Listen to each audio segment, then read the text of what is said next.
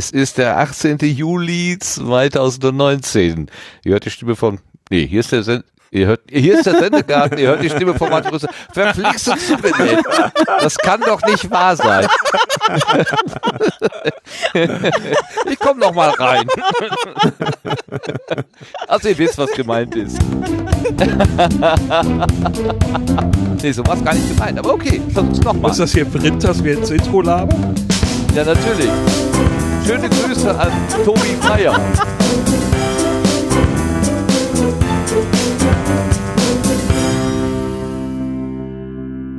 Es ist der 18. Juli 2019, immer noch. Ähm, hier ist der Sendegarten. Ihr hört die Stimme von Martin Rützler ähm, und der hat, das weiß ich wirklich nicht weiter. Das ist zum Kotzen, wirklich.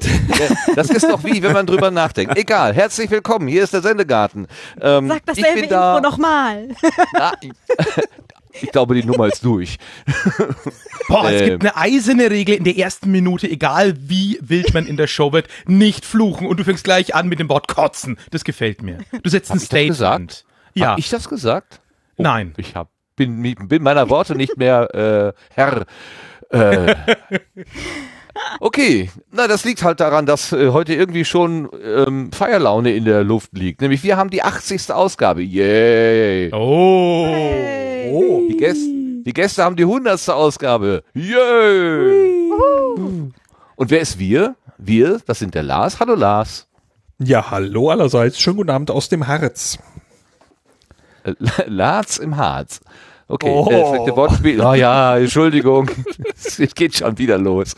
Es, äh, nee. oh, guten Abend, Sebastian. Guten Abend. Hallo, Claudia. Hallo, schönen guten Abend. Claudia erreichen wir ja in Österreich, die anderen zwei und mich auch in Deutschland. Und jetzt kommen wir zu den Gästen. Die haben nämlich eine Schweizer URL. Das Ach ist da. Der Jürgen und der Philipp. Hallo Jürgen. Hi. Und der Philipp. Hallo Philipp. Hallo, hallo aus dem schönen Nürnberg um. Uhrzeit hier einfügen. So, und warum habt ihr jetzt eine Schweizer URL? Das verwirrt doch alle hier. Das stimmt, das habe ich auch festgestellt. Aber das, äh, das gibt so ein schönes Wortspiel, wenn man die, die URL diktiert. Wenn man sagt, das ist einfach das-a.ch. Ja, Okay. ich bin Ach. wahrscheinlich auch der Einzige, der Einzige, der es witzig findet. Ich überlege gerade, der ähm, Philipp Banse, der hat doch sein Angebot genannt ähm, küchenstut.io. Und Ja, er, stimmt. er, er tut sich immer schwer, wenn er seine URL durchsagt, weil eigentlich würde er gerne sagen küchenstudio.de oder so. Aber er sagt dann küchenstut.io. Es klingt bekloppt, muss man leider wirklich so sagen. Vielleicht ist das Ah. ach.de, wäre wär auch eine Möglichkeit gewesen. Haben wir auch noch zusätzlich. Genau deswegen. Aber das Schöne Ach. ist, es schreiben uns manchmal auch wirklich Leute an, beziehungsweise wir merken irgendwann, dass Leute so ein ähm, auf uns zukommen und sagen so, Mensch, ich habe eigentlich gedacht, das ist auch wie ich ein Podcast, Mensch, aus der Schweiz, toll. Da habe ich reingehört, festgestellt, nee, die sind gar nicht aus der Schweiz, die wollten nur diese Endung. Aber dann fand ich den Podcast gut und bin dabei geblieben. Mhm, ja, gut, okay. Ja, ist ja auch jetzt, ich meine, wenn er nicht gerade, wenn der Schweizer nicht gerade erwartet, dass er auf Italienisch oder Französisch podcastet, sondern sich mit dem Deutschen zufrieden gibt, ist es ja gut. Und euer Angebot ist ja auch gut. Von daher passt das ja. Oh, Ein bisschen- gut, ist bisschen- zwei, das ist ja schon mal Bisschen Fränkisch muss er vielleicht verstehen, damit Oh es ja. klappt, aber ansonsten haut es schon hin. Das ist natürlich hart, ne? Eigentlich Franken mit einer Schweizer Domain. Das ist natürlich Cultural Clash hoch drei. ja, aber Wahnsinn. gibt's eine, gibt's eine Franken-Domain? Gibt's Punkt Franken? nee, es gibt Aber- nur Punkt Bayern. Ja, das aber, ist ja aber, Schweizer, Schweizer Franken ist doch jetzt nichts so Ungewöhnliches, oder? Ja, eben, Stimmt, eben. stimmt jetzt auch wieder. Und wir haben ja hier die fränkische Schweiz. Ach, das Also war der Witz. Oh Gott, oh Gott, oh Gott. Ah, das hat aber jetzt gedauert bei mir. Uh. passt eigentlich alles wunderbar zusammen. Oh, ich hatte sich für ein bisschen flexibler. Aber siehst du, das kann ich halt auch nicht. Wir haben vorhin in der Pre-Show überlegt, was wir alles mal konnten und heute nicht mehr. Ähm, aber das konnte ich eigentlich noch nie schnell denken. So. Äh, gut, Stimmung ist im Eimer. Was haben wir gerade besprochen? ich musste da noch drüber nachdenken. Worüber wir geredet haben. Nein, über diese Sache mit dem Schnelldenken, das dauerte jetzt eben. Hilfe, ihr verdreht mein Gehirn. In dieser Woche ist eine Menge passiert. Ähm, der Lars macht Selfies mit berühmten Astronauten, geflogenen und noch fliegenden, äh, mit äh, Thomas Reiter und Matthias Maurer. Was ist denn da passiert, Lars? Naja, es, es, es klingt tatsächlich etwas seltsam. Ich habe dieses Selfie nicht gemacht, sondern äh, ähm, man könnte Reiter jetzt sagen, der Astronaut gemacht, macht ein Selfie bist. mit mir. ja. Ähm, das klingt jetzt aber total falsch, ist es auch. Äh, das heißt, äh, ich bin bei der ESA zu Gast gewesen, zusammen mit einigen anderen Menschen. Ähm, und äh, dort ging es um die Raumfahrt zum Mond. Und eben Thomas Reiter und Matthias Maurer haben an der dort eben Interviews gegeben und später auch auf einer Bühne noch einiges äh, erzählt zum Thema. Und ja, da ging es dann irgendwie auch noch mal um das Thema soziale Medien und wie man diese Sache mit der Raumfahrt vielleicht auch noch in den Medien ein bisschen thematisieren kann. Und äh, das wurde natürlich dann direkt auch mit Selfies gewürzt. Ja, und dann, also so groß war die, der Kreis der Menschen da, der Anwesenden offenbar gar nicht. Also es äh, war ja doch überschaubar viele, so dass ich dich finden konnte. Ich habe gesucht und gesucht und dann habe ich gedacht, das ist der Lars auf 11 Uhr mit dem gelben Schlüsselband um den Hals. Ja, was soll ich schätzen? 100 Leute insgesamt? Ungefähr, würde ich mal so Pi mal Daumen. Oh, so eine Potstock-Besatzung, okay. okay, machst ja, du da irgendwie... 2022 Potstock im All. Potmon. Hm. Äh, ähm, Planungen laufen. Okay, die Planungen laufen. Machst du da irgendwas draus für auf Distanz oder ist das mehr so Hintergrundinfo? Mm, also ich äh, bin hingefahren äh, in der Hoffnung, etwas zu bekommen. Ich habe mehr bekommen als erwartet, ähm, weil auch äh, einiges andere, einige andere Medien da war, musste das Gespräch mit Matthias Maurer leider unterbrochen werden mittendrin. Ähm, dieser Schnitt ist, dieser Bruch ist sehr hart. Äh, ich hoffe, dass ich trotzdem einigermaßen vernünftig was daraus zu, zustande kriege. Also das wird die nächste Episode und die soll dann jetzt, ich schätze, nächste Woche kommen. Ah, können wir alle gespannt sein. Gespannt sein können wir auch auf das Buch, was die Claudia gerade geschrieben hat. Claudia, was hast du denn gemacht? Du hast was abgeschlossen heute, habe ich gelesen. ähm, naja, äh, gerade geschrieben ist jetzt übertrieben. Ähm, ich habe äh, Bücher geschrieben, die bei einem Verlag rausgekommen sind, der leider geschlossen hat, wo ich dann Anfang diesen Jahres die Rechte wieder bekommen habe. Und ich überarbeite jetzt drei Romane gerade, drei Kriminalromane und gebe die dann am 1.10. im Self-Publishing neu raus. Und heute abgeschlossen hatte ich die Überarbeitung vom zweiten Band. Also der erste und der zweite, die sind jetzt schon fertig. Und ja, und der dritte, der ist jetzt gerade bei einer Handvoll oder zwei Handvoll Testleserinnen. Da warte ich jetzt dann auf das Feedback, das demnächst dann hoffentlich reinkommt. Und dann wird der auch fertig gemacht. Und ja, dann kann, kann ich schon wieder zum nächsten Schreibprojekt übergehen. Das heißt, du weißt jetzt schon, wer der Täter, der Täter war? ja aber nicht verraten. Nein, ich ja, spoiler super. jetzt nicht. Ja. Also, aber auf jeden Fall, ich glaube, es fühlt sich gut an, wenn dann so ein äh, Überarbeitungsschritt oder überhaupt so ein Schritt, so ein, wie nennt man das so schön, Milestone, äh, dann zu Ende ist und man zum nächsten übergehen kann. Herzlichen Glückwunsch. Ja, es kam, es kam, Dankeschön, es kam ja gleich der zweite Milestone quasi hinterdrein. Das habe ich äh, heute am Nachmittag gemacht. Dann quasi alle drei Bücher, beziehungsweise es sind vier, es gehört noch eine Kurzgeschichte dazu, die aber eigenständig dann halt ist in der Reihe, ähm, auf diversen Publikationsplattformen einzustellen, halt so mit Cover und Beschreibung und allem Möglichen und dann halt mit Veröffentlichungsdatum 1.10. Ähm, quasi zur Vorbestellung freibegeben, äh, freigegeben. Also das war schon, das war dann schon aufregend. So immer dieses Publizieren, klicken und dann double checken, ob ich auch wirklich erster Zehnter geschafft habe. Ja, ja, ja. Und das richtige Ja und überhaupt, genau. Ja, genau. Ah, ah, furchtbar, ja. ja. Aber war alles richtig. Ja, also es sind jetzt äh, wieder Bücher von mir vorbestellbar oder halt so innerhalb der nächsten zwei, drei Tage. Die Plattformen haben ja alle so ein bisschen Durchlaufzeit, bis das dann tatsächlich ähm, überall aufscheint. Okay, dann machen wir doch noch ein klein bisschen Werbung. Es sind Krimis, die spielen mhm. in wo? In Hildesheim, wer, wer, also nahe, nahe Potsdok. Ah, okay. Genau. Im Gasthaus zu Linde. nee, nicht. Alle, alle, alle tot. nee, das nicht. Ähm, und zwar im umgestülpten Zuckerhut. Das ist ein historisches Fachwerkhaus, das äh, in Hildesheim wieder aufgebaut worden ist. Ähm, lass mich jetzt kurz überlegen, 2010, 2012, 2010 glaube ich.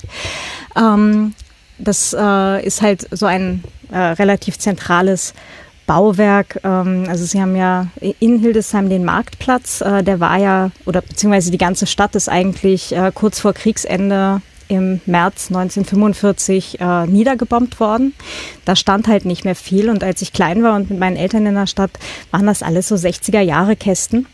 Äh, Ende der 80er haben sie da den Marktplatz wieder aufgebaut. Da haben sie dann ein Hotel weggerissen und äh, bei den anderen Häusern, die halt am Marktplatz rundherum standen, haben sie die Fassaden äh, quasi verkleidet mit den historisch äh, tatsächlich echten äh, Fassaden. Also die haben sie rekonstruiert und äh, haben das Knochenhauer Amtshaus wieder hingestellt und das Bäcker Amtshaus. Das sind zwei Fachwerkhäuser. Und ähm, das war 1989 ist das damals wieder neu eröffnet worden äh, mit großem Stadtfest und so weiter. Da war ich damals auch tatsächlich dabei.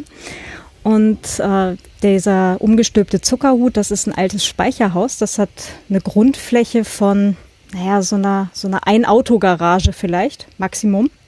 Und wird nach oben halt ein Stück breiter. Und da haben sie dann, ähm, ich glaube 2012, hat da drin eine äh, Schokolaterie und Kaffeerösterei ähm, eröffnet. Und ähm, wie sich das dann so begeben hat, ist, äh, ich war dann halt auf mehreren Autoren-Mailinglisten und ein Verlag hat ausgeschrieben, wir machen jetzt Genusskrimis und wir suchen noch Bücher. Naja, Wien und Kaffee war natürlich schon vergeben, eh klar. Und dann habe ich mich halt gemeldet, wie sieht's denn aus so mit Hildesheim und Schokolade? Und die haben dann gesagt so, aha, klingt interessant. Genau, und, und habe dann ähm, tatsächlich dann halt auch äh, Buchvertrag bekommen, erst über ein Buch und dann halt noch über zwei Folgebände. Und ja, dann hat halt, wie gesagt, leider zwischendrin der Verlag geschlossen und äh, ich gebe die jetzt gerade alle neu raus. Das ist eine, eine Reihe mit einer äh, sehr rüstigen älteren Dame, die Paula Anders, und ähm, die dann halt da in diesem umgestülpten Zuckerhut die äh, Schokolaterie und Kaffeerösterei betreibt. Mhm. Mhm. Klingt wie das heißt, der süß Tod oder so. Ja, äh, das Buch gibt es auch, das ist aber nicht von mir. Ähm, das ist jetzt so Mord und Schokolade, Mord und Kaffee schwarz, äh, Mord und äh, was hatte ich jetzt für den dritten? Das muss ich gerade selber überlegen, verdammt. ähm, ja, also da, da äh, gibt es jetzt drei Bücher plus Kurzgeschichten aus der Serie. Mord und Zucker Austausch. Ja, Danke, ja, das war's. Mord und Nougat Crisp war's. Danke. okay.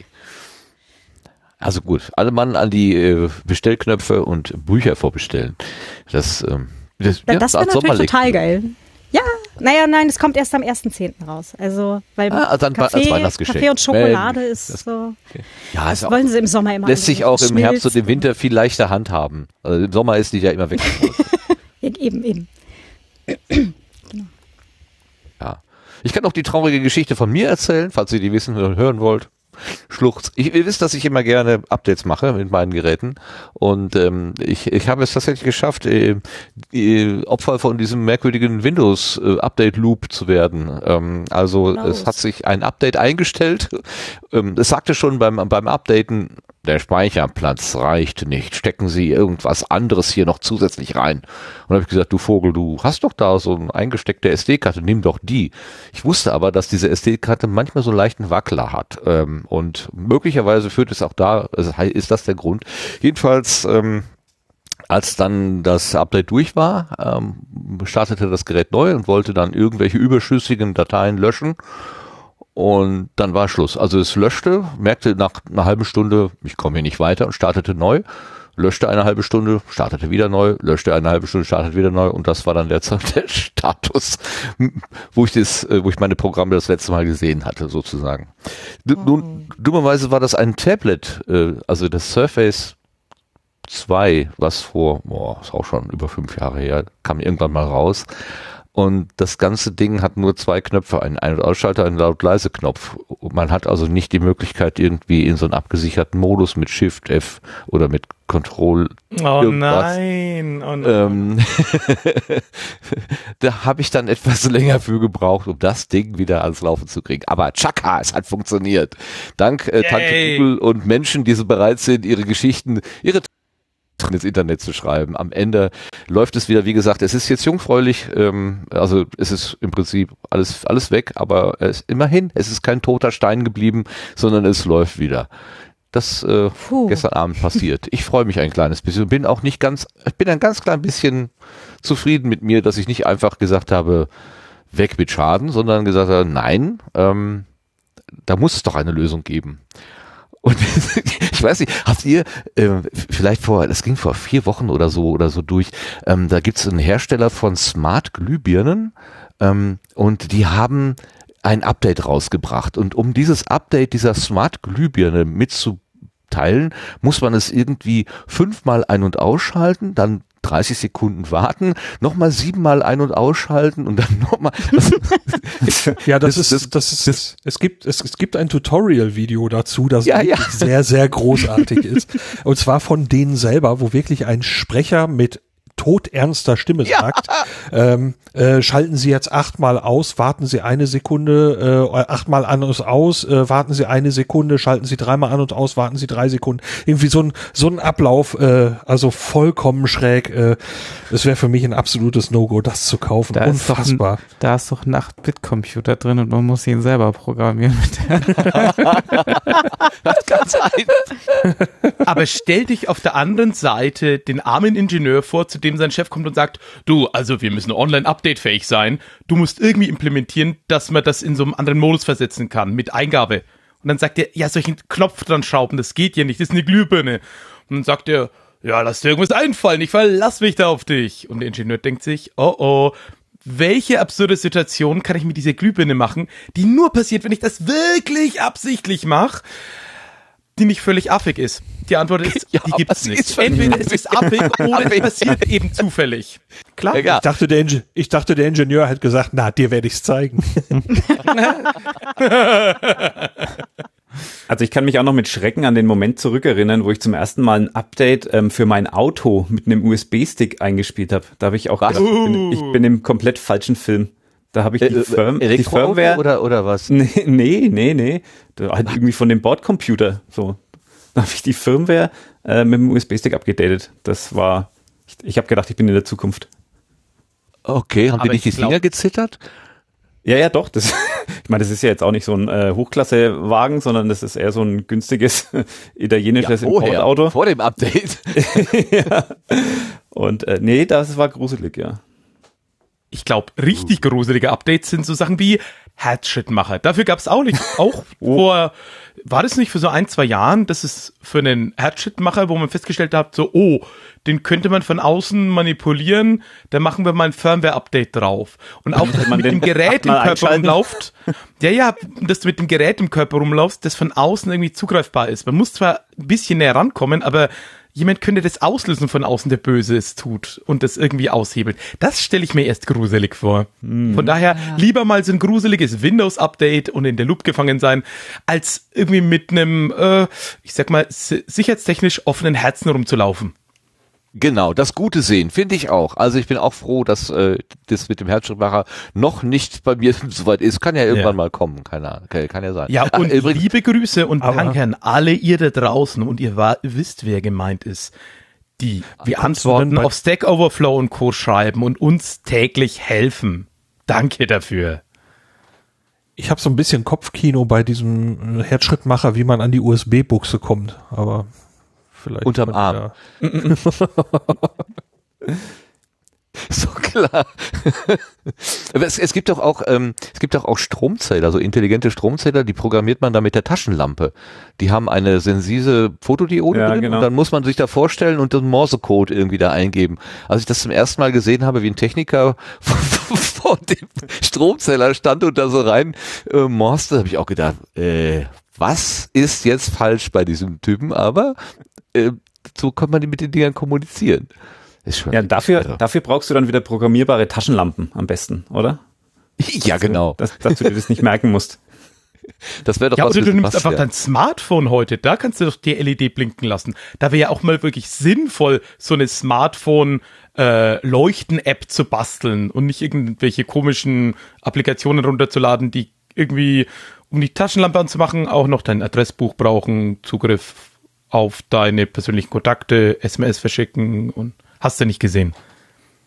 Ja, es ist schon erstaunlich, äh, die Vielfalt von, äh, also die Vielfalt der Lösungswege für das Problem, verbinde eine Batterie mit einer Leuchtquelle. Also das ist, das kann man auf vielfältige Weise machen. Ich habe mal für einen Vortrag eine Kurzrecherche gemacht nach äh, Taschenlampen, also Handy-Taschenlampen und ich bin irgendwie weiß nicht, waren das 50 oder noch mehr, noch mehr Apps gestoßen, die alle das gleiche Problem lösen. Und ich frage mich ernsthaft, ähm, oder natürlich frage ich mich nicht, ähm, warum das so ist, weiß ich, äh, weil die Leute natürlich was, was ganz anderes aussehen, als äh, diese Funktion zur Verfügung zu stellen. Aber es ist schon, es ist schon irgendwie alles skurril, sehr skurril. Aber es ist wieder auch ein anderes Thema. Ich wollte ja nur berichten, dass ich äh, Spaß mit Updates hatte, äh, ein paar ähm, schwere Minuten und dann aber am Ende äh, wie nennt man das dann? Äh, äh, Happy End. Siegreich. Ja. Triumphiert hast. Äh, was ist denn das? Die deutsche äh, Fassung für Happy End. Glückliches Ende. Ja. Ja. Glücklich. Ende gut, alles gut. Ah, Ende gut, alles gut. Genau, das ist auch gut. Sehr schön. Okay, Und das wenn er die... nicht geupdatet hat, dann rebootet er noch heute. ja, das hätte er getan. Das hätte er getan. Ähm, ich vor allen Dingen habe ich habe das am Anfang gar nicht mitbekommen, weil ich immer nur, ich habe das Gerät da stehen gehabt und war zwischendurch weg und kam dann wieder und dann stand halt immer unten stand eine Zeile, äh, alte Dateien werden gelöscht und die stand halt da, dass der zwischendurch immer wieder neu startete, das habe ich erst äh, später gesehen, als ich dann nach acht Stunden Arbeit immer noch vor der Kiste stand und dachte, was ist hier los? Dann habe ich meiner Kollegin erzählt, dass er hier offenbar riesige Mengen ich meine, das ist ein Surface mit da ist ja nun, da hängt jetzt auch kein, kein Rechenzentrum dran. Was, was kann das alles löschen? Also, nee, nee, es war einfach in so einem Loop gefangen. Und dann habe ich aber lustigerweise genau einen Tag später im heiße News-Ticker gelesen, dass es eben äh, auch bei anderen Updates äh, Loop-Probleme gab also wie gesagt, bei mir würde ich es eher mal darauf zurückschieben, dass er mit der Speicherverwaltung da irgendwie ins Gehege gekommen ist. Aber das, das Problem, dass Windows äh, nach Updates gerne mal irgendwie hängen bleibt, das ist durchaus bekannt. Dankenswerterweise gibt es ja auch Leute, die dann da ähm, reinschreiben, wie es geht. Übrigens, die Holzhammer-Methode dreimal ausschalten, zehn Sekunden warten und dann wieder einschalten, funktioniert bei dem Gerät nicht. Das ist auch, also das funktioniert nicht. Okay, gehen wir mal weiter. Kommen wir mal bitte zur neuen Ernte.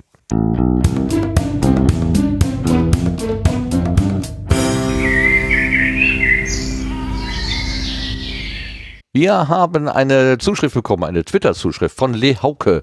Ähm, wenn ihr euch erinnert, wir hatten letztes Mal sieben Setzlinge und ich war äh, nicht, äh, hatte mich nicht vorbereitet, hatte keine Ausschnitte rausgesucht. Da habe ich einfach die Nullnummern, soweit ich sie finden konnte, einfach für 90 Sekunden angespielt. Also vorne gestartet und nach 90 Sekunden aufgehört. Und der, der Hauke hat gesagt, aha, statt SEO, also Search Engine Optimization, äh, gibt's also zukünftig in der Podcast-Welt SSO und das steht für Sendegarten Setzling Optimization. in den ersten in den ersten 90 Sekunden, die der Sendegarten spielt, möglichst alle Hörerinnen abholen. Das ist eine gute Idee, finde ich eigentlich gar nicht schlecht. Habe ich tatsächlich mit den zwei Setzlingen, die wir heute vorbereitet haben, auch ausprobiert. Bei dem einen geht das tatsächlich. Ähm, das klappt. Nach 90 Sekunden ist man ungefähr im Bilde, worum es geht. Bei dem anderen würde es nicht klappen, weil allein das Intro schon 30 Sekunden verbraucht und die erste Minute gibt nicht genug her, um wirklich zu verstehen. Da habe ich einen ganz kleinen anderen Ausschnitt ausgesucht, ähm, um das machen zu können. Aber vielen Dank für die Idee. Sendegarten Setzling Optimization. Ist eine echt, also ich habe meine, diese Nullnummer hier vom Sendegarten, die ist ja auch überhaupt nicht so, dass man in den ersten Sekunden erfährt, worum es überhaupt gehen soll. Ähm, aber vielleicht ist das gar keine schlechte Idee. Na, schmeißen wir das mal einfach so in die Runde. Danke, Hauke, für diese Rückmeldung. Und jetzt kommen wir schon, hey, zu den Gästen auf der Gartenbank.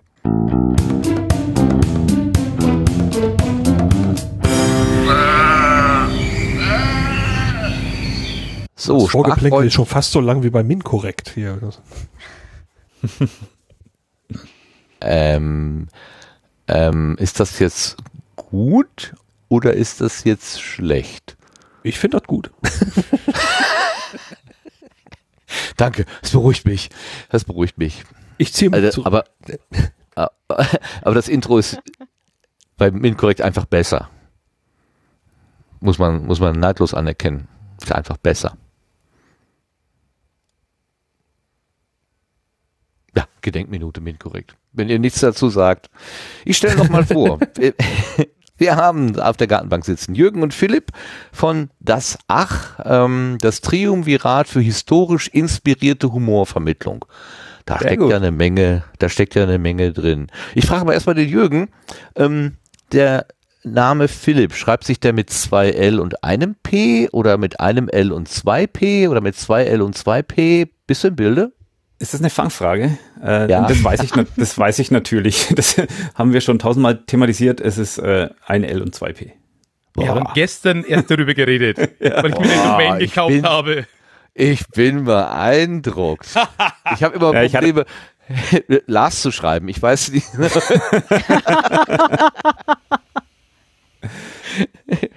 ja, ich hatte gestern, gestern, gestern drüber geredet haben, ja.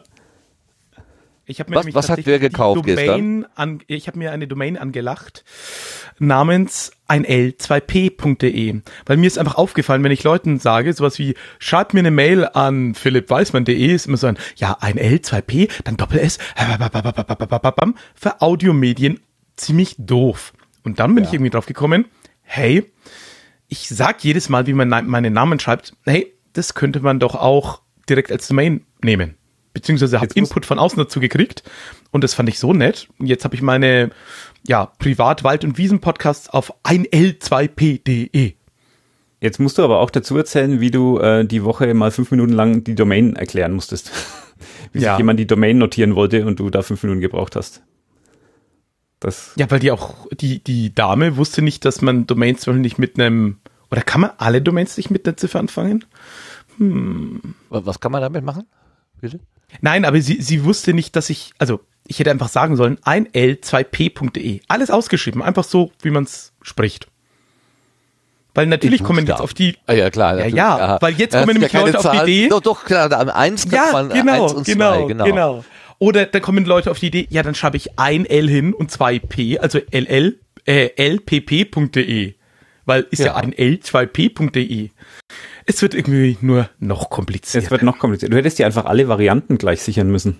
Ja, glaube ich. Das wird teuer langsam. Dass, dass das gut funktioniert. Ja. Ja, äh, genau, also, aber gerade so mit, mit der, mit der Ziffer 2 und der Ziffer 4 wird ja auch im englischen Sprachraum gerne so ein bisschen operiert, ne? Ja, ja, Dieses two, B2B four. oder so, ja. oder genau, oder Four Wheels oder Four Wheel Drive oder so. Ähm, Nee, Quatsch, das ist ja, das ist, das ist ein schlechtes Beispiel, aber äh, Good for You oder irgendwie sowas.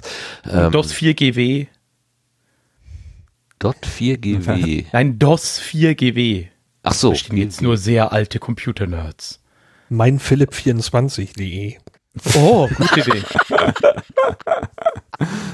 aber da weißt du wieder nicht, ob Philipp äh, mit ja. äh, also wie, mit wie viel P? Mit 3P geschrieben wird. Ich wollte, genau. wollte damit eines Zahlen vorne, helfen halt nicht immer. Hm? Zahlen helfen, helfen halt nicht immer. Nee, das stimmt. Nee. Nee, und vor allem, ich kenne auch einen Philipp, der mit F äh, am Anfang geschrieben wird, um das Ganze noch ein bisschen komplexer zu machen. Ja. Das Dafür hatte Freude, bei ne? Jürgen ne? einfach den sensationellsten Twitter-Handle überhaupt. Denn Jürgen, erklär mal, wie würdest du jemand sagen, der sagt, sag mal, ich würde dir gerne auf Twitter folgen? Dann würde ich einfach Was sagen, würdest du denn dann sagen? Folge mir unauffällig. ah, gut. Das ist ja ungefähr so wie das Passwort vertraulich. genau. Ja, äh, ich sehe es. Wir haben hier äh, so ein gewisses äh, Fable für solche, für solche Wortwitze. Das haben wir ja in der Pre-Show schon festgestellt. mein Herz geht auf. Es ist wunderbar. Oh. Es ist oh. wunderbar. Ja, es ist, wir haben ja hier schon, äh, schon öfter mal äh, über schlechte Wortspiele oder über Wortspiele. Ich, ich muss ja nicht gleich unterstellen, dass eure Wortspiele schlecht sind, aber unsere, die wir bisher in den Sendungen hier, in den 80 Sendungen gemacht haben, die waren samt und sonders eher von der Kategorie äh, braucht man nicht zu hören. Ähm, ja, meine, meine schlechten Wortspiele bin ich ja gar noch nicht losgeworden. Ach so, die kommen noch. Die, kommen noch. Ja, wenn ich dir jetzt noch meine auf für die nächsten 200, oder? wenn ich dir jetzt noch meine E-Mail-Adresse sag, zum Beispiel, dann. Weil ich habe nämlich die Domain. Jürgen, wie ähm, ist denn deine E-Mail-Adresse? danke, dass ja, du sag fragst. doch mal, wie deine. E ja, genau. Meine E-Mail-Adresse ist oh mein Gott, es ist ein Kraus.de. Also und dazwischen noch ein Ad. Also oh mein Gott, at es ist ein Kraus.de. Weil Jürgen wie mit Nachnamen heißt? Kraus. Ja, das hat man jetzt, das hat man jetzt, ah. Ich, ja. Echt? Sehr gut. Ja, ja, ja, ja. Ist, mein Hirn funktioniert ja doch noch. Ich bin sehr gut. Sehr, sehr, sehr du hast okay. doch das mit unserem, mit unserem Podcast-Namen einwandfrei rausgekriegt. Da habe ich Monate für gebraucht. Äh, was habe ich rausgekriegt? Das war bestimmt ein Zufall oder, oder Versehen. Den, lang, den Langtitel von unserem Podcast hast du fehlerfrei. Also das Triumvirat äh, für historisch inspirierte Humorvermittlung. Genau. Ja, dankenswerterweise habe ich Male rausschneiden müssen tatsächlich diese Stelle. Wir schneiden sonst sehr wenig, aber das ja. Das musste dann sein. Okay. Ja, ich habe die Twitter, die Twitter-Kachel hier einfach als Bild und da steht das drauf. Er macht es mir dann doch sehr einfach. Ja, aber selbst beim Vorlesen ist das ja noch immer eine Herausforderung. Also ich habe da wirklich lang gebraucht. Ja gut, wo wir gerade dabei sind. Was ist denn, also Humorvermittlung, ähm, ja, ne? Witze. Witze, also hier, Fips Asmussen, der ver Nein. Okay. ich habe heute schon genug schlimme Sachen gesagt zu Menschen, die vielleicht beleidigend sein könnten. Das muss ich jetzt nicht noch vertiefen. Also Humorvermittlung ist ähm, ja schon ähm, mit, mit anderen Menschen was Lustiges teilen und dass sie möglicherweise auch eine gute Zeit haben dabei. Oder? Wie würden genau. wir das definieren? Ja, ich würde sagen, das, das steht so im Zentrum von, von unserem Podcast. Wir, wir wollten sowas ähnliches wie einen Geschichtspodcast machen, ähm, aber Geschichte ist ja oft irgendwie auch total langweilig und fad äh, und deswegen haben wir gesagt, naja, okay, dann lassen wir diese ganzen langweiligen Teile der Geschichte einfach weg und konzentrieren uns auf spannende Leute, denen echt was Witziges oder was Doofes passiert ist oder die ein ähm, abgefahrenes Leben hatten oder die ganz viele ähm, komische Kehrtwenden in ihrem Leben hatten und tragen das mit so ein bisschen Spaß einfach äh, ins Internet hinaus. Und da finden sich genug Leute, die, die so ein Leben gehabt haben? Da gibt's einige, ja. Ähm, der erste zum Beispiel, den wir hatten in unserer, in unserer 00-Nummer, ähm, das war ein, ein U-Boot-Kapitän, ein deutscher U-Boot-Kapitän im Zweiten Weltkrieg. Großartig, ich bin gestorben vor Lachen. Das stimmt. Der, der versehentlich äh, sein U-Boot versenkt hat, weil er die Toilette falsch bedient hat. und, und also das ist schon am oberen Ende der Skurrilitätsskala, das gebe ich zu. Aber es gibt doch echt viele, viele interessante Leute, denen ganz viele komische Dinge passiert sind in ihrem Leben. Okay, ist einer von euch äh, Historiker, so dass äh, da irgendwie die, die Quellenlage einfach ist? Ähm, eben nicht. Und das, das ist tatsächlich auch immer so ein bisschen unsere schwache Seite, wenn es dann wirklich darum geht, ähm, Dinge in einem größeren geschichtlichen Kontext irgendwie einzuordnen. Ähm, aber wir konzentrieren uns dann in, in solchen Momenten eher auf diesen zweiten Teil mit der Humorvermittlung. okay. Ihr seid ein Triumvirat, aber wir sprechen mit zwei. Es fehlt noch der Dominik, der Korrekte. Das stimmt. Der ist gerade auf einem äh, auf einem digitalen Entzugsurlaub, glaube ich. Also irgendwo ganz ganz weit draußen, wo man nur Edge hat höchstens. Ähm, genau, der ist gerade unterwegs. Aber weil er es will, nicht nicht weil er muss. Ja, ja, nee, nee. Es gab eine Intervention. Entzug klingt Nein, immer Quatsch. so ein bisschen Zwangsverhandlung. nee, nee, das, das tut, glaube ich, gut. So, wenn er, wenn er zurückkommt und irgendwie erholt aussieht, dann glaube ich, mache ich das auch mal. Ja, wir sprachen heute noch vom, vom digitalen Detoxing. Das ist zwar ein schreckliches Modewort, aber vielleicht ist da irgendwas dran. Weil meine ja, Kollegin meinte, als ich ihr, äh, also, also irgendwie, mein, wir sprachen und dann bimmelte mein Handy in meiner äh, Brusttasche und ich wusste nicht, äh, was ist jetzt passiert. Ist eine E-Mail gekommen? Habe ich eine Twitter-Nachricht bekommen? Ist es eine Slack-Nachricht? Ist es ein Mastodon? Ist es ein Signal? Äh, ist es ein WhatsApp oder was der Geier? Und, äh, und ich versuche schon die Zahl der Messenger so wenig, so gering wie möglich zu halten. Ich könnte jetzt hätte ja, Menschen sagen, mach, mach doch das noch, mach doch das noch, mach doch das noch. Ich sage immer, nein, nein, nein, nein, nein. Ähm, ich habe schon allein sechs Kanäle, die ich irgendwie managen muss. Und dann sagte sie zu mir, merkst du, dass deine, dass deine Persönlichkeit langsam ins Digitale abwandelt? Ohne dein Gerät bist du nichts mehr. Und da habe ich gedacht, oh, möglicherweise hat sie nicht ganz unrecht. Ja, das ist vielleicht so eins der Zeichen, ja, dass man auch mal auf so einen ähm, ja, Analogurlaub vielleicht gehen sollte. Könnte man machen. Claudia, du wolltest gerade noch was sagen. Nein, nein, es war nur ein, ein äh, Kommentar zum Themenbereich nur Edge irgendwo in der Pampa. Das ist so dieses Living on the Edge, was man relativ bald haben kann, wenn man Ballungsräume verlässt, ja. Ja, das stimmt. Da ja. muss man hier bei uns auch nicht sehr weit fahren. In Anbetracht der Bedeutung, die wir dem Wort Edge zuweisen, finde ich es irre, dass Microsoft zum Beispiel seinen Explorer so genannt hat. Äh, Sie werden schon wissen, warum. Das BSI hat ja die, die Studie zum Thema Windows 10 äh, auch Sisyphus genannt, ne? Okay, das bringt natürlich auch Bände. Wenn du vorhin hin fertig bist, kannst du vorne wieder anfangen. genau. super gut, super gut. Ähm, wo wir gerade bei ähm, den Beinamen waren, also Dominik der Korrekte, Philipp ist der Komische, hat man vielleicht noch gar nicht gemerkt. und natürlich ist Jürgen der Kluge, der auch weiß, mit wie viel P und L der Philipp geschrieben wird. Also so passt das alles zusammen. genau, so passt es. Nee, das ist ganz einfach dem geschuldet, dass ähm, bei uns weiß nur einer vorher, worum es gehen wird. Ähm, und deswegen lese ich mir vor, vorher immer meine Klugheit noch an. Also so klug bin ich eigentlich gar nicht. Aber ich bin der Einzige, der Notizen mitbringt. Okay. ja, dann, dann ist man schnell vorne, ne?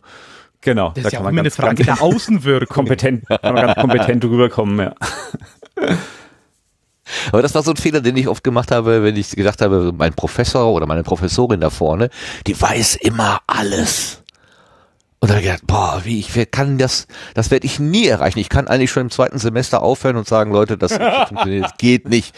Bis ich dann irgendwann mal dahinter gekommen bin, natürlich weiß sie in dem Moment, also hat sie natürlich einen Vorsprung, äh, weil sie sich natürlich auf die Stunde im Gegensatz zu mir vorbereiten konnte. Sie, also sie nicht nur hat sie definiert, was wir machen, sondern natürlich hat sie sich auch vorher vorbereitet.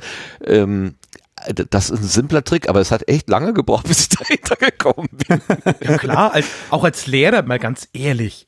Du brauchst ja. zehn Minuten Vorsprung und welcher deiner Schüler hat denn den Elan zu sagen, oh, den zocke ich heute ab, ich bereite mich so vor, dass ich jetzt den Lehrer da irgendwie vorführe. Und der freut sich ja eher noch, wenn er vorbereitet ist. Also du gewinnst diesen, diesen Kampf in Anführungszeichen ja nicht für dich.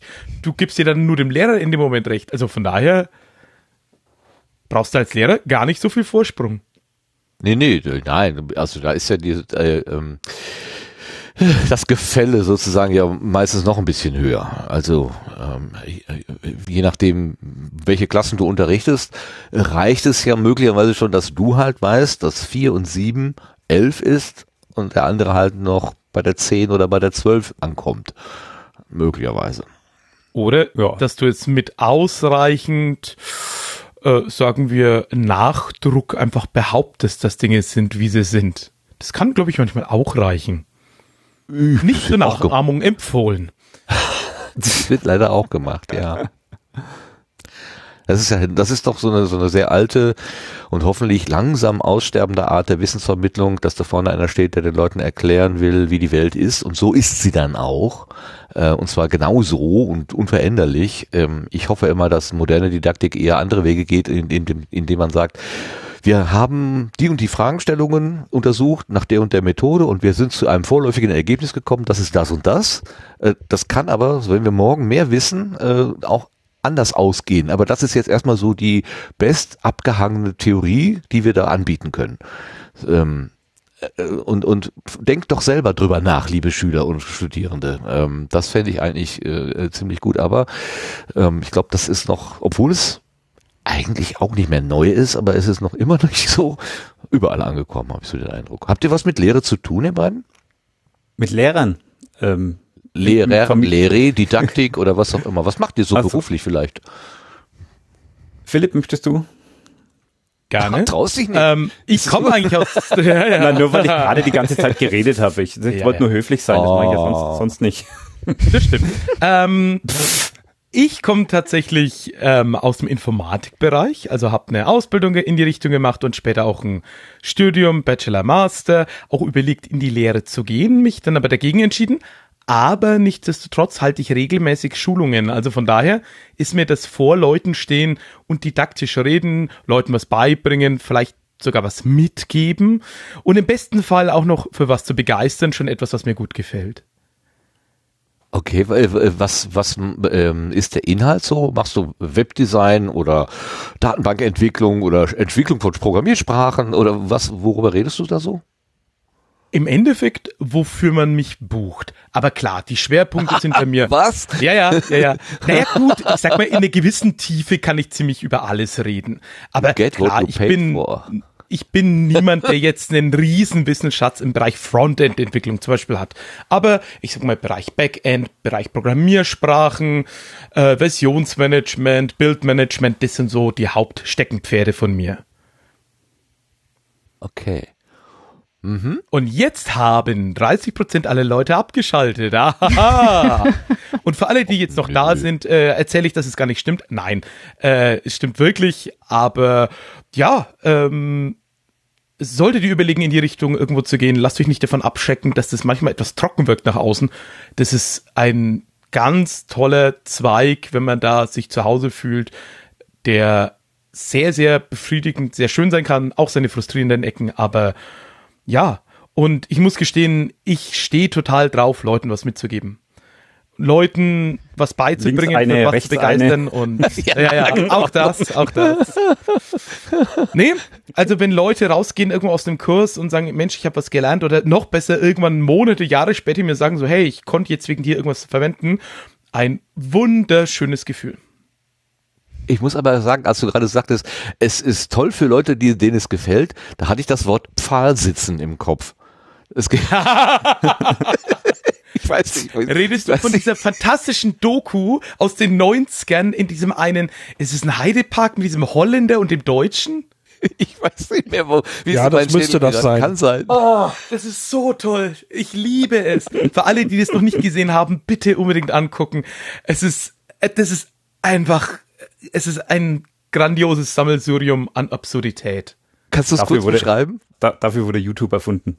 Ja, sowas. Ähm, das war das war eine Spiegel-TV Produktion und da ging es darum, das Pfahlsitzen, was so ein alter, ich nenne es jetzt mal Sport ist, der wirklich nur darin besteht, dass zwei Leute jeweils auf einem Pfahl oben sitzen und wer zuerst runterkommt, hat verloren.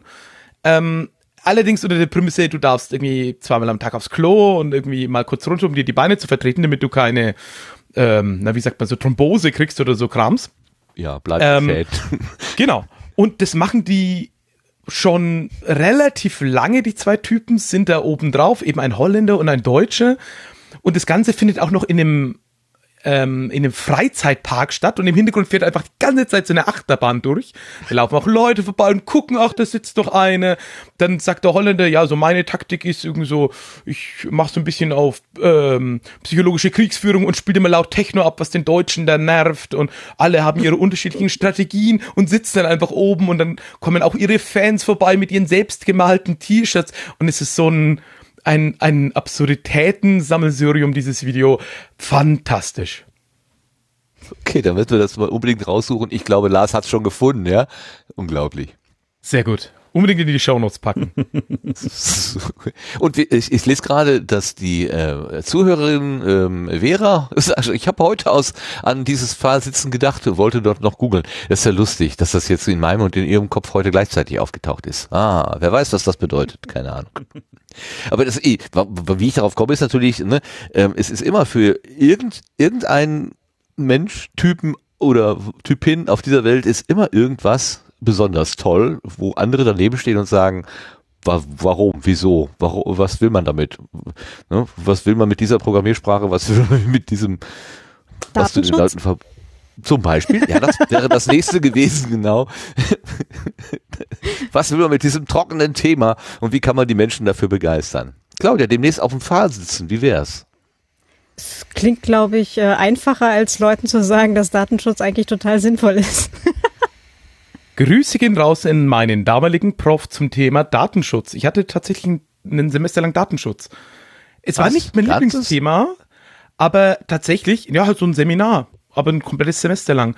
Und ich muss gestehen, das ist nicht schlecht, dass du das, das mal gehört hast, weil dann kennst du so ein bisschen Grundlagen, weißt ein bisschen grob, wie du Sachen einzusortieren hast. Natürlich, du bist dann nicht fachlich gebildet oder hast einen tieferen Hintergrund. Aber das ist oft gar nicht so schlecht, wenn man so von anderen Gebieten, von anderen Fächern so ein bisschen über die eigene Domäne hinaus mal guckt. Hm, das hilft immer. Und ich sag mal gerade, naja, wir Entwickler, die Informatiker und so, wir haben halt die Möglichkeit, einfach Sachen unheimlich schnell in groß und wild zu produzieren. Also sprich so ein, hm, wir könnten jetzt hier aus diesem einen Buch, aus diesem einen, sagen wir, Telefonbuch, alle Datensätze einlesen. Ja, das konnte ich früher auch, aber jetzt kann ich es einfach millionenmal so schnell, dank Programmierung.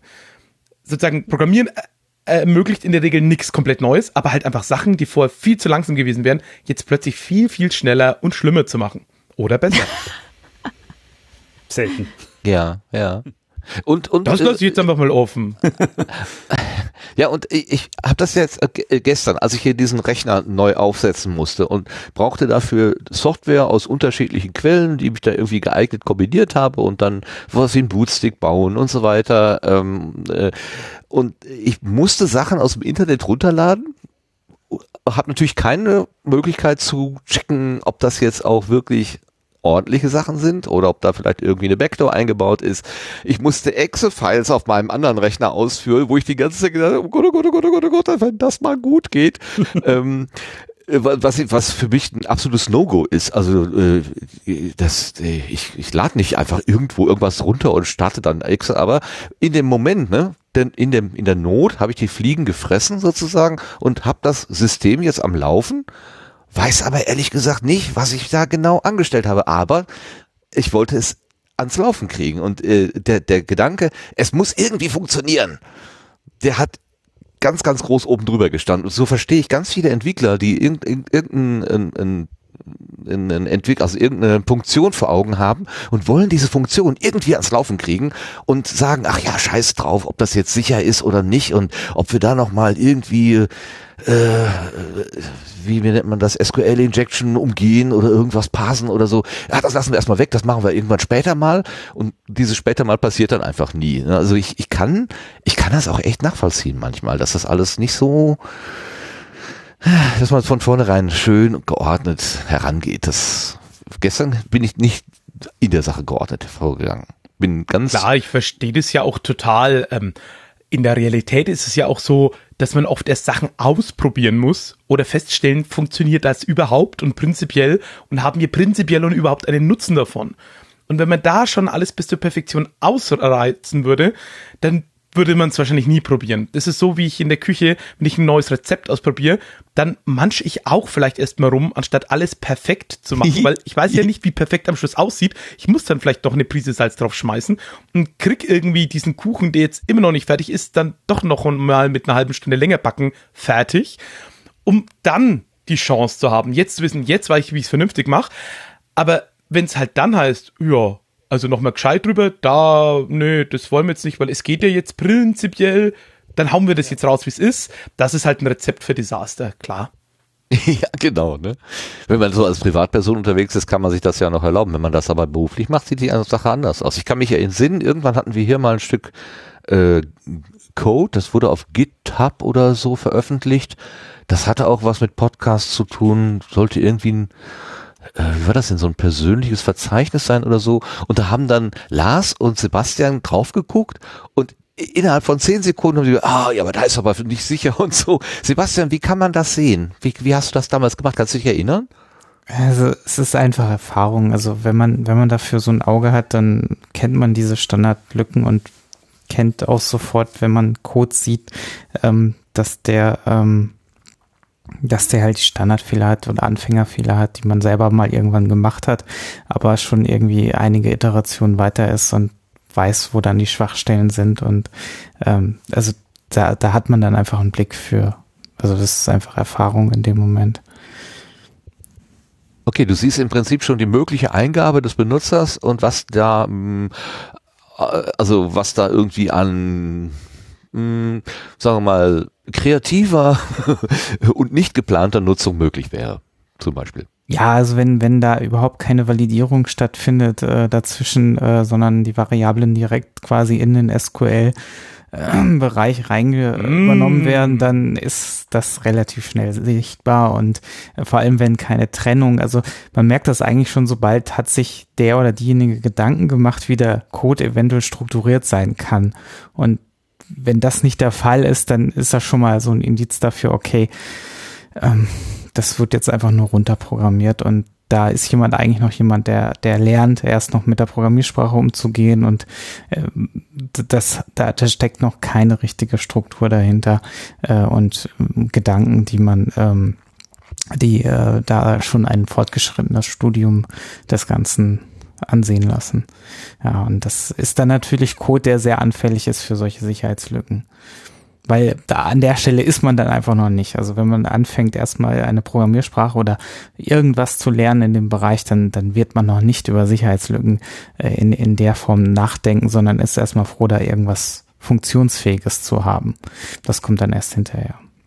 Wenn du ein Projekt angehst, hast du denn dann im Prinzip schon beim, bei, bei der ersten, äh, beim ersten Entwurf die Verhinderung von Missbrauch gleich mit im äh, im, im Sinn. Also es gibt ja gerade im Datenschutz gibt es ja diese Privacy by Design.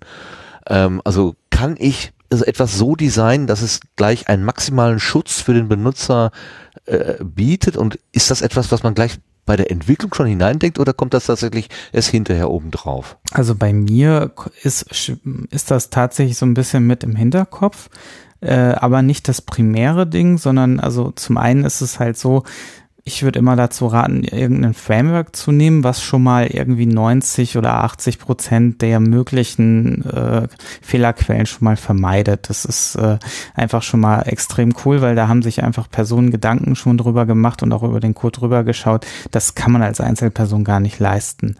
Ähm, und der Rest ist natürlich klar. Du kannst natürlich dann trotzdem die Sachen umgehen und dann wieder Sicherheitslücken einbauen.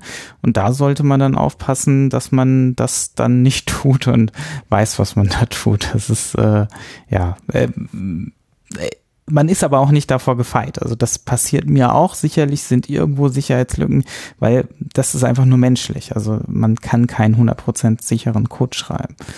Das, nee, das sehe ich an meinen Windows-Updates. Die werden ja nicht äh, jede Woche oder manchmal alle jede Woche, manchmal, also regelmäßig kommen die alle 14 Tage, glaube ich, und manchmal auch noch häufiger, weil sich dann irgendwas da reingeschlichen hat, was äh, ich meine, äh, so ein Laden wie, wie, äh, wie ähm, Windows, ähm, die werden ja äh, Microsoft, Dankeschön. genau. Was mein, meine Verstörung bemerkt, das ist sehr gut. Äh, ähm, so ein Laden wie Microsoft, der, der, beschäftigt ja Unmengen Menschen, die sich genau mit dem auseinandersetzen und trotzdem passiert denen das. Das ist ja, das ist einfach faszinierend.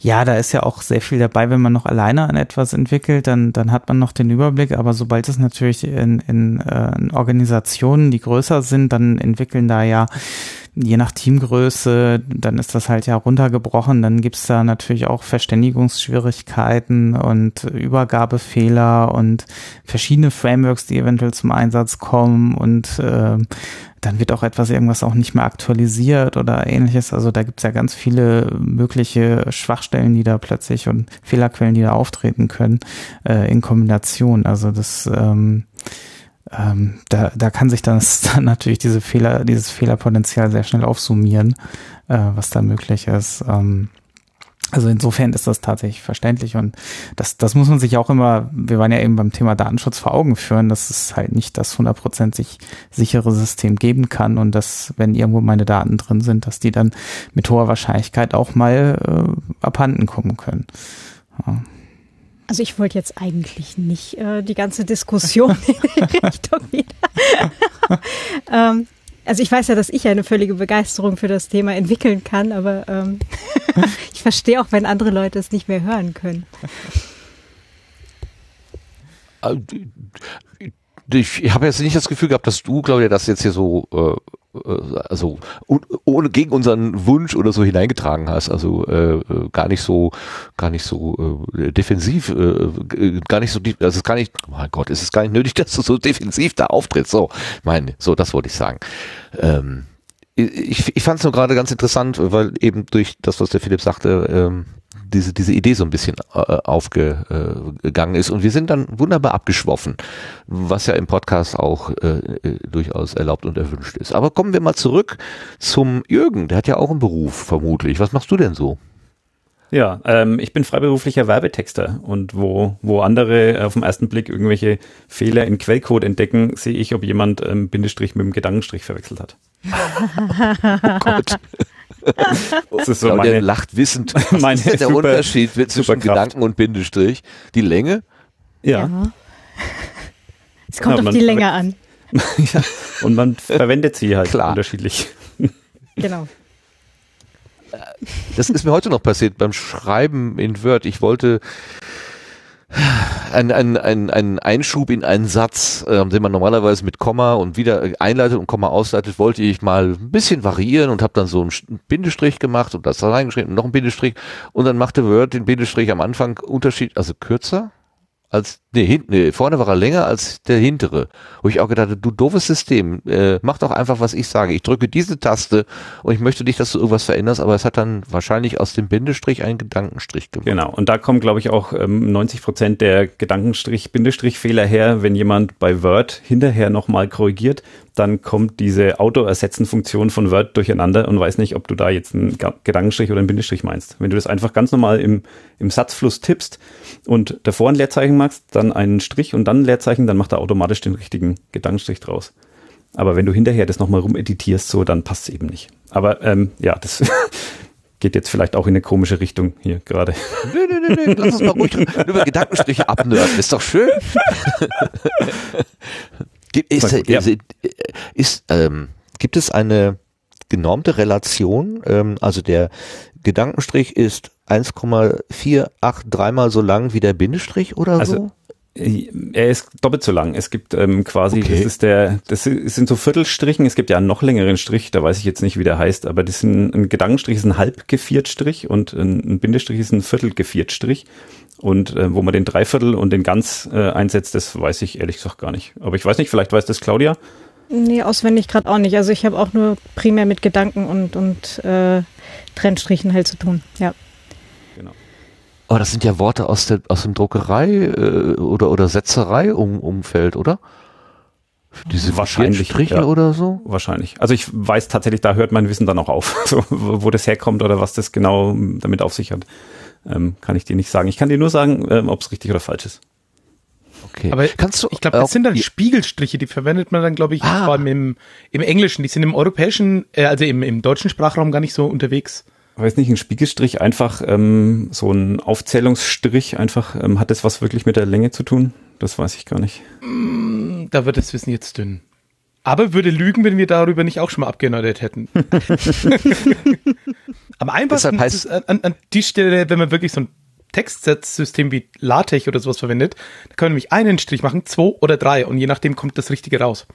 Mhm. Ja, also ich habe mir ja irgendwann mal angewöhnt, so im Arbeitsumfeld, wo ich noch ähm, beruflich auf Windows viel unterwegs war, ähm, es gibt ja dann so eine, ähm, du kannst ja mit der Alt-Taste und dann so eine Zahlenkombination, damit kannst du ja ähm, die, die ganze ASCII-Tabelle quasi tippen, auch wenn du gar keine Taste dafür hast.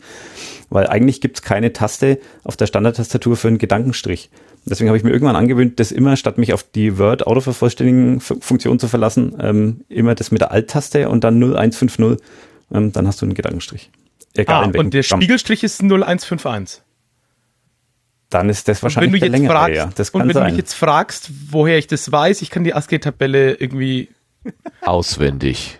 Naja, ja. sagen wir es so, ich hatte irgendwann, es gibt ja auch noch diese erweiterten Zeichen, so wie 255 als geschütztes bzw. nicht sichtbares Leerzeichen und so Krams. Ich habe dann irgendwie, jetzt sind wir wieder bei dem DOS-Thema, ähm, ich habe dann früher auch so äh, Kästchen gemalt mit diesen äh, ja, ja, ja, Sonderzeichen aus genau, der Tabelle. Ja, ne? ja, ja. Genau, da konnte ich ganze Zeit lang diese ganzen Nummern auswendig. Ja. Aber oh ja, ich muss oh ja. lustigerweise die, ich muss raus. die in die Luft malen vor mich hin oder auf dem Nummernblock eingeben. Ich weiß die Zahl nicht auswendig, aber ich kann so den, die so Eingabe dann, ja? kann ich genau. blind. Und dann muss ich gucken, oh, wo drücke ich denn hin? Ah, okay, das war das.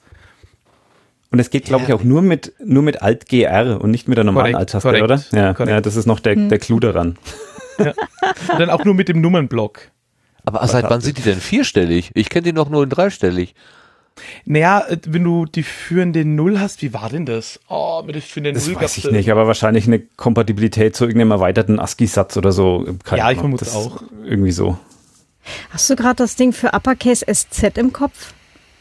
Äh, nee, das ist so neu, dass ich es tatsächlich irgendwie ähm, nicht so richtig oft verwendet habe. Ich habe schon wieder verdrängt gehabt. Da habe ich nämlich heute gerade dran gedacht. Und ich weiß noch, es gab damals, als sie dann das ah. Uppercase SZ eingeführt haben, gab es ein T-Shirt mit Uppercase SZ, Where's your God now? Und ich meine, ich könnte es echt brauchen. Mein Nachname hat ein äh, scharfes S, von daher könnte ich ja. muss ich mir mal, Meine muss ich mir mal noch merken. Aber mein Lieblingszeichen ist ja eigentlich das äh, Interrobang. Das ist eine eine oh, ja. zusammengefasste, ein zusammengefasstes Zeichen aus äh, Fragezeichen und Ausrufezeichen. Also wenn man so eine so eine rhetorische Frage mit etwas, äh, wenn man etwas erregter so eine rhetorische Frage schreiben will, dann macht man ja oft so Fragezeichen, Ausrufezeichen, Fragezeichen. Kennt ihr das? Willst du Wisst ihr, wovon ich rede? genau. und das, das gibt's auch als ein Zeichen und das ist dann das Interrobang. Das finde ich, das ist mein Lieblingszeichen. So, wenn wir jetzt schon bei so Nerd-Themen sind. Interrobang heißt das? Das muss ich mir direkt aufschreiben. Genau. Interrobang. Ich hatte, ich hatte so viele Teile jetzt hier im, im Manuskript, wo ich mir gedacht hätte, so, mache ich jetzt ein Fragezeichen oder mache ich ein Ausrufezeichen, so bei Dialogen. Hm, ich weiß nicht, kann man das in, in Buchmanuskripte rein oder verwirrt das Leserinnen? Also würde ich total feiern, tatsächlich. Ich, ich würde auch, ich würde auch feiern, ähm, wenn mal öfter so ein, ähm, äh, ein Dings, ein, ein wie, ist, wie heißt das, kommen wir mit dem Punkt drauf? Jetzt bin ich gerade Semikolon. Semikolon. danke. Oder Strichpunkt. Strichpunkt. Ein Strichpunkt, danke. Mhm. Also manchmal hat man einfach so Störungen. Nee, äh, das, das weil oft hat man ja so Wem sagst du das? oft, oft, hat man ja so ein, so ein Gefühl, dass man sagt, eigentlich müsste ich jetzt hier ein, ein Komma machen, ich könnte aber den Satz auch beenden, aber irgendwas dazwischen wäre geil. Und dann kann man so, ja, ähm, Gedankenstrich Die oder eben. Ja, das Strichpunkt. Lektorat alle rausgehauen. Nein. Mir Doch. hat damals mein Lektorat, als ich noch äh, Zeitschriftenredakteur war, hat mir mein Lektorat dazu geraten, mach doch mal mehr Semikolons. Äh, das ist fast ausgestorben und äh, die finden es toll. Okay. Vielleicht mache ich noch mal ein paar wieder rein jetzt. Ja, mach mal rein. Dann lese ich das Buch und dann freue ich mich. Sowas fällt mir tatsächlich in Texten, in Texten positiv auf. Alles klar. Also Semikolon oder Strichpunkt, das ist für mich tatsächlich synonym, das äh, kenne ich, aber als mir irgendwann mal die Kollegin aus Österreich, die Melanie, als sie vom Beistrich sprach, habe ich gedacht, was ist denn Komma. das jetzt bitte schön? Ja, das, das wusste ich dann, nachdem sie es mir erklärt hat, auch. Semikolon ohne Punkt. Ähm aber Beistrich hatte ich vorher nie gehört, also das war mir ganz komplett neu. Ja, das habe ich auch. Ist das nicht ist das österreichisch oder ist das irgendwie, ja. wo, woher kommt das? Ja, ne? Es, also mhm. ja, es kam, also die Kollegin kam aus Österreich und wir haben es, ich habe es dann und in der, wir waren ja mal in Wien auch, ähm, auch aus Podcastgründen und da wurde irgendwie im Gespräch ich weiß gar nicht warum, ganz absurd eigentlich, über Komma oder Beistriche zu sprechen. Aber da wurde das auch ein paar Mal erwähnt und da waren alle Umstehenden völlig, also war völlig klar, was gemeint ist. Und habe schon gemerkt, aha, ich bin hier derjenige, der irgendwie auf dem hm. falschen Trip unterwegs ich es, ist. Ich finde es überhaupt nicht absurd. Ich würde, würde mir mehr Podcasts äh, zu dem Thema wünschen. So, und wenn ihr jetzt noch was richtig äh, Fieses machen wollt, was beide Themen jetzt miteinander verbindet, also Softwareentwicklung und lustige Sonderzeichen, dann guckt euch mal das griechische Fragezeichen an. Es gibt nämlich ein griechisches Symbol, das sieht in praktisch allen Schriftarten aus wie ein Strichpunkt. Und wenn man jetzt ganz fies ist, dann nimmt man dieses griechische Fragezeichen, kopiert es in die Zwischenablage und fügt in Software Programmen anstelle des sehr oft verwendeten Strichpunkts an ein paar Stellen ein und ersetze es mal und gucke mal, wie sich die Kollegen die Haare raufen in Ermangelung von, warum kompiliert das Ding nicht mehr, warum funktioniert es nicht, irgendwas ist da komisch. Ach, weil es optisch so ähnlich ist, dass man es gar nicht finden ja. kann. Ja. Ah, ja. das ist ja wirklich fies. Also das ist die, die, die modernen ja. Editoren, die zeigen es doch wahrscheinlich dann rot unterstrichen an oder so, oder? Ja, aber dann fragt man sich halt auch, hä, warum ist das jetzt hier rot unterstrichen? Ja, ja, ja, klar. Und falls man einen modernen Editor, Editor verwendet, ne? Ja, ja, naja. Ja. Aber das ist ich so dachte, das, das Äquivalent, das Äquivalent ja, dazu, wie wenn man, ähm, wenn man an einem gesperrten Windows-Rechner ähm, versucht zu entsperren und äh, bei seinem Kollegen das Passwort ja nicht kennt, aber dann kann man einfach hinter den Namen ein Leerzeichen machen, weil dann kommt er auch nicht mehr rein. So, das ist so ungefähr das Äquivalent, weil das sieht ah, auch keiner. Ah, verstehe, verstehe. Okay, ja gut, wenn das nächste Mal jemand seine Bürotür wieder offen lässt, wenn ich äh, vorbeikomme, dann hm, mich, mich juckt's ja immer in den Fingern. Äh, ich verstehe nicht, warum Kolleginnen und Kollegen äh, in, in einem Gebäude, was keine Zugangsbeschränkung hat, also wer in das Gebäude reinkommt, kann im Prinzip durchlaufen bis zum bis zum Arbeitsplatzrechner, ohne aufgehalten zu werden, wenn die Türen offen sind, ähm, dass das Kolleginnen und Kollegen das einfach immer so offen stehen lassen. Da, da habe ich irgendwie, ich habe ich hab immer so ein Schließer gehen. Sobald ich den Raum verlasse, dann schließe ich hinter mir ab und würde noch drei Riegel vorziehen, wenn es sie gäbe. Ähm, aber andere sind da un unglaublich ähm, frei und das ist eigentlich aus so einer äh, Verantwortungsperspektive gar nicht gut. Ja, ist schwierig. Ja die juckt's mir auch oft in den Fingern, wenn die, also wenn die Konsolen offen sind, da habe ich schon gedacht, ich bestelle jetzt Pizza für die ganze Mannschaft über diesen Rechner. ha? Aber dann da ich, na, das kannst du nicht guten Gewissens machen. Aber das wäre wirklich mal, da hätten wir alle was von jedenfalls. Ja, eben. Nur die eine Aber das Person ja, nicht. Das ist ja eigentlich noch eine nette Sache, weil dann alle davon profitieren und niemand irgendwie sinnlos Zeit verbrät.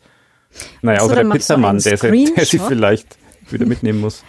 Genau, dann machst du einen Screenshot von dem Desktop, ja, und dann äh, stellst den als Desktop-Hintergrund ein und dann äh, machst du halt, äh, also ausloggen. Ihr seid ja noch schlimmer. das Zeichen hinter dem Namen ist schon fies, aber das mit dem Desktop-Hintergrund ist dann noch fieser. Boah. Oder, oder der Klassiker des subtilen Arbeitens, man nehme eine alte drahtlose Maus, schließe sie einfach hinten irgendwo am PC vom Kollegen an, lege die Maus bei sich mit auf den Tisch und ab und zu mal so ein bisschen wackeln. Aber nicht oft, nicht oft. Wie, wie, wie kann ich denn eine drahtlose Maus irgendwo anschließen? Das verstehe ich. Ja, die hat so einen kleinen Empfänger. Ach so, ach ja, okay. Also so eine einfach hinten dranhängen, als wäre es eine USB-Maus. Das bemerkt in der Regel niemand. Und dann ab und zu mal so ein bisschen wackeln, dann denkt sich die Person irgendwann so, warum bewegt sich jetzt jemand? Jetzt war's wieder. Und dann, wenn sie noch irgendjemand dazu holt und sagt so, du schau, jetzt passiert's gleich wieder, dann bewegst du natürlich nicht die Maus. Nein, natürlich nicht. Oh, also, man, man merkt hab, wirklich, ich hätte eine Ausbildung schwarze Fantasie, aber bei euch bin ich ja, Mhm, okay. Okay. Verstehe. Das ist so das, das kleine Einmal-Eins der Bürokriegsführung. Ähm, ja, ja. es, gibt auch, es gibt auch eine Tastenkombination, die deinen Bildschirm dreht. Ähm, unter Windows. Irgendwas mit Steuerung, Alt, entfernen. Die, die kriegt man manchmal automatisch, äh, wenn man, nee, kriegt man manchmal, wenn man irgendwas anderes drücken will. Ich weiß nicht mehr, sperren oder so. Und, und, und, man kommt irgendwie dann auf die Cursor-Tasten oder so, dann dreht's das, glaube ich. Aber wenn das jemand nicht weiß, der, das ist gar nicht so einfach, das auf dem Kopf dann wieder richtig einzustellen. Ja, genau. Und dann tun wir euch jetzt aber auch im Gegenzug mal wieder was Gutes für alle, die mit Windows arbeiten. Wenn ihr irgendwo mal einen Beamer anschließen müsst oder einen zweiten Bildschirm, merkt euch einfach Windows-Taste und P drücken. Dann habt ihr eine Übersicht. Zwei Bildschirme, der gleiche Bildschirm einfach erweitern oder nur den Laptop weiterhin den Bildschirm anzeigen. In einer beliebigen Windows-Version oder geht das nur unter 10.1 äh, Sydney oder wie auch immer? Also mindestens seit 10 funktioniert's. Okay. Also die Windows-Taste und P, warte mal. Ja, Windows-Taste P. P Projektion. Ja, habe ich mir gerade gedacht. Oh, hört, hört. Finde ja P wie Print ein bisschen naheliegender, aber äh, ja, nee, ist für Bildschirm. nein, nein, in dem, in dem Menü heißt dieser äh, Menüpunkt heißt tatsächlich äh, Provision. Ja, ja. Und Windows plus L lockt, also sperrt den Bildschirm. Mhm. Ach ja, das probiere so, ich jetzt auch. Dann haben wir alle was gelernt. okay. Gibt's auch Alt Easter Eggs? Alt F4 ja, sorgt dafür, dass du mit den Updates keine Probleme mehr hast. genau, der Klassiker aus dem Chat. oh ja. Das war das Einzige, was noch funktionierte. Also ich habe dann eine externe Tastatur angeschlossen, um überhaupt irgendwie ähm, versuchen, irgendwie dieses Gerät zu manipulieren. Alt F4 funktioniert erstaunlicherweise noch. Das hat mich sehr gewundert aber es brachte mich auch nicht weiter. Es brach halt nur den Vorgang ab, um, um dann den Vorgang wieder zu starten. Äh, aber gut, ähm, Details dazu. Ähm, äh, Jürgen, ich, du hast gesagt, ihr Werbetexter. Ich habe mal die Erfahrung gemacht, dass ich zu einem, wir wollten Plakate machen für irgendeine Veranstaltung, ich weiß nicht mehr, und haben dann alte Plakate, die ein paar Jahre vorher äh, gemacht worden sind zum selben oder ähnlichen Thema, mit in die Agentur geschleppt, haben die da so hingesagt und gesagt, so ähnlich soll das aussehen, nur irgendwie ein bisschen moderner. Und dann guckten die da drauf und sagten, ach, das ist aber von, und nannten eine Jahreszahl. Und das stimmte. Die konnten also aus der, aus der, also es, ich weiß nicht, wo, wo, an welchen Elementen sie das erkannten. Sie konnten quasi auf, aufs halbe Jahr, aufs Halbjahr genau festlegen, ah, das ist doch von Herbst so und so. Wo ich auch gedacht habe, wie um Gottes Willen ist das jetzt möglich? Dann ist mir aufgefallen, dann gab es den doppelten Doppelpunkt, den gab es irgendwann mal, das war so die Hochzeit. Ähm, das verschwand dann aber auch wieder. Gibt es immer auch so Moden äh, in der, in der äh, Grafikwelt? Boah, das ist jetzt eine interessante Frage. Gibt es Moden in der Grafikwelt? Ja, es gibt schon so, so Design-Trends, aber das würde ich jetzt gar nicht so in der, in der Werbewelt verorten, sondern das, das ist so übergreifend, so wie ähm, dieses flache Icon-Design von, von Smartphones. Ne? Da hat irgendwann mal mit angefangen, wahrscheinlich was Google. Und dann haben die anderen das alles so ein bisschen angepasst. Und das folgt aber immer so, ja, das sind immer so Trendwellen. Irgendwann kommen dann stattdessen, weiß nicht, runde Ecken. Und dann das nächste Mal kommen so 3D-Knöpfe. Und das machen dann immer alle. Und dann sieht man das, glaube ich, auch oft so in, ja, in Werbeplakaten oder ja, in Werbeanzeigen, in Zeitschriften. Das ist dann oft ähnlich. Also ich glaube, die Antwort ist ja. Kannst du mir vielleicht erklären, wie man auf die, ähm, wie sage ich es diplomatisch, ähm, ähm, herausfordernde Idee kommt, hellgraue Schrift auf weißen Grund zu machen, um dann da wichtige Informationen. Wie, wie um alles in der Welt muss man gedanklich oder äh, geistig gestrickt sein, um ein, ein äh, Webangebot so zu bauen? Ist mir komplettes Rätsel. Ich kopiere mir die Sachen raus und packe sie in ein Word-Dokument, damit ich sie lesen kann. Naja, also da würde ich jetzt auch eher den Designer dafür verantwortlich machen. So, aber grundsätzlich, was jetzt so den oh, Oh, habe ich dich jetzt beleidigt? Ich dachte, das ist ja Designer. Um Gottes Willen. nein, nein, damit, da hört es bei mir echt auf. Nee, ich bin eigentlich Texter, aber das ist auch schwierig, weil Texter ist zum Beispiel kein, anders als äh, Mediengestalter zum Beispiel, ist ja kein geschützter Beruf. Also du kannst dich, kannst, kannst dich auch Werbetexter nennen, wenn du möchtest. So, äh, yeah, morgen schreibe ich mir auf das, ne, neben dem genau. Experten, ich habe mal tatsächlich eine Visitenkarte in die Hand bekommen, äh, da stand einfach nur Name, Experte drunter. Sehr schön. Finde find ich sehr gut. sehr beeindruckt. Das ist der, der ständig im Fernsehen ist. Ne? wäre auch schön. Mhm. Es war eine äh, große deutsche Firma und ich habe mich sehr, sehr, sehr amüsiert darüber, dass sie, das dass gut, sie ja. tatsächlich ihre, ihre Leute losschicken äh, mit dem großen Logo der, der bekannten Marke drauf und Name und Expert.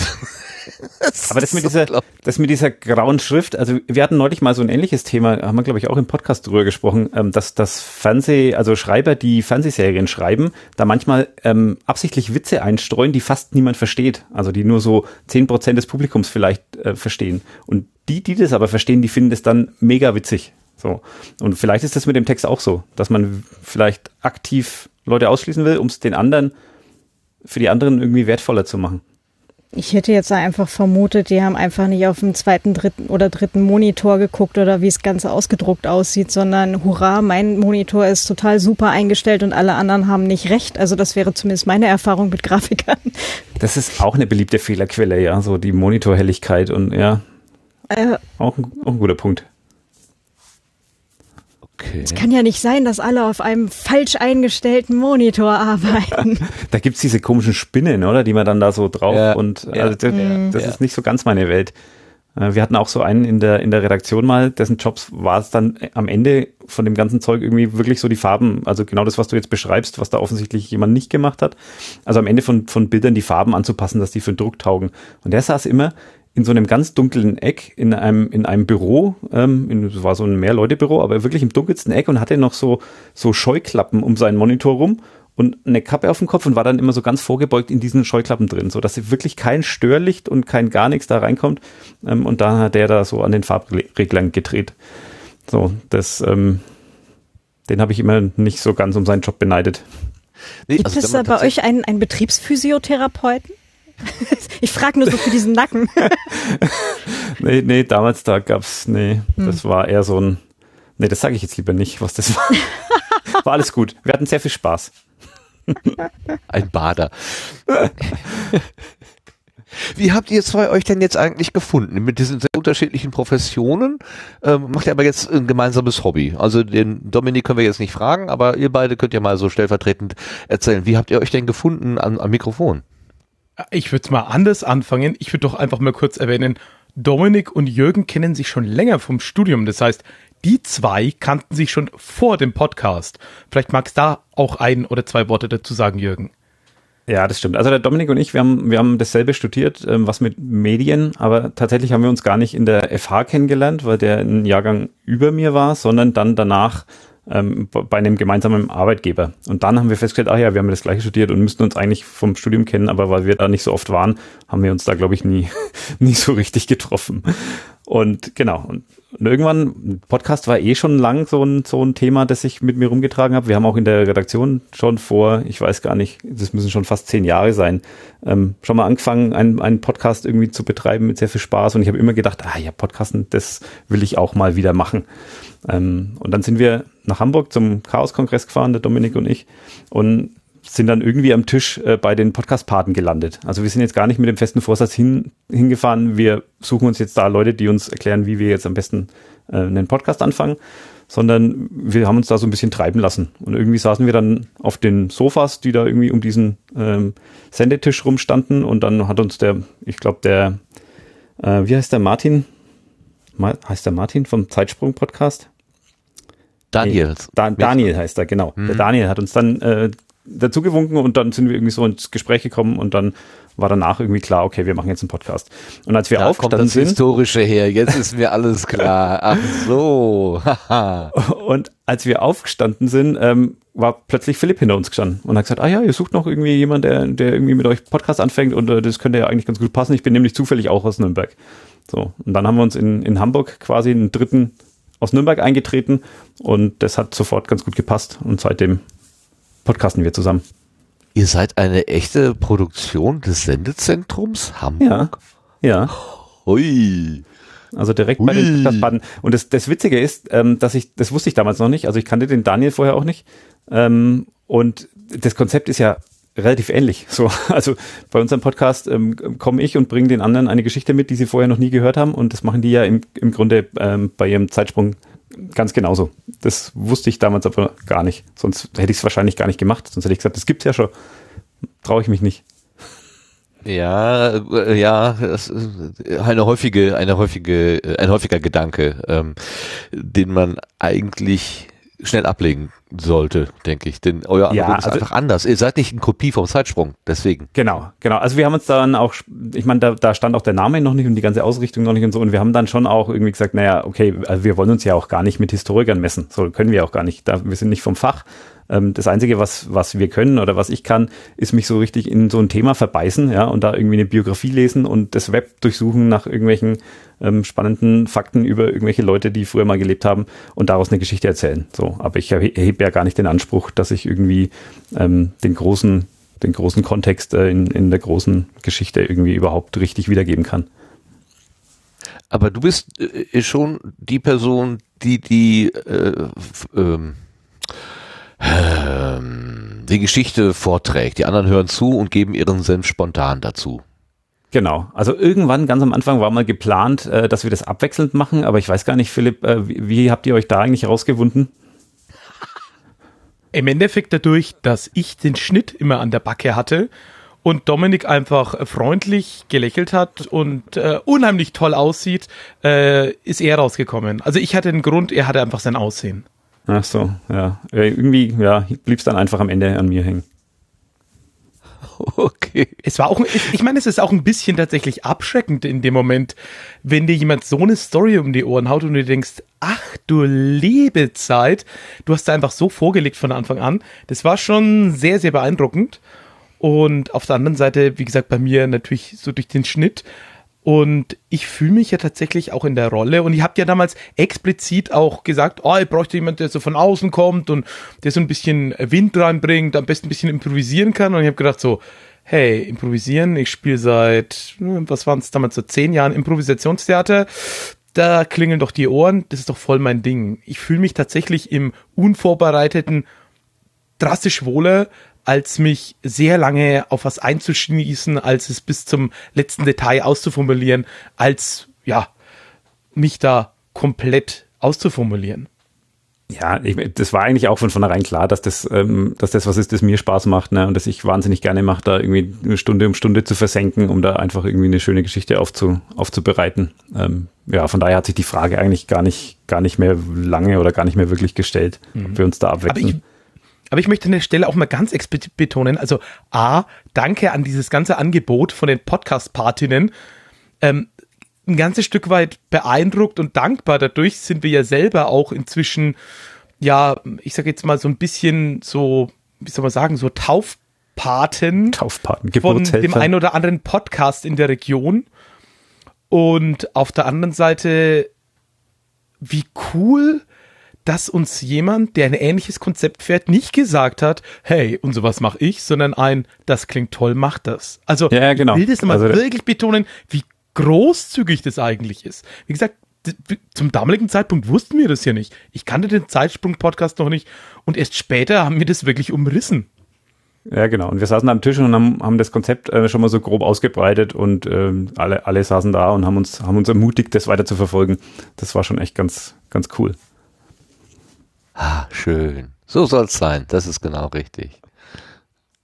Jetzt haben wir die 100 ja. gemacht, äh, jetzt in der letzten. Ich habe einen äh, kleinen Ausschnitt mitgebracht, den können wir mal eben anhören. Ähm, äh, da wird erklärt, was, äh, dass das A die Kurzform vom Ach ist. Das fand ich sehr schön.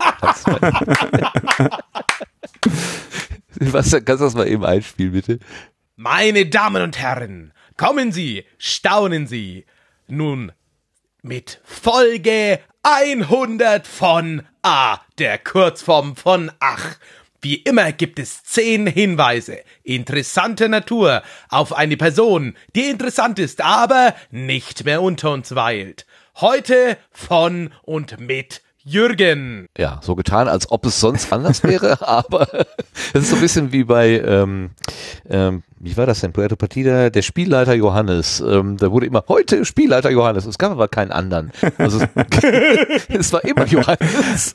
ja, da, mal an, es war aber, glaube ich, anders geplant ursprünglich. Ja, stimmt.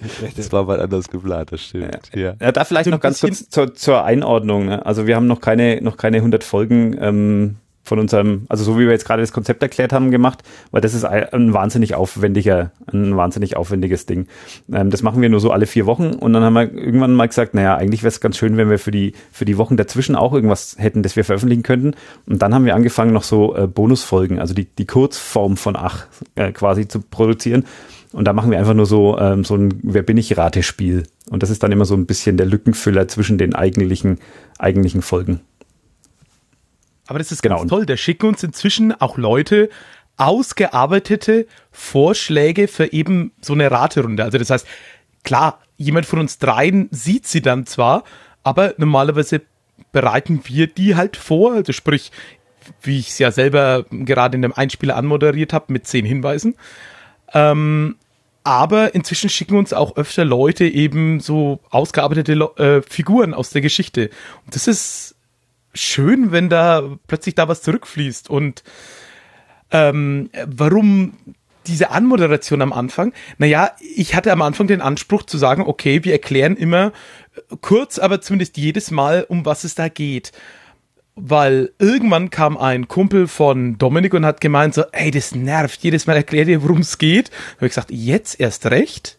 Und dann habe ich auch versucht, über die letzten, keine Ahnung, ich glaube so 60 Mal oder vielleicht sogar 80 Mal schon, immer eine andere Anmoderation zu machen, von der Stimmung her, aber textuell immer dieses Herzlich willkommen zu Art der Kurzform von Ach, wie immer, zehn Hinweise und so weiter und so fort.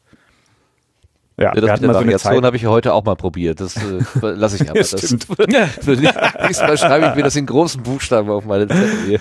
ja, und manchmal, manchmal flüste ich's und manchmal äh, rede ich irgendeinen Quatsch oder äh, rede wie ein Zauberer oder keine Ahnung. Also so, äh, da wird einfach alles mal durchprobiert aus Quatsch. Jürgen hat mal auch eine Anmoderation gerappt, auch ganz, ganz fantastisch, auch sehr hörenswert.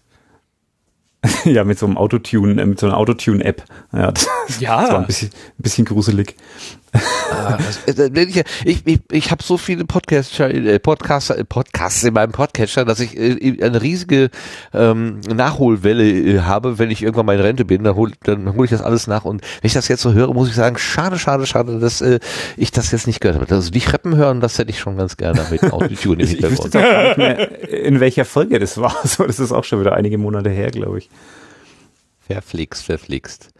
Also gut, es gibt also zwei Typen. Das, das war sowieso etwas, was ich ansprechen wollte. Also sagen wir mal das große Format, wo du ähm, ähm, äh, Jürgen eine eine Persönlichkeit, eine historische, humorvolle ähm, eine Persönlichkeit mit was ist denn gerade jetzt passiert? äh, ist, ich habe ja einen Kick to Talk und irgendwie hat sich das gerade? Wahrscheinlich ist ein Fuß abgebrochen. Na gut. Ähm. Ich hoffe, es ist nicht deine. ähm, nee, das Kästchen, auf dem ich stehe, ist, jetzt wackelt es plötzlich. Vorher hat es nicht gewackelt. Ähm, solange ihr mich hört, ist es technisch in Ordnung und dann werde ich meinen Fuß auch da drauf lassen. Äh, es gibt die große Form, wo du also was vorbereitest und den anderen beiden vorträgst und die dürfen dann einfach dazwischen quatschen oder wie ist die äh, Konstruktion? Genau, Sollen das war so die, das, das war so die Idee. Die sind schon angehalten, irgendwie dazwischen, dazwischen zu reden und Fragen zu stellen und äh, Kommentare abzugeben und das Ganze so ein bisschen, ähm, naja, also ich wollte keinen, was ich nicht machen wollte, war so einen langweiligen Geschichtsvortrag, weil äh, erstens kann ich das nicht und zweitens, wenn das so abgelesen klingt, so da schlafen ja die Leute ein. Und dann haben wir gesagt, na okay, dann machen wir es doch so, dass, dass einfach zwei Leute in der Runde so die Rolle des Publikums übernehmen und ähm, genau wie das Publikum wahrscheinlich bei seltsamen Wendungen in irgendwelchen Biografien plötzlich Fragen hätte, ähm, genauso haben die zwei dann immer äh, mehr oder weniger sinnvolle, sinnfreie Fragen. So, unterwegs. Ja, also und äh, die Folgen, die ich gehört habe, muss ich sagen, funktioniert das auch richtig gut. Also diese Aufteilung in du bist sozusagen der in Anführungszeichen seriöse Vortragende und dann hast du da so ein bisschen marodierendes Publikum daneben. genau. Genau, das, das ich da auch, wirklich. Finde ich da auch schön, dass die beiden auch total unterschiedlich sind. So, ne? Der Philipp, der platzt raus, was ihm gerade, also ich glaube, es geht ihm noch nicht mal durch den Kopf, das liegt, glaube ich, oft direkt auf der Zunge. Und der Dominik ist dann eher so, ist dann eher so der Ruhige, der dann hinterher so, ja, Moment mal. Und, und dann nochmal so nachdenklich irgendwie ausholt und nochmal irgendwie reingerscht ist, finde ich Aber sehr schön. Dann kommen so, die Knalle von ihm. Ja, ja, also ich, das ist beides eine eine andere Art von dazwischen Grätschen und äh, Komik, aber finde ich beides super und das ergänzt sich super. Und klar, da hat auch jeder für sich, ich sag mal, in diesem Konstrukt sein Eck gefunden. Und mir ist auch bewusst, dass ich da in dieser Rolle von dem, der, der halt schneller reinplatzt bin und dann bleibe ich auch in der. Also, beziehungsweise mir fällt es nicht besonders schwer.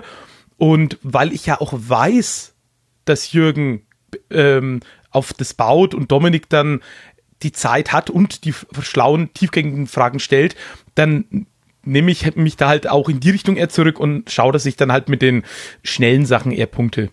Und ich meine, ich versuche das natürlich auch zu triggern. Ne? Also ich, ich versuche dann schon Dinge so zu formulieren, dass, äh, dass sie so klingen, dass man nachfragen muss oder dass man irgendwie einen, einen blöden Spruch auf den Lippen haben muss eigentlich. So Aber noch hast du es noch nicht geschafft, einen blöden Zwischenbemerkung von mir ähm, vorzugreifen mit genau dem, was ich gesagt habe. Aber du warst ja, massiv fast. nah dran bei vielen Sachen. Das war genau. fantastisch. Da zieht er irgendwann mitten im Skript, ich mache eine Zwischenbemerkung, zieht er raus, ah, ich hätte jetzt nicht, ich habe mit einer Zwischenbemerkung gemerkt, aber oh, ich hätte nicht den Witz erwartet, den du gemacht hast, sondern einen ganz ähnlichen, aber okay, und weiter an der Stelle. Naja, man kennt sich dann irgendwann, ja. Ja, ja. Also ich habe euch beim Schreiben schon immer im Ohr, tatsächlich. oh. Du kannst triggern. Wenn ich dieses Wort sage, dann wird Philipp das sagen. Ja, manchmal, manchmal gelingt so mehr oder weniger, genau. Das ist echt auch schon. Aber was ich noch sagen wollte, das ist natürlich auch ein Konzept, das ist jetzt nicht komplett auf unser Mist gewachsen. Das gibt's äh, so ähnlich in einem amerikanischen Podcast, den ich sehr, sehr gerne mag und den ich auch an der Stelle nur äh, wärmstens empfehlen kann. Das ist The Dollop. Und äh, die machen das Ganze mit der amerikanischen Geschichte und da mit diesen ganzen ähm, Sklavendingen und den ganzen ja, amerikanischen Eigenheiten gibt's da natürlich ähm, eigentlich noch viel absurdere Dinge als bei uns hier so im Raum. Aber wir haben gesagt, okay, dann lassen wir den Amerika und äh, wir konzentrieren uns so ein bisschen inhaltlich auf Deutschland und Europa. Ja, ist eine gute Aufteilung der Welt. Ich glaube, damit können die dann auch gut leben. Ich glaube, ich habe irgendwann sogar mal eine Mail hingeschrieben und habe gefragt, ob wir ein deutsches Franchise äh, machen dürfen, aber die haben sich nie, die haben sich nie zurückgemeldet. Ja, okay. Die sind sehr beschäftigt. Das sind zwei US-Comedians, die auch immer viel auf Tour sind. Von daher. Ja, genau. Also das sind richtige Comedians, ja, die auch wirklich Stand-up auf der Bühne machen und so. Und ich glaube, die ja. haben aber auch so ein Schreiberteam, oder? Weil die hauen ja, ja jede Woche, glaube ich, eine Folge raus. Die haben eine komplette Redaktion dahinter, ja. Aber die, die machen, ich glaube, zweimal die Woche oder alle zwei Wochen. Das kriege ich, das kriege ich immer nicht hin. Biweekly? Ist das zweiwöchig oder? Ich glaube, Biweekly ja, ist nicht komplett definiert. Also ich glaube, Biweekly könnte beides sein. Deswegen sollte man entweder sagen twice a week oder twice a month, damit es klar ist. Ja, das kann ah. auch sein. Vielleicht machen die da auch einen Gag draus, das, den ich nicht verstanden habe. Im Unbestimmten übrig lassen, ja. sozusagen. Also den ja. kann ich sehr empfehlen. Die haben, glaube ich, schon äh, um die 350 Folgen oder so. Die machen das schon seit Jahren. Und äh, da sind mit auf Tour und naja. Einige sehr, sehr schöne, sehr, sehr schöne Dinge dabei. Und liebe Leute, hört es an, denn ich habe leider Hörverbot.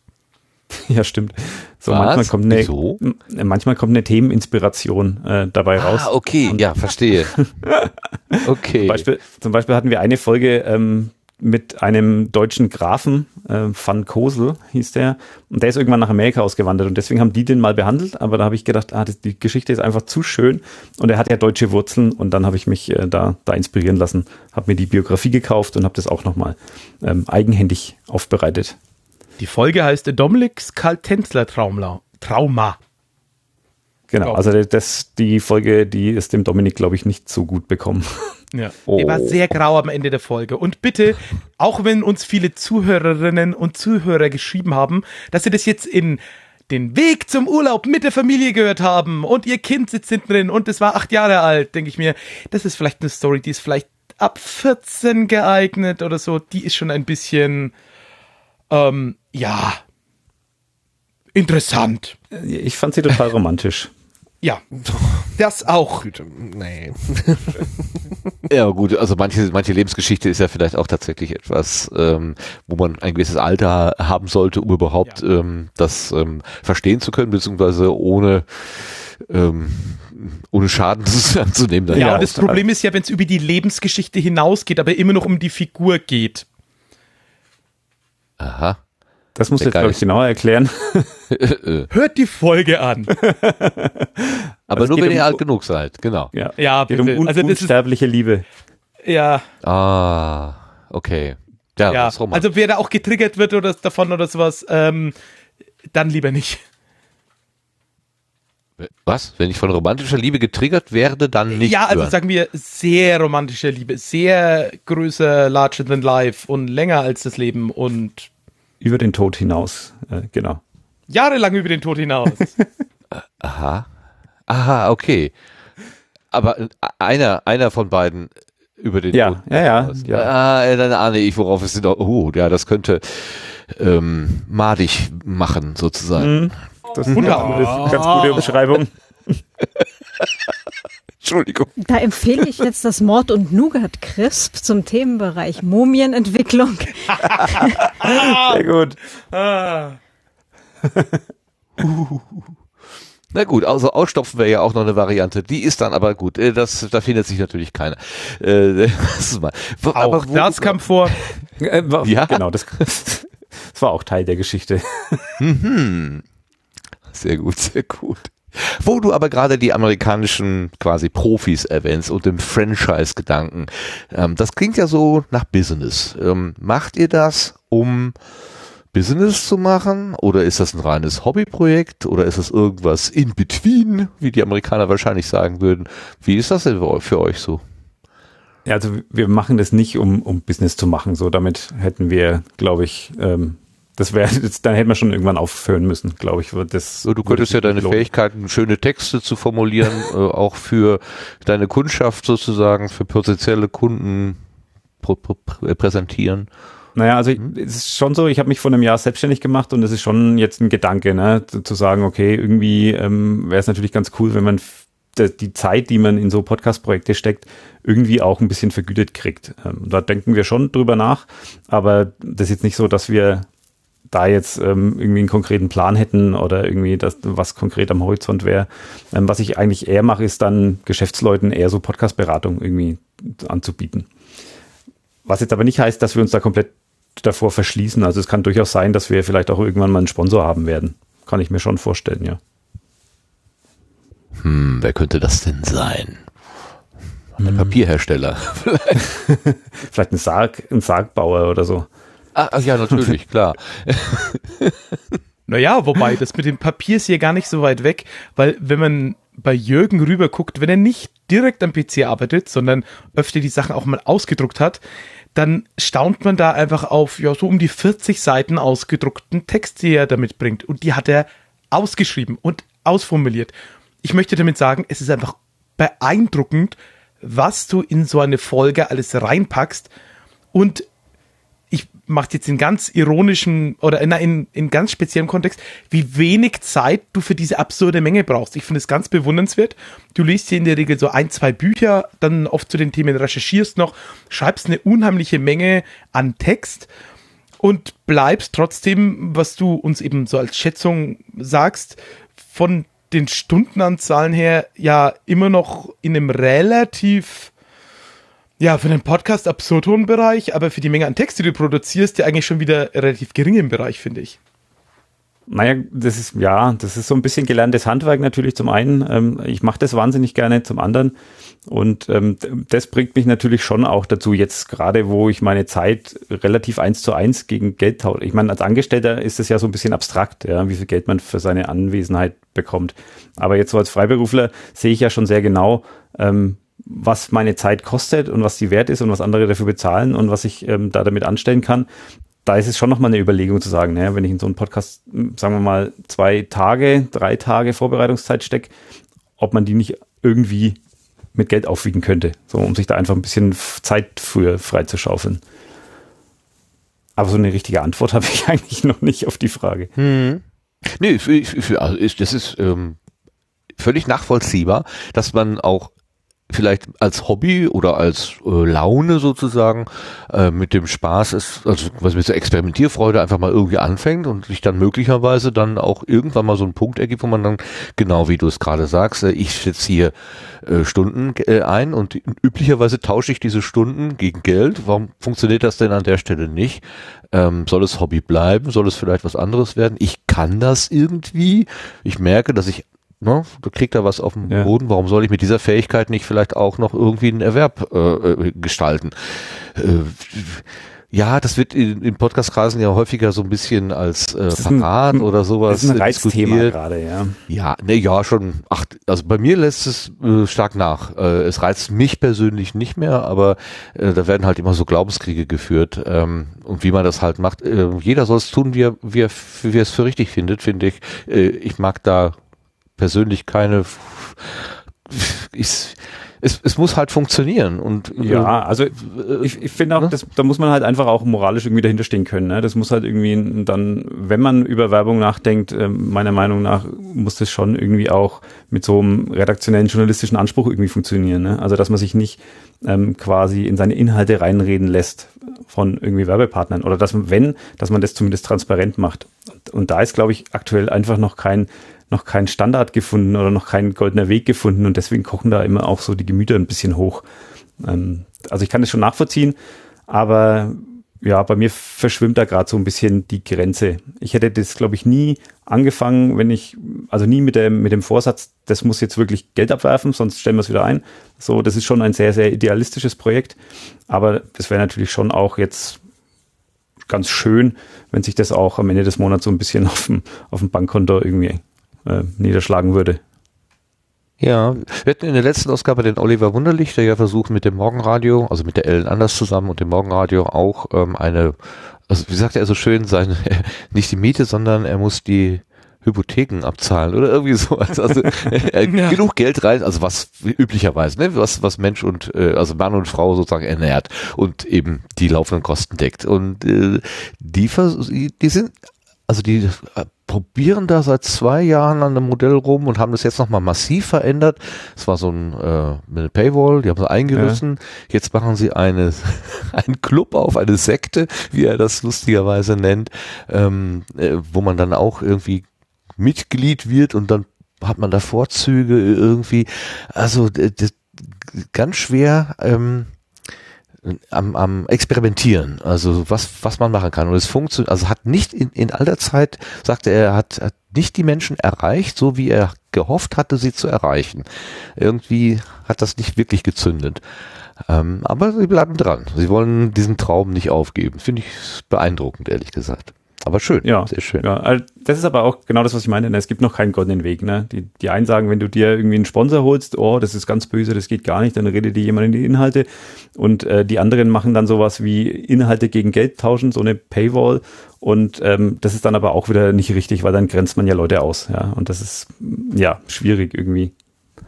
Ja, auf das Argument hat er geantwortet, dass man eben, also sagen wir mal, sozial verträgliche Abonnements auch gestalten könnte. Also wenn jetzt jemand kommt und sagt, das ist mir zu teuer, das kann ich mir nicht leisten, ich bin aber trotzdem großer Fan, dann hätte er halt das Abo verschenkt oder was auch immer. Also ähm, solche solche, ja. solche Modelle lassen sich ja auch sehr beliebig justieren. Also da, ähm, ich bin sehr froh, dass ich das hier als Hobby betreiben kann. Da brauche ich mir über diese Sachen überhaupt keine Gedanken zu machen. Äh, ich muss mir auch nicht überlegen, wie viel von den Einnahmen, die hier das Produkt abwirft, muss ich jetzt an Lars, an äh, Sebastian und an Claudia weitergeben und vielleicht noch an Melanie und Marc und äh, ähm, und Jörg äh, im Hintergrund, sondern es gibt einfach nichts und die paar Spenden, die eingehen, die gehen in die Auphonic-Kasse äh, und die werden unmittelbar fürs Produkt und fürs Projekt wieder eingesetzt. Also ähm, da mache ich es mir persönlich sehr leicht und bin da sehr froh drum. Vor allen Dingen, wie ich letztes, letzte Ausgabe hörte, ähm, muss man ja, wenn man zum Beispiel sowas wie eine Paywall macht oder was verkauft, muss man ja dem Finanzamt gegenüber nachweisen, wer sind denn eigentlich die Käufer? Und wenn die auch noch im Ausland sitzen, verschiedene Steuersätze berechnen. Sebastian hatte das dann nochmal kurz erklärt. Zum Glück gibt es da eine Vereinfachung inzwischen. Aber als ich das so gehört habe, habe ich nochmal dreimal innerlich Danke gesagt. Danke, oh. dass das nur ein Hobby ist. Oh Gott, oh Gott, oh da hat man auch keine Lust, ja. keine Lust drauf, ja. Aber genau, so ähnlich ist es bei uns auch. Also wir nehmen auch dankend Spenden entgegen und das ist halt was, ähm, das aktuell sehr viel in Bücher zum Beispiel fließt. Bücher und Technik und äh, die, die Hostingkosten, die laufenden Kosten, die man so hat. Ganz klar, ja. Aber gut, äh, ihr sucht also noch oder du suchst, ja, oder ihr, also schon, also du wirst schon die Vermarktung, das über den Gesamtpodcast oder das Gesamtprojekt äh, äh, irgendwie, wenn es überhaupt mal so weit kommt, denken oder würdest du das quasi Würdest du die beiden anderen einkaufen, zukaufen? Das, das, ist dann tatsächlich, das ist tatsächlich eine steuerlich sehr interessante Frage, auf die ja. ich noch keine richtige Antwort habe. Also so ähm, inhaltlich haben wir uns darüber schon ein bisschen ausgetauscht und ähm, wir würden uns dann wahrscheinlich so einigen, dass das so ein bisschen nach Aufwand dann ähm, aufgeschlüsselt verteilt würde. Ah, interne Aber, Kostenabrechnung. so ungefähr. Ja. Ja. Aber ich, wie man das steuerlich macht, da muss ich mich auch echt wirklich schlau machen, wenn es soweit kommt. Also da habe ich keine Ahnung. Ich meine, als Freiberufler kann ich Rechnungen schreiben, ja, aber was mache ich dann, wenn ich das dann weiterreiche an andere? Das ist mir, ist mir im Moment nicht klar. Sebastian, kannst du da spontan, so wie letztes Mal, irgendwas zu sagen? Äh, gerade nicht, nee. Äh. Nee. Also es gibt ja grundsätzlich für Privatpersonen die Möglichkeit, dass man auch als Privatperson eine Honorarnote schreibt. Zumindest hier in Österreich ist das so. Ähm, dann könnte man es halt auch äh, in die Verrechnung reinhauen. Aber das ist jetzt auch ohne Gewähr. Also das ist so der Themenbereich, vor dem ich mich auch immer am meisten drücke. Ja, stimmt. Es gibt so eine private Rechnung, gibt es tatsächlich auch. Aber ich weiß nicht, hm. wie da die Bedingungen und Abhängigkeiten sind. Aber stimmt, ja. Also ja. äh, für, für den äh, lokalen kleinen Radiosender, den es bei uns in der Gegend gibt, äh, für den habe ich ja damals die Sendeplanung geschrieben, die sie noch benutzen und für die Pflege machen wir so alle drei Jahre einen kleinen ja, Honorarvertrag. Das heißt, ich unterschreibe was und ich bin dann eben selber dafür zuständig, dass das Ganze mit sauber durch das Finanzamt läuft. Mhm. Das ist also so, so, ein, so ein kleines Honorarding, genau wie das, was ich gerade, so wie ich das wahrgenommen habe in Österreich. Und das gibst du einfach in deiner Steuererklärung dann mit an. Ja, genau. So, ähm, also ähm, äh, ich lasse es angeben durch meine Steuerberaterin, weil ich irgendwann festgestellt habe, wenn ich selber mache, ist die Sache viel zu teuer. ich, ich bin da nicht, ich, ich bin da, ich bin da eine totale Niete drin in diesen Dingen und äh, das Schöne ist, dass die Steuerberaterin äh, mir mehr Geld spart an Steuer als ihre Rechnung beträgt. Ja, dann funktioniert das, heißt, das, Konzept gut, ja. Ja, so, also so gewinnen wir alle. Äh, das ist äh, sehr fein so. ja, sehr gut. Okay, da ist äh, das. Ähm da ist noch Spielraum nach, nach allen Seiten, das muss man erst noch lernen. Kommen wir mal wieder weg von diesen Vermarktungsüberlegungen oder äh, Finanzierungsüberlegungen. Also äh, halten wir fest, im Augenblick ist euer Angebot äh, frei. Ihr macht es als Spaß an der Freude, aber ihr nehmt auch Spenden entgegen. Auf welche Wege kann man euch spenden? Äh, PayPal ist eigentlich so der bewährte Weg. Ähm, ich suche gerade noch nach einer Möglichkeit, das mit, mit Überweisung irgendwie sauber zu regeln, aber äh, im Moment ist es eigentlich PayPal. das Problem bei, bei Überweisung ist doch in Anführungszeichen nur, dass man ein Konto finden muss, wo keiner eine Abbuchung, ja genau, wie heißt denn das, äh, auslösen kann, ne? Also dass das, das quasi Lastschrift. eine Richtung so geht. Genau, du Lastschrift, genau, Lastschriftverhinderung, ein Lastschriftverhinderungskonto. Spannend. Genau, und da muss, da habe ich jetzt einfach noch nicht die Zeit gefunden, da wirklich irgendwie zu schauen, ob eine meiner Banken das irgendwie relativ problemlos äh, anbietet, so dass man das und im Internet am besten zusammenklicken kann. Geht nicht einfach ein Unterkonto, wo einfach sonst niemand Zugriff drauf hat und wo einfach nur die Eingänge reinkommen? Oder ist das jetzt ja, so einfach also gedacht? Also in dem Moment, wo du deine Kontodaten veröffentlichst, könnte irgendjemand im Zweifelsfall eine Lastschrift von deinem Konto einziehen, wenn das, wenn das quasi erlaubt ist. Also du müsstest das Konto komplett gegen Lastschriften sperren, dann ist es eigentlich gefahrlos, die Daten zu veröffentlichen. Aber sonst Aha. könnte irgendjemand ja auf deine Rechnung bestellen und dann einfach äh, die, die Daten ähm, eintragen. Okay. Aber es Problem gibt so, also ich, ja. ich glaube auch, dass bei der bei der Diva, da, es gibt so Sparkonten. Ich glaube, die die da ist es so, dass die grundsätzlich keine Lastschriften erlauben. Aber wie gesagt, da hatte ich einfach jetzt noch nicht die die Zeit für mich damit eingehender zu beschäftigen. Herzlich willkommen beim Finanzberatung. ja, genau. Wir bringen Ihren Podcast an den Start. Gehen wir doch mal wieder zurück zu Mit 2a, ne? da, da, bin ich, da bin ich thematisch, thematisch sicherer. Gut, ähm, also ne, kommen wir von der, von der, ähm, also wir wissen jetzt sozusagen, wo die Ideen herkommen. Du setzt dich hin, kaufst Bücher, äh, lässt dich inspirieren hörst andere Podcasts und hast plötzlich irgendwelche Lebensläufe und versuchst sie dann äh, aufzubereiten, bis zu 40 Seiten, also richtig ordentlich gehst du da heran in die Recherche. Dann passiert was. Ihr setzt euch zusammen, äh, habt einen, einen Aufnahmeraum in Nürnberg, äh, habt gewisse feste, regelmäßige Termine, dann kommt der Philipp und schleppt die ganze Technik dahin und äh, nimmt auf und geht dann nach Hause und schneidet das alles zusammen. Oder wie geht das einfach ganz praktisch? Erzähl doch mal. Das war jetzt eigentlich schon relativ gut getroffen, ja. Ja, ich wollte gerade sagen, das äh, trifft es eigentlich schon ziemlich auf den Kopf. Die Technik ist inzwischen, ja, dadurch, dass Jürgen podcastet und ich podcaste und wir beide unabhängig voneinander noch mehrere Projekte haben, hat irgendwie jeder ein bisschen Equipment, von daher ist eigentlich egal, wer es mitbringt, aber ja, im Endeffekt werfen wir da so einen Haufen Technik aufeinander, was ich auch schön fand. Von Anfang an war klar, wir wollen alle so ein bisschen die Nerd-Lösung gleich mit Räusper-Taste und hast du nicht gesehen und Ultraschall und Reaper und ja, das war von Anfang an gleich so ein Hurra, wir gehen in die Vollen, wir haben alle drei da total Lust drauf und im Endeffekt sieht's dann genauso aus. Und ja, dann sitz ich dann vor, ja, jetzt zuletzt, was waren es mal, viereinhalb, fünf Stunden Audio, Audiomaterial und dann wird geschnitten, Kapitelmarken gesetzt, Räusperspuren nachkorrigiert, ähm, Sachen rausgeschmissen, Uh, Intro manchmal noch irgendwo bisschen verschoben, Lautstärkenanpassungen, dann fliegt das Ganze raus, wird mal mit dem Ophonic Offline Renderer gegen geprüft, ob das so ungefähr passt, dann nochmal gegen und Probe gehört, dann kriegen sie die anderen zwei nochmal vorab zum Hören, dann wird's bei, ja, dem Host, der dann den Rest verarbeitet, hochgeladen und dann schreibt uns der Dominik oft noch so einen schönen Sendungstitel drüber und dann fliegt das Ganze endlich online. Also macht Dominik doch mehr als schön aussehen. Das müssen wir mal festhalten. Ja klar. das stimmt. Das stimmt. Äh, du hast, wir haben die Pizza vergessen. Es gibt äh, meistens vor der Aufnahme noch Pizza. Oh, das scheint ein bewährtes Prinzip zu sein. Mhm. Ja, ja, und ihr trinkt Bier. Ja, wir trinken auch Bier, genau. Ich, ich wüsste nicht, ob ich schon jemals einen Podcast komplett nüchtern aufgenommen habe. ich glaube nicht. Sehr gut. Okay.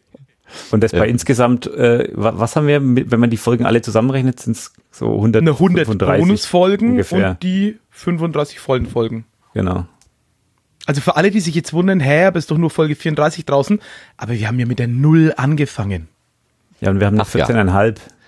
Die hast du da, da, oh ja, stimmt. Den Nerd. Stimmt, und dann noch die Bonusfolgen äh, für das schöne Weihnachtsgewichtel, das Pottgewichtel. Da gab es ja dann auch nochmal Bonusfolgen. Genau. Da kann man ja gar nicht richtig zählen bei euch. Da kann man ja gar Schwierig. nicht die 100 richtig feiern. Na gut, wir feiern trotzdem, egal. ja, 100 Bonusfolgen. Ja, immerhin, die, genau, die. Ähm, Aber auch nur ähm, Bonusfolgen. 100. Das, eigentlich ist ein Bonus was Seltenes, ja. ne? Ähm, und, äh, und, und, äh, ihr macht einen Bonus gleich 100 Mal. Also das ist auch ja. Schön. ja, schön schräg, sehr schön. Ist ja auch schön. Wir konnten ja schon auch mit vielen anderen Podcasterinnen und Podcastern die Folgen gestalten, so dass wir Leute bei so einem Chaos Communication Kongress so eine komplette Runde zu Gast hatten, aber auch alle möglichen Leute einladen konnten. Jetzt zuletzt zum Beispiel Toybi alias Teutelbier alias Philipp, der in seinem Nussschale-Podcast in kurzer Zeit die Welt erklärt. Ähm, der war jetzt zum Beispiel unser letzter Gast. Das heißt, wir haben da auch, wie jetzt wir hier ja aus unterschiedlichsten Ecken Deutschlands miteinander reden, so haben wir bei den Remote-Folgen auch öfter mal Gäste. Die wesentliche Frage ist aber, wie viel Ls und Ps der Teubi hat. Genauso viele wie ich, das ist das Schöne. Genauso viele. Ja, und der Mann, der unser Intro spricht, auch genauso viele. Das ist zu einfach. Ja. Es gibt so Haben viele. Die dann aber auch alle Mailadressen auf deiner Domain? Oh, das ist eine fantastisch gute Idee. Das ist eine fantastisch gute Idee mit Philipp at eine Also der eine kriegt der echte at und so weiter und der zweite kriegt dann the real und die dritte Person dann der einzige wahre. Also ich find's lustig, wenn vorne immer Philipp in unterschiedlichen Schreibweisen dann wäre. Das, das könnt ihr machen, das könnt ihr machen, wie ihr möchtet. fantastisch, fantastisch. Okay, das Hosting äh, macht ihr auf WordPress mit äh, Podlove selber oder ihr, benutzt ihr da einen Dienstleister? Also haben wir am, am Anfang gemacht, ähm, inzwischen sind wir aber bei Podigy. Also die Webseite ist weiterhin selbst gewordpressed, aber sozusagen Audio, Backend, RSS-Feed und Co. Äh, ist bei Podigy gelandet. Einfach aus Erleichterungsgründen oder gab es da irgendwie mal Probleme mit WordPress oder so, wo ihr gesagt habt, das ist jetzt alles zu frickelig, jetzt gehen wir lieber in so einen sicheren Hafen oder gibt es da ein Argument? Also, oder? Eigentlich, weil ich die Jungs einfach äh, gerne mag. Die machen coole Arbeit. Ähm, das ist ein cooles Projekt. Ähm, die beauftragen mich manchmal als Texter. Das finde ich natürlich auch gut. und dann war das für mich irgendwann mal eigentlich keine große Frage mehr. Dann wollte ich da eigentlich unbedingt hin. Hallo Vanilla Chief. Grüße. Es ist so süß. Ähm, ich habe einen Blütenschatz heute. Das ist der Toybi und ich habe ein Setzling mitgebracht. Da ist der Vanilla Chief mit drin. Ich komme, ich bin, oh. es, ist so, es ist total witzig. Die, die, Welt ist ein Dorf. ja, genau. Ja, diese Welt, diese Welt ist ein Dorf. Ähm, Sehr schön. Ja, jetzt bin ich eigentlich durch mit meinen Fragen. Äh, nee, warte mal. Äh, ihr hattet ja gerade angedeutet, ganz geschickt, dass ihr noch weitere Projekte, nämlich einzelne Podcast-Projekte habt. Das wäre eine Gelegenheit, da mal drüber zu sprechen, was denn der, ähm, der, der Jürgen, der Werbetext, ja, Werbe, machst du Werbetexten? Texter, so, egal. Ähm, was du denn noch für weitere Projekte hast? Individuell. Also ich habe äh, Anfang des Jahres noch einen zweiten Podcast gestartet, ähm, der mir auch schon sehr lange unter den unter den Nägeln brannte. Und zwar ähm, muss man vielleicht wissen, ich bin chronischer Schmerzpatient. Das ist auch ein Hauptgrund, warum ich mich irgendwann selbstständig gemacht habe, weil ich äh, einfach das im Büro nicht mehr ertragen habe zu, zu fest vorgeschriebenen Zeiten. Und ähm, daraus habe ich äh, gedacht, ähm, da muss ich irgendwie was draus machen, einfach weil das Thema Schmerz in der Öffentlichkeit ähm, oft wenig so totgeschwiegen wird oder weil ähm, Angehörige von Schmerzpatienten oft überhaupt nicht wissen, wie sie, wie sie damit umgehen sollen oder weil Schmerzpatienten oft auch ein bisschen isoliert leben und irgendwie sich allein gelassen fühlen mit, mit irgendwie so einem chronischen Schmerzbild. Und daraus ist dann Anfang des Jahres ähm, zusammen mit der Lisa, die eine ähnliche Erkrankung oder ein ähnliches Problem irgendwie hat, ähm, die Schmerzenssache geworden. Kann man hören auf äh, www. Auch so ein Wortspiel, ne? Moment nochmal, ich habe da reingeredet. Schmerzen, ich schreibe es mir gerade auf, Schmerzenssache, Lisa und Jürgen. So, jetzt nochmal. Wo kann man es hören? Bei schmerz.fm. Genau, mit oder ohne www, ist egal. Aber ja, ohne Wortspiel kriege ich keine, kriege ich keine Domain. Es ist ja auch, vieles ist ja schon weg, muss man ja auch sagen, so, ne? Das, äh, man muss ja, da muss man schon einfallsreich werden langsam. Du, die wirklich guten Sachen werden weg? Oh. Na, so die einfachen, die offensichtlichen. Ja, okay. Okay. Wie viele Folgen habt ihr da schon gemacht? Anfang des Jahres ist ja noch nie so lange her. Hm. Genau. Lebt ihr also schon richtig? Da Oder ist es noch ein Setzling? bei zwei Folgen im Monat und haben jetzt ähm, die zehnte oder die elfte. Uh. Ja, Tough. ich glaube die elfte, mit einer Nullnummer die elfte. Äh, also Philipp, ich, ich, teile gerade deine Bewunderung für ähm, den Jürgen, was der für ein Output hat. ja, ja. Uff, uff. Vor allem mit der Qualität halt noch hinterher. Das ist schon ganz, ganz großes Kino, definitiv. Ja, also für mich ist, ähm, muss ich fast schon sagen, das ist entspannend verglichen mit dem anderen Podcast. Ähm, da muss ich im Grunde, im Grunde fast nichts vorbereiten. Wie Lisa, äh, redet ja. nicht so viel dazwischen, oder warum? das auch, das auch. Äh, da haben wir mehr Gesprächsdisziplin. nee, also ich, ich habe einfach fast null Vorbereitung. Ich muss hinterher zwar schneiden, aber das ist dann ähm, verglichen mit dem, was ich sonst vorher mache, ähm, eigentlich relativ wenig. Die sind auch nicht ganz so lang, die Folgen. Ist, ist der Fokus da, ähm, so die Situation als Schmerzpatient zu schildern oder ähm, Medikamentenempfehlungen zu mhm. geben? Also mir hat Pille A besser geholfen als Pille B oder ich bin da ganz nach naiv gefragt. Was ist das Konzept? Ja, nee, das ist ganz gut, dass du fragst, weil eigentlich, ähm, es gibt schon viele so, so Gesundheitspodcasts, die halt ja so ähm, aus der Ratgeberecke kommen und davon wollten wir uns eigentlich ganz klar distanzieren. Also wir beschreiben persönliche Erfahrungen, also wir sagen schon, wenn uns was gut getan hat ähm, oder nicht, aber wir, wir geben keine Ratschläge, einfach weil wir uns mit dem Thema ja auch selber gar nicht, gar nicht wirklich gut auskennen. Also das ist so ein bisschen, das ähm, begleitet unsere Suche nach Antworten und nach Lösungen und nach äh, Wegen, damit einfach umzugehen und gar nicht so sehr, ähm, auch wenn es manchmal so klingt, als würde äh, Lisa jeden gerne zum Yoga überreden, ähm, wir wollen eigentlich niemandem wirklich, wirklich Ratschläge geben. So, das können wir gar nicht. Ja, ja gut, in dem Moment, wo man etwas äh, mit, äh, mit Wirkung erfahren hat und dann mit Begeisterung darüber redet, klingt das natürlich immer so ein bisschen wie, das müsst ihr jetzt auch machen, das ist für alle gut, ne? Ja, aber. Ja, aber deswegen wiederholen wir das auch gerne, dass wir uns da wirklich, also es geht da um mhm. uns und um unsere Einschätzung und das muss jeder dann für sich selber entscheiden. Und es ist natürlich schön, wenn da jemand ähm, inspiriert ist davon, dann irgendwie mal was Neues auszuprobieren. Also wir kennen das ja auch, dass man dann oft mal in so einem in so einem äh, Loch sitzt und eigentlich sich mit überhaupt nicht mehr mit seinen mit seiner Krankheit und mit Ärzten und mit Tabletten und mit irgendwas auseinandersetzen mag und einfach nur noch irgendwie ähm, das von sich schiebt. Aber wenn sich da dann jemand irgendwie so ein bisschen motiviert fühlt, mal was Neues auszuprobieren, dann ist eigentlich äh, ja mehr können wir uns eigentlich gar nicht wünschen. Oh, nee, das bestimmt nicht. Aber äh, insgesamt doch sicher ein harter Stoff in Anführungszeichen. Also nichts, nichts mit Humorvermittlung oder historisch oder, ähm, sondern einfach ganz lebenspraktisch. Lebenspraktisch. Also ich, das ist jetzt auch keine komplette Depri-Nummer, ne? Also wir versuchen das auch so ein bisschen, so ein bisschen mit, ja, so leicht zu nehmen, wie es halt geht, ja, und das auch so ein bisschen, äh, das darf auch gelacht werden. Ähm, und es steckt natürlich auch so ein bisschen journalistischer Anspruch dahinter, ähm, das Thema Schmerz einfach auch so ein bisschen journalistisch anzugehen. Also wir reden dann auch schon mal mit einem Neurobiologen ähm, oder mit einem Mediziner oder mit, mit wirklich Fachleuten äh, über die Hintergründe von diesen Themen. Ja. Aber wo du gerade sagst, äh, nicht zum Runterziehen, ähm, Hobby-QS, ähm, äh, der Björn, der ist ja für mich genau. ein ganz, ganz großes äh, Vorbild, wo er einfach sagt, ähm, ja, vom Jammern wird's nicht besser. genau. einfach. Der steht auch noch, äh, mit dem habe ich auch schon gesprochen, genau, der steht auch noch auf der Gästeliste. Ähm, da müssen wir mal gucken, dass wir mal zusammenkommen, weil das will ich natürlich dann auch, das möchte ich nicht übers Internet machen, da will ich schon die Chance ergreifen mit dem mal irgendwo im Biergarten zu, zu gehen. Ähm, genau, den möchte ich auch gerne mal noch, noch einladen. Wenn er das jetzt hört, hier Björn, äh, melde dich doch mal wieder. Grüße. Und er war ja auch schon bei uns zu Gast in den Kurzfolgen genau. wiederum. Genau. Ja, guck mal. Also die Welt ist wirklich sehr, sehr klein. Stell dich doch gerade äh, fest. Gut, Philipp, der macht äh, nicht nur äh, Amateur, ach ne, Amateur, äh, Improvisationstheater und du machst nicht nur Kurse Correct. bei Podstock. da hast du ja äh, zur großen, zur großen Freude von vielen Menschen äh, sehr viel Bewegung ins Publikum gebracht, sondern ja. du machst auch noch einen Podcast. Was machst du denn noch? Genau.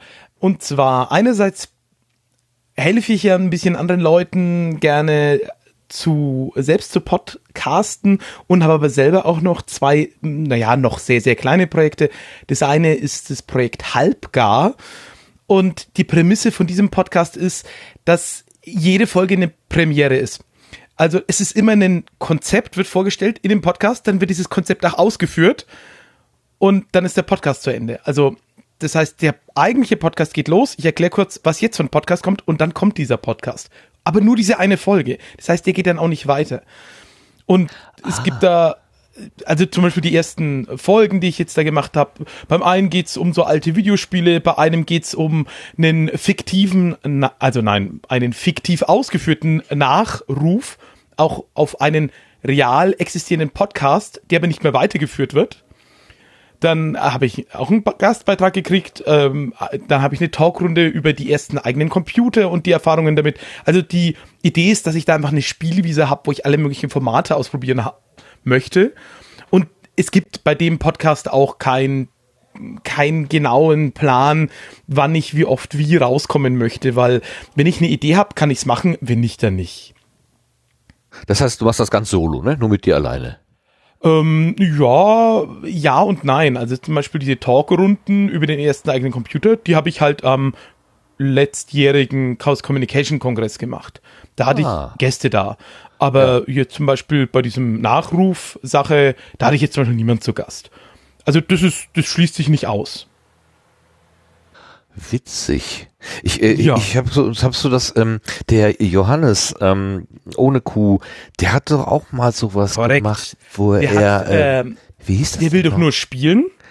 Ja. Und der macht ja aber, ich habe am Anfang auch gedacht, als ich das gehört habe, ich hatte nämlich diese Idee für diesen Podcast im Kopf, habe gedacht, geil, das mache ich. Und dann sagt mir noch jemand, du, und hör dir unbedingt von Johannes, der will doch nur spielen an. Und ich bin vom Podstock, das war nicht dieses, sondern letztes Jahr, habe ich mir alle Folgen am Stück angehört und ich saß im Auto und habe die ganze Zeit gelacht und ich war so froh, dass es A so lustig ist und B, ich habe erst gedacht, oh nein, er macht schon jemand genau diese Idee, die ich hatte, aber nein, er macht ja nicht neu ausgeführte, reelle Ideen für Podcasts, sondern er macht eher so absurde Podcasts, so der Baustellen-Podcast, der immer mittendrin von Baulärm unterbrochen wird, den man kaum hört, oder ähm, die Podcast-Oma, die immer nur das Gleiche von sich gibt. Irgendwie die Weisheiten sind sehr einsilbig und recht ordinär. Also so, er parodiert in, in einer ganz tollen Weise Sachen, aber das ist nicht die Idee, da reelle Ideen auszuführen. Ja, und das ja, hat mich ja, in dem Moment dann auch noch so glücklich gemacht, weil ich gedacht habe, so Mensch, da ist sowas Cooles im Raum.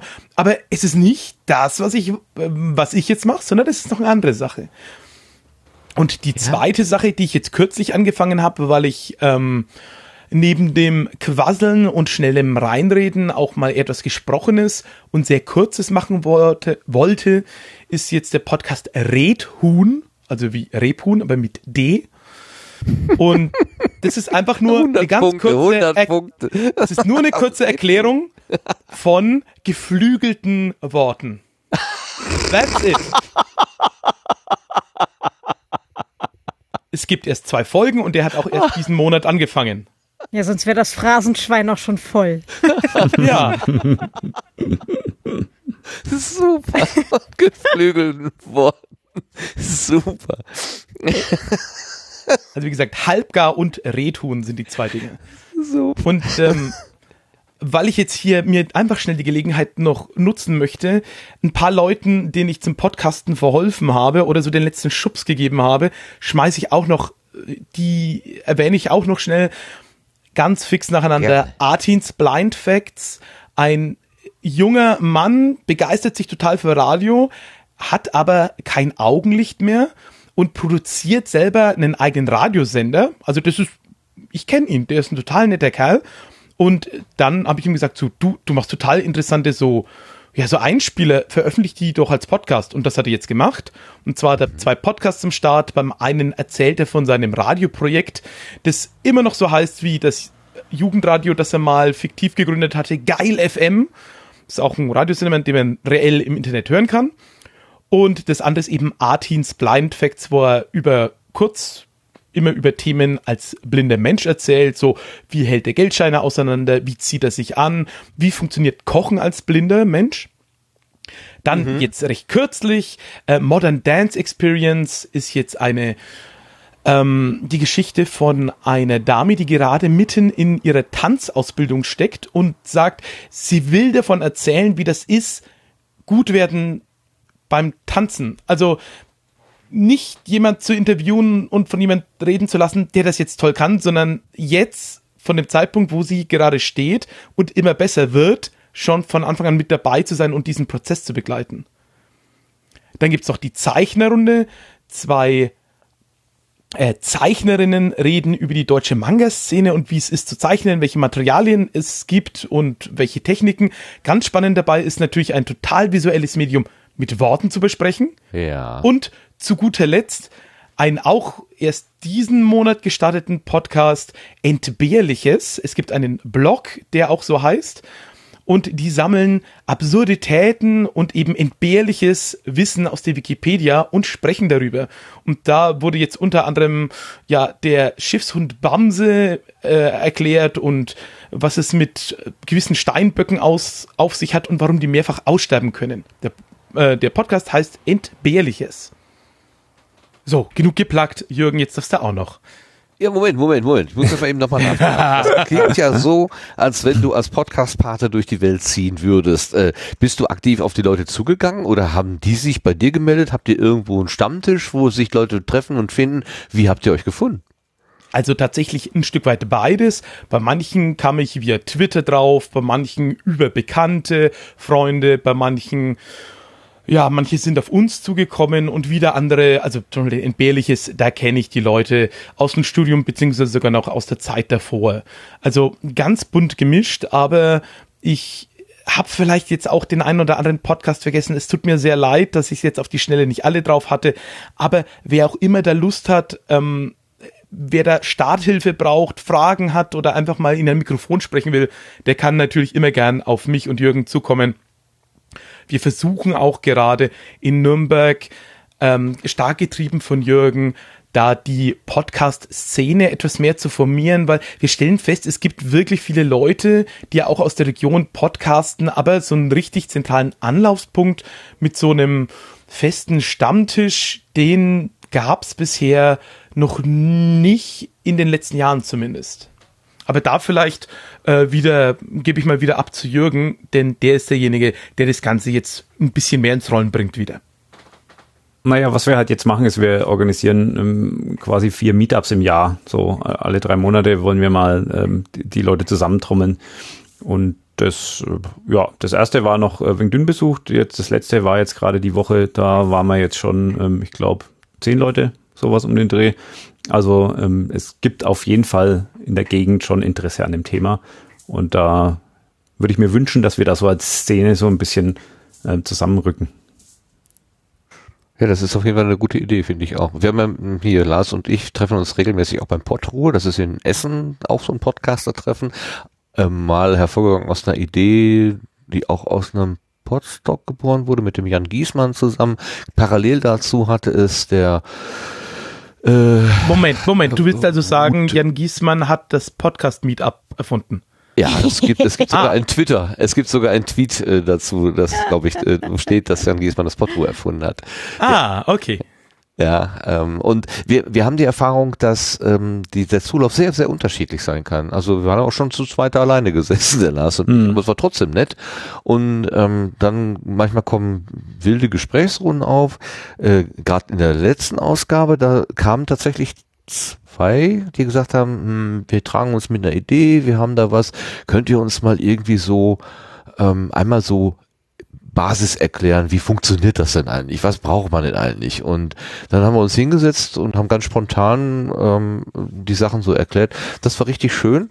Ähm, und aber es, es, es läuft immer sehr, sehr unterschiedlich ab. Also ich äh, hätte auch gedacht, dass sich da so eine, so eine, äh, so eine Gruppe bildet, die mehr oder weniger fest zusammen ist und ähm, äh, und dann auch irgendwie ja, mal ein Thema, ein Vortrag oder irgendwie sowas vorbereitet. Thorsten Runte wollte ich gerade noch erwähnen. Der hatte auch die Idee und das ist irgendwie so eine so eine so eine Gemeinschaftskoproduktion irgendwie geworden. Der hatte damals auch mal Leute, ich glaube, man war mal einer vom, von der GEMA da, der hat sowas über diese GEMA äh, erzählt.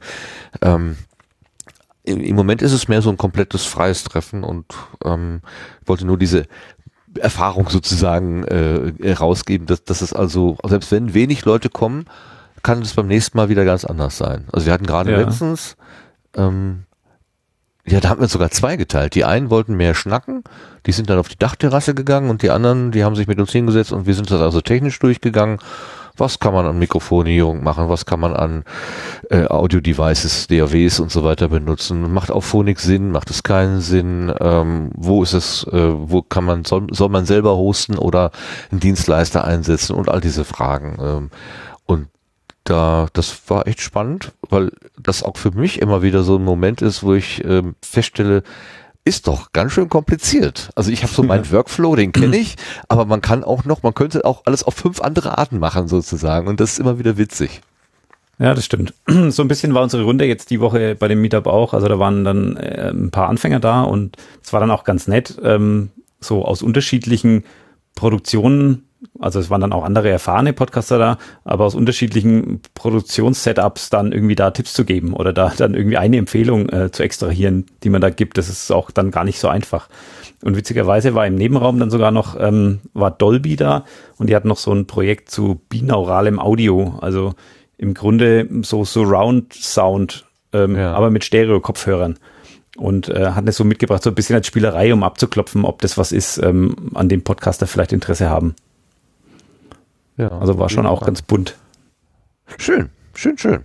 Also da, da, äh, ähm, Nürnberg Meetup. Seid ihr in diesem meetup.com offiziellen genau, darüber, Kalender? Darüber okay. kann man uns finden. Über äh, Franken Netzwerk oder Franken Podcast Meetup, glaube ich, heißt die Gruppe. Also ich habe sie geerbt dieses Jahr, deswegen weiß ich noch nicht genau wie die. Franken Podcast Meetup. Irgendwie so. Ich habe das Meetup irgendwann mal verlassen, weil ich gesagt habe, wir können uns auch über Sendegeld finden. Lars hat dann dankenswerterweise eine Webseite eingerichtet, wo wir die Termine reinschreiben können und dann ist eben auch gut. Weil dieses Meetup, es wollte dann irgendwie, ja, wollte irgendwann mal richtig viel Geld kosten und ja. da war ich dann ab einer das gewissen Anzahl glaube ich, Termine oder Menschen, ne? Ne, Menschen, ja. Das ist, glaube ich, auch der ja. Grund, warum ich es geerbt habe. Weil es gar, ah. gar, nicht so billig ist. Nee. Ähm, ja. mal gucken, wie wir das, wie wir das vielleicht lösen in Zukunft. Also Franken Netzwerk oder Podcast? Was war das jetzt? Franken? Ich glaube Franken Podcast Meetup. Also die drei Worte in irgendeiner Reihenfolge müssten es eigentlich sein. Aber Jürgen, apropos Franken und Podcasts, du hast ja dann noch so eine kleine Meta-Seite eingerichtet, die du vielleicht auch noch pluggen möchtest. Ja, das stimmt. Ähm, genau, ich auch aus diesem Gedanken heraus, oder das kam eigentlich dann beim letzten Meetup ähm, auch so der Wunsch, dass man, ähm, wenn man schon als äh, Leute vielleicht gar nicht so einfach alle zusammenfinden, dass man doch zumindest äh, die, die Podcasts aus der Region so ein bisschen bündeln und präsentieren können. Und äh, daraus ist dann die Webseite Frankenhorcht äh, entstanden.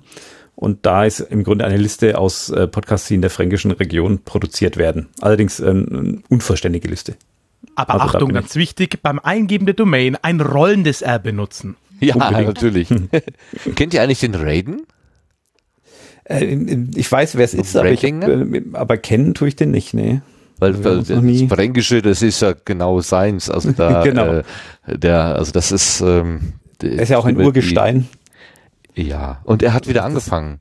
Also der Redinger, der war ja offiziell zu Ende und jetzt sind sie wieder da. Und das freut mich sehr. Also wer ah, okay. den Redinger früher gerne gehört hat und die aus dem, aus dem Catcher genommen hat, es lohnt sich nochmal reinzugucken. Da ist wieder was mhm. gekommen. Ich glaube, dass der auch tatsächlich in dieser Podcast-Meetup-Ding, dass der da früher auch, auch schon unterwegs war, glaube ich. Aber ja, der, der vielleicht der stellt der ja zum, der stellt ja zum Beispiel diesen Team Speak Server ja, genau. Na, wie heißt das denn jetzt, PodWG zur Verfügung. Also wer äh, eine, eine Remote-Verbindung braucht und möchte zum Beispiel aus welchen Gründen auch immer das wunderbare Tool Studio Link nicht nutzen, äh, kann das zum Beispiel auch darüber machen. Genau. Manchmal treffen da sich die Leute auch einfach nur so, ohne dass irgendwas aufgenommen wird, sondern einfach nur zum Schnacken. Also das ist äh, wohl sehr lebendig. Und äh, Lars hat gerade recherchiert, wie er das ja immer tut. Er hat diese drei Worte in richtige Reihenfolge gebracht. Kannst du uns kurz aufklären, Lars? Äh, jetzt, äh, das jetzt auch Podcasting Meetup Franken. Danke. Okay. Die, die drei Worte hättest du auch gerne selber sagen dürfen. Also, ich habe jetzt Wenn überlegt, war da jetzt noch mehr gefragt, aber nee, mir fällt nicht mehr ein. Das Meetup, das die, den Veranstaltungsorten nur anzeigt, wenn man Mitglied der Gruppe ist. Ist das so? Oh, ja. das ist ja doof. Aber dann, ja, das kommt ähm, ja, aber gut, wenn ich den Veranstaltungskalender vorlese.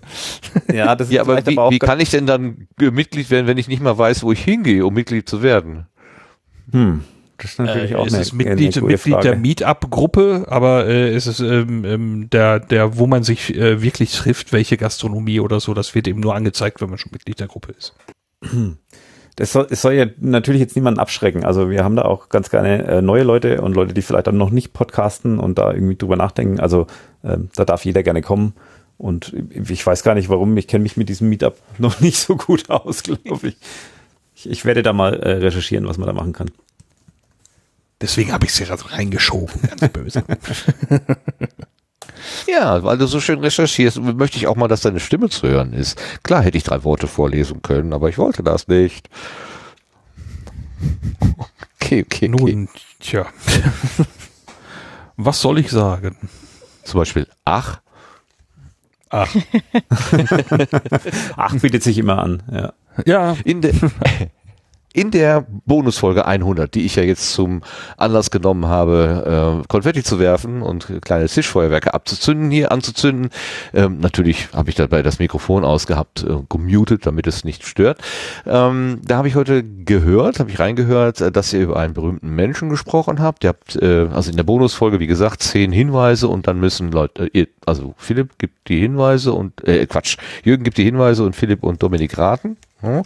Ähm, hier rotieren wir tatsächlich durch. Also bei diesen Bonusfolgen war eigentlich auch initial die Idee, dass Jürgen gar keine schreibt. Ah. Und dann? Ja, um so, um so ein bisschen die Arbeit zu verteilen. Aber dann habe ich mir gedacht, ach nee, komm.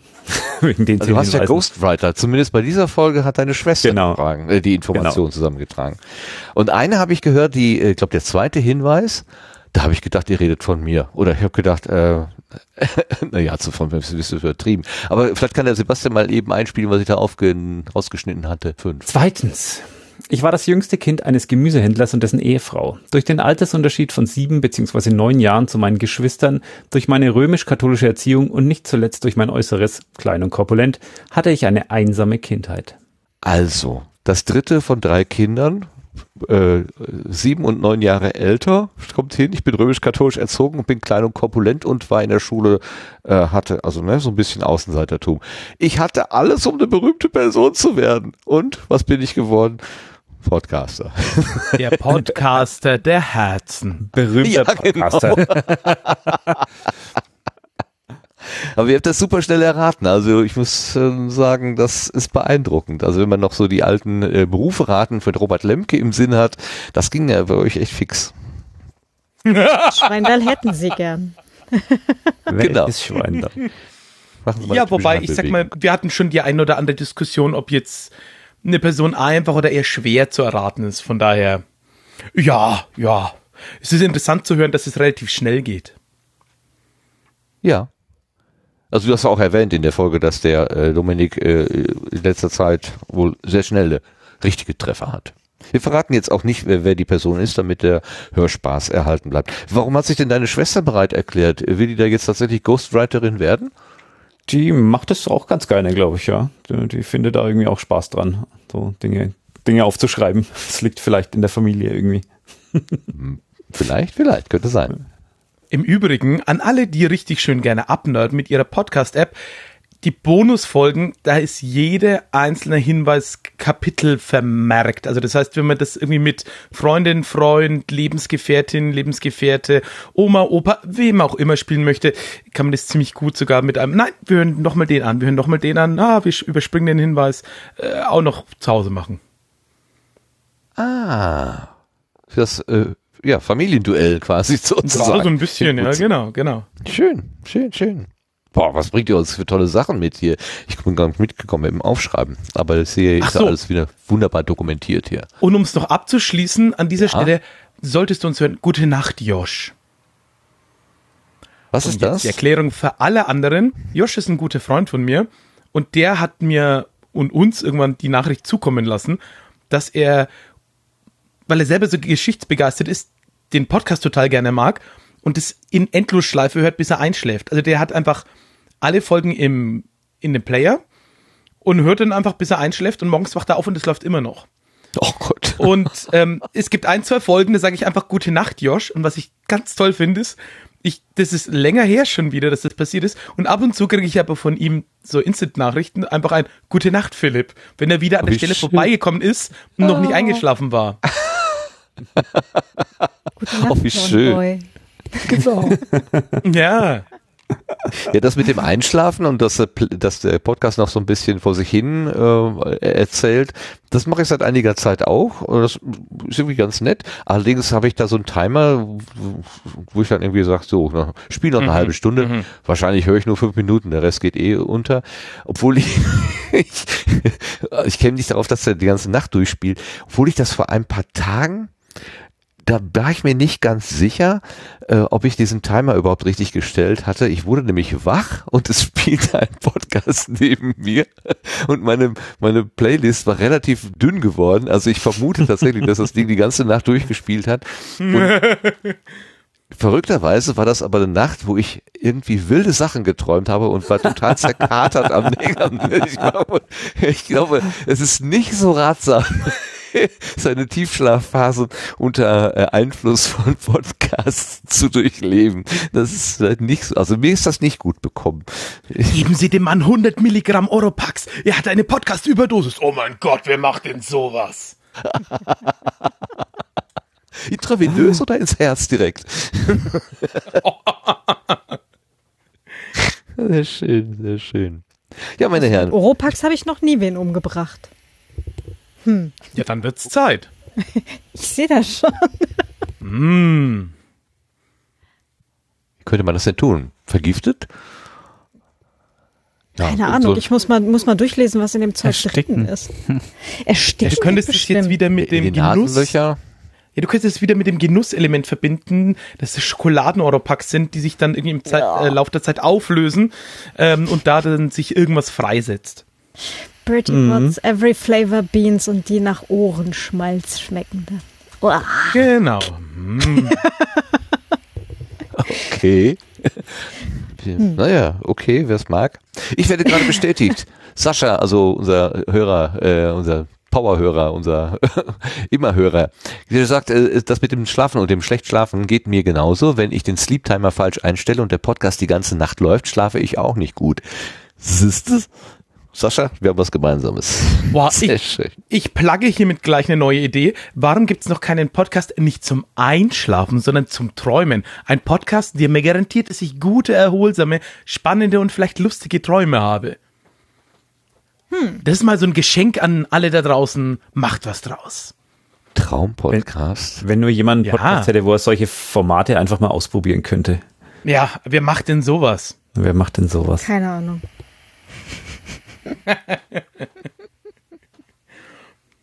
Auf langen Alpha-Wellen gesprochen. Es gibt ja so. aber nur linksdrehend. Ja. nee, aber es gibt Binaural Beats hinten dann so. Bei YouTube gibt es so, oh, ja. äh, so, so ähm, Learning, wie nennt man das denn? Äh, äh, Concentration Music oder Learning Music oder irgendwie sowas, also wo dann ähm, angeblich ähm, die, die Musik was man da so hört, das sind mehr so Sphärenklänge. Die werden dann irgendwie ausgewählt, dass besondere Hirnbereiche angeregt werden. Und ich meine, das wären irgendwelche Alpha-Wellen oder so. Ah. Äh, Wenn es manchmal ganz arg wenn es manchmal ganz arg laut im, im, im, im Büro ist, dann mache ich mir tatsächlich diese Dinger auf. Ähm, und werde wunderbar müde dabei. Ach so, ich habe jetzt gedacht, dann kommt immer sowas so, so ganz leise im Hintergrund, während die Musik läuft, dann Podcasts verbessern dein Leben. Überweis mir viel Geld. Vielleicht, vielleicht. Wer weiß. Kannst du dann noch mit Minimalismus, ähm, mit der Minimalismus-Idee koppeln, so nach dem Motto, äh, du brauchst nicht viel und äh, alles zu viel auf dem Konto belastet dich nur, gib es ab, gib es weiter. Alles über 10 Euro belastet dich nur. Äh, genau, dann können wir es gleich mit ASMR auch noch koppeln. Mensch, hier, hier kommt alles zusammen auf einmal. Wahnsinn. Oh, mir graut's ein wenig vor dieser Idee, aber gut. Und Man darf ja hier die Idee mal aussprechen. Hören. Sendegarten hören. Er ist gut für dein Hirn. Da bin ich mir nicht so sicher. Okay. Gut, dann sagen wir doch an dieser Stelle einfach mal gute Nacht, Josh.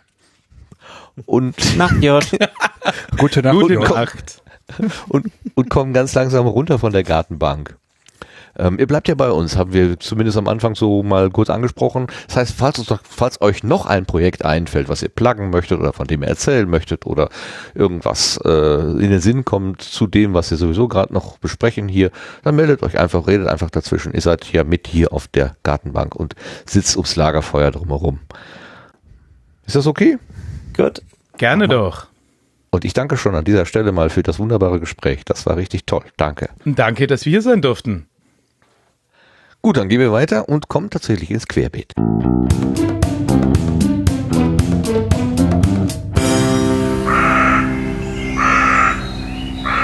Ah, da frage ich doch mal eben noch mal ähm, den Philipp der hat ja jetzt ja Sprachtalent, ne? Du hast doch vielleicht von diesem ähm, Podcast Equipment gehört, äh, wo zunächst nur Single aufgenommen werden konnte, später dann Multi, Multi auf SD-Karte, jetzt Multi äh, im ähm, als Interface von diesem der Hersteller, der klingt wie, als will er aus Skandinavien kommen, aber eigentlich aus Australien kommt. Weißt du, wen ich meine? Du meinst je nachdem, wie man es ausspricht, Road ja. oder durchgestrichen.de oder R0.de oder Röde oder ähm, Dankeschön. Ja. Wunderbar. Ja. ja. genau, den meinte ich und ich wollte mir nicht selber die Zunge zerbrechen, deshalb ja, habe ich dich gebeten, das zu tun. Gerne doch. Diese Aussage wurde präsentiert vom Zungenzerbrechdienst. Genau. Den haben ja einige technikbegeisterte Menschen schon seit einiger Zeit auf dem Kika, weil das einfach, es könnte so ein All-in-One-Gerät sein, was vielleicht der würdige Nachfolger des H6 ist, äh, von der Größe her. Vielleicht äh, noch besser als dieses äh, hochgelobte L12. Ähm, aber da gab es ja so ein bisschen, ah, wie gerade schon gesagt, ne, so Wunschdenken. Jetzt hat sich der, ach, das erzählt am besten der Sebastian selber. Komm, erzähl, was hast ja. du mitgebracht? Genau, der Ralf hat sich das mal genauer angeguckt, also wirklich sehr, sehr ausführlich und dazu im Sendegate äh, mal äh, seine Zusammenfassung geschildert. Ähm, also sehr nerdig auch zusammengestellt äh, und quasi eigentlich das Gerät einmal von vorne bis hinten durchgetestet. Ähm, da sind ein paar spannende Sachen rausgekommen. Also wer irgendwie noch überlegt, das Gerät sich anzuschaffen, kann da sicherlich äh, mal durchgucken, ob da Aspekte dabei sind, die vielleicht vom Kauf abschrecken oder vielleicht auch äh, andersrum dann Zuspruch finden. Ähm, ja, kann man sich auf jeden Fall mal gut durchlesen. Überraschend war zum Beispiel, ich nehme mal einen so einen Kernpunkt raus, das ist der Limiter, der verbaut ist anscheinend, ähm, ja, äh, bisschen äh, bisschen klippt äh, und das ist natürlich ein bisschen schlecht, weil dann ist Audiomaterial in der Regel verloren gegangen und ähm, ja, also da wird auch einiges an ähm, Dynamik verschwendet, ähm, weil er doch sehr früh und sehr äh, konservativ eingerichtet ist. Und das Problem ist halt auch generell bei dem Gerät kann man nicht so viel an den Effekten einstellen und auch nicht feintunen und dadurch ist man so ein bisschen aufgeschmissen, an der Stelle äh, was äh, zu verbessern. Und es ist wohl auch so, wenn man auf SD-Karte kann man wohl auch ausschalten, dass äh, irgendwelche Effekte äh, an sein sollen. Das funktioniert aber anscheinend auch nur so bedingt. Also ähm, das umgeht das Problem auch nur manchmal und nicht äh, vollständig, je nach äh, Gain, den man im Gerät einstellt. Ja, das sind so so ein paar äh, ja, Easter Eggs, die Ralf gefunden hat, wenn man so will. Ähm, und ja,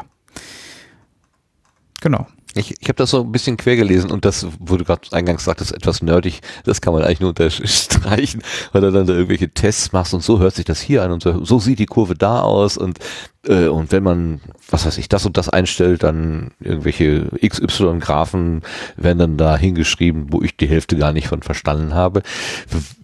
Was ich aber so als Fazit heraushöre, würde ich sagen, Ralf ist nur so so lauwarm begeistert. Oder habe ich das falsch äh, am Ende gelesen? Was denkst du? Nee, das ist schon richtig. Also es ist, wenn man das Geld, was man da investiert, mal nimmt und das ist eigentlich auch das Versprechen sein soll, man kann damit aufnehmen und es ist quasi direkt produktionsfertig und man kann es dann einfach in den in die Veröffentlichung geben, dem ist dann eigentlich nicht so, weil gerade dieser Limiter und auch äh, da, da wird halt zum Beispiel auch sehr viel Dynamik verloren geht, so dass man das gar nicht direkt eigentlich ohne nochmal durch Auphonic oder durch eine eigene äh, Prozessierung ähm, nochmal ähm, entsprechend äh, aufbessert, um es auch hörbar zu machen ähm, bei in lauteren Umgebungen.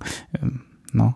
Und das, das geht da einfach, das passt einfach nicht so ganz zusammen, dann diese All-in-One-Lösung. Und du sagtest, glaube ich, eben auch im H6, also er hat auch ein schönes Bild mal gepostet, wo man sieht, wie der Größenvergleich so ist. Und da, also mit dem H6 würde ich es jetzt nicht unbedingt von der Größe vergleichen. Das ist dann schon, äh, schon äh, eher äh, eine ganze Ecke größer. Ähm, also es ist jetzt auch nicht super kompakt, das Gerät. Nee, es ist größer als es auf den Solo-Bildern. Äh, also als ich die Solo-Bilder gesehen habe, habe ich auch gedacht, der ist irgendwie kleiner. Ähm, und als dann tatsächlich mal so andere, andere Sachen da liegen, daneben lagen, wo man dann, ja, Banana for Scale sozusagen, ja. ähm, dass man dann sagt, oh, es hat aber doch äh, Ausmaße so, also so für, muss ich mal eben rumtragen. Naja, gut, ist wahrscheinlich besser noch als das L12, das ja nochmal eine Hausnummer größer ist. Ähm, aber ja, es, ich, also was ich auch ganz witzig fand, ist, ähm, dass äh, Ralf hat ja irgendwie eine Hingabe, äh, sich an solchen Sachen zu verlieren und dann auch zu testen, aber die hat auch Grenzen. Das habe ich zum ersten Mal wahrgenommen, weil er, da, er wollte da in irgendeine Diskussion ver, verzettelt werden, so nachdem er hat irgendjemand noch gesagt, ja, aber dies und das und jenes und dann hat er einfach gesagt, nee, ich mache jetzt hier Schluss, ich habe alles gesagt, was ich zu sagen habe, hier hast du noch ein paar Hintergrundinformationen, mach dir dann Reim selber. So. es gab tatsächlich auch mal ein definiertes Ende, das war mir neu, das fand ich witzig. Hast du das auch so gelesen? Ja, da ging es nochmal um das, äh, den Signalfluss hatte er da skizziert und er hatte da nochmal so ein bisschen den aufgezeichnet, aber da, äh, da es halt im Handbuch dazu gar keine Information, glaube ich, sogar gibt, was so ein bisschen auch ähm, schwierig ist für so ein teures Gerät, was eigentlich auch zum guten Ton eigentlich gehört bei, ähm, bei solchen Audiogeräten. Ähm, ja, da wurde er quasi darauf hingewiesen, dass das noch nicht ganz vollständig wäre und klar, ähm, kann ich auch verstehen, ist ja letzten Endes auch nicht seine Aufgabe, dem Hersteller das abzunehmen. Das sollte eigentlich der Hersteller liefern. Genau. Ich, ich muss äh, gestehen, du, für mich ja. war das diese Diskussion um das Gerät fast ein bisschen ja, ich habe mich sehr unwohl gefühlt, weil ich erst gedacht habe, boah, ich habe mir jetzt sehr, sehr frisch eine L12 gekauft. War das vielleicht jetzt ein Fehlkauf, weil jetzt dieses alles erfüllende Gerät um die Ecke kommt, das all meine Probleme löst? Ich habe mich fast gut gefühlt, als es ein bisschen so auseinandergenommen wurde und die Schwächen aufgezeigt worden ist, weil ich dann gemerkt habe, so, nee, für das, für was ich das L12 gekauft habe, ist es genau richtig und die Sachen, die ich mir noch gewünscht hätte, liefert dann eben dieses Gerät auch nicht. Genau, es ist, hat sicherlich Schwachstellen. Also manche können durch, durch Firmware-Updates vielleicht noch behoben werden. Ich meine, da hat äh, Rode ja auch einiges äh, noch nachgeliefert. Ich meine, gerade diese mehrspurige Fähigkeit oder paralleles USB und äh, SD-Karten schreiben, das war ja alles irgendwie am Anfang nicht mit drin. Äh, das geht mittlerweile, aber ja, es sind leider immer noch so ein paar Themen, die vielleicht noch äh, gelöst werden, aber vielleicht auch nicht. Das ist halt die, die Frage, die so im Raum steht. Und entweder wartet man da einfach noch ein bisschen, bis dann die nächsten Updates rauskommen, ob da was dabei ist, äh, oder ja, ähm, sucht sich halt oder nimmt halt gleich ein L12, wo man weiß, was man bekommt. Ein Feature, das das L12 hier hat, was ich total cool finde, ist ja, was du gerade auch angesprochen hast, gleichzeitig auf SD-Karte aufzunehmen und aber im gleichen Moment ein Interface zu sein.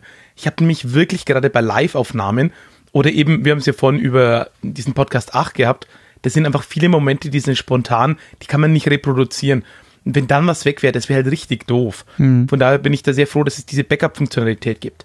Liebe Firma Zoom, wenn ihr da draußen seid, könnten Zehner verlangen für ein Firmware-Upgrade, wenn das das H6 auch könnte. Ich glaube, ja, das wird ja. jeder bezahlen. Das wäre so ja. cool. 20. Wenn das technisch irgendwie machbar wäre, könnt ihr auch was dafür verlangen. Ist okay.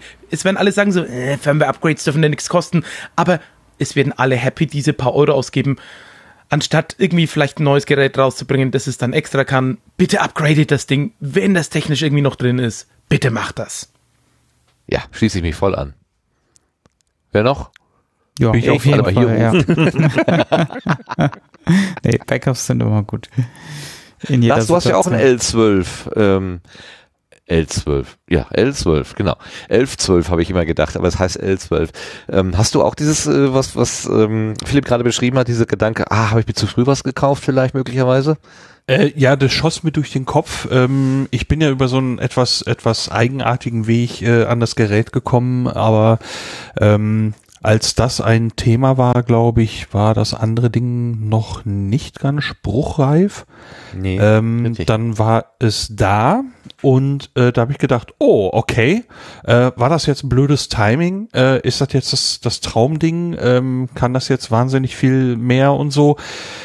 Ähm, ich persönlich bin so ein bisschen skeptisch, weil ähm, sie haben gezeigt, dass sie in relativ überschaubarer Zeit diese Features einbauen konnten. Und ähm, es stellt sich für mich die Frage, was, was halte ich von, von, von der Sache, wenn, wenn, wenn die so wichtige Sachen nachrüsten.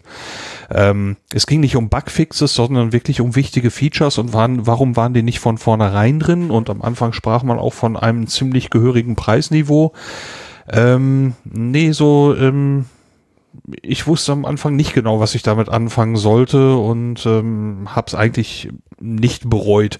Als dann Features nachkamen und äh, das Gerät dadurch konkurrenzfähiger wurde, da habe ich mir die Sachen dann mit großem Interesse durchgelesen und bin immer noch der Ansicht, ähm, das ist für mich nicht schlecht gelaufen, so wie das gelaufen ist und das L12 darf gerne bleiben.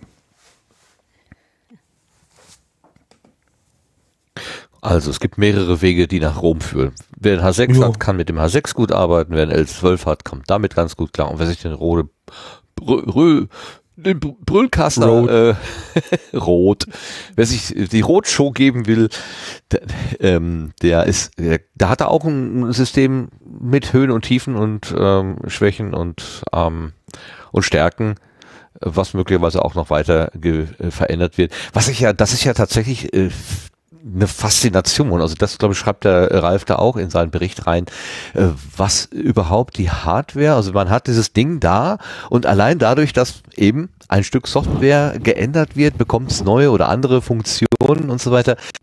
Äh, diese Flexibilität im Gerät, das ist auch faszinierend. Also es ist alles irgendwie in Software gelöst und kann dann eben auch geändert werden.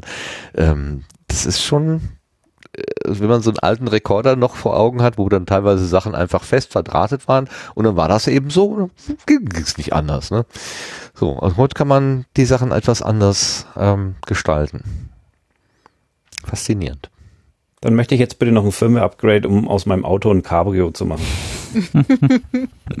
ja, ein, ein erfolgreiches Update hast du ja schon hinter dir. ja, seitdem habe ich mich nicht mehr getraut. Benutze Flex mit Autodach. ja. Freue ich nicht mal. Ich habe das tatsächlich auch wieder, ich habe das mal in der Werkstatt ähm, äh, gehabt, ähm, dass ich mein Auto zur Inspektion hatte und dann äh, sagte er, ja, und wir haben ja auch noch mal die neue Software aufgespielt. Naja, was? Und seitdem ähm, äh, das war so eine Art Anfahrhilfe, die war jetzt plötzlich da drin. Das heißt, wenn ich mein Kupplungspedal kommen ließ, gab es automatisch Gas, damit es halt nicht ausgeht. Das war sehr, sehr witzig und sehr fremd. ich denke, was ist denn jetzt los? Ne? Lässt die Kupplung kommen und, und dann, aber nach einer Zeit hatte ich mich dran gewöhnt und und habe ich damit auch schön gearbeitet. Aber ich, bis dahin war ich ja der Meinung, dass ich überhaupt keinen Bordcomputer hatte. Danach wusste ich, es ist doch anders. Ja. Ich hatte eigentlich die Hoffnung, dass es noch ein altes, fest verdrahtetes Fahrzeug gewesen. Aber nein, das gibt's wohl nicht mehr. Gut, gut. Dankeschön. Haben wir noch was im Querbit spontan? Mehr hatten wir nämlich hier planmäßig nicht. Habt, ist euch noch irgendwie ein Stück Technik oder eine Veranstaltung oder irgendwas zwischen die Finger gekommen, was hier vielleicht noch besprochen werden könnte? Ach so, wir können noch mal ganz kurz, weil der Philipp ja äh, beim Postdoc dabei war. Du kannst noch was zu deinem äh, Improvisationsworkshop sagen. Wie hast das denn, wie war das denn von deiner Seite aus? War das gut? Hast du dich wohlgefühlt als Vortragender oder wie war das?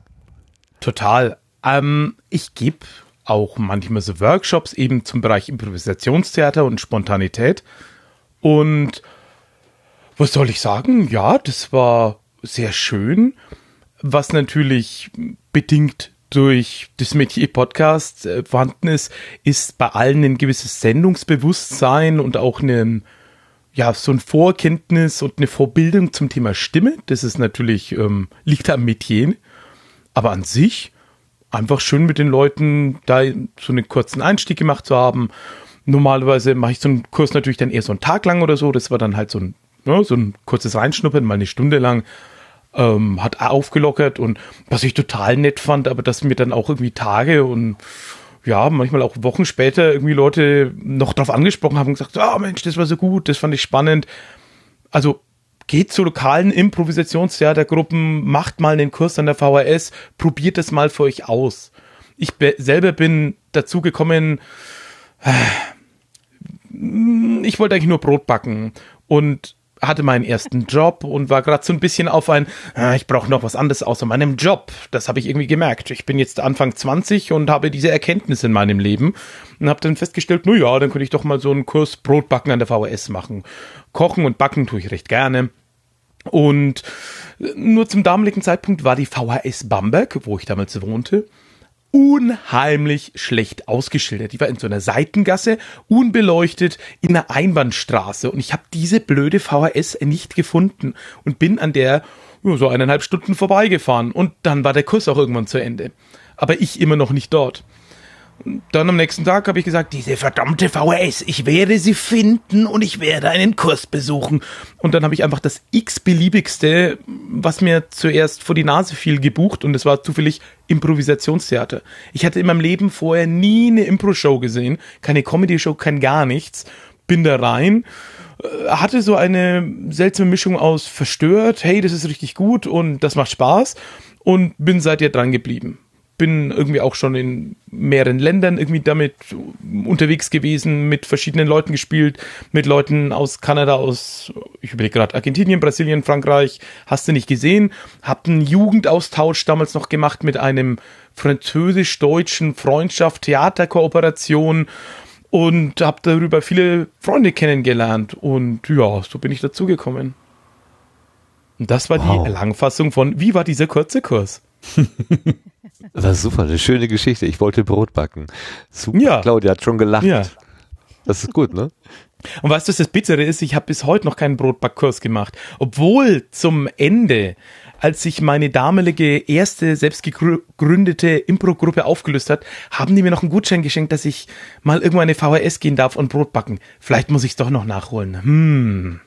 hm. Und vor allem das Bittere war, der Kurs zum Brotbacken war, glaube ich, dann zeitgleich zu meinem Impro-Workshop. Das ist schlecht. Wenn man noch gedacht hat, ich könnte Brotbacken lernen dort, aber nun gut. Es das war das Problem bei Podstock, ja.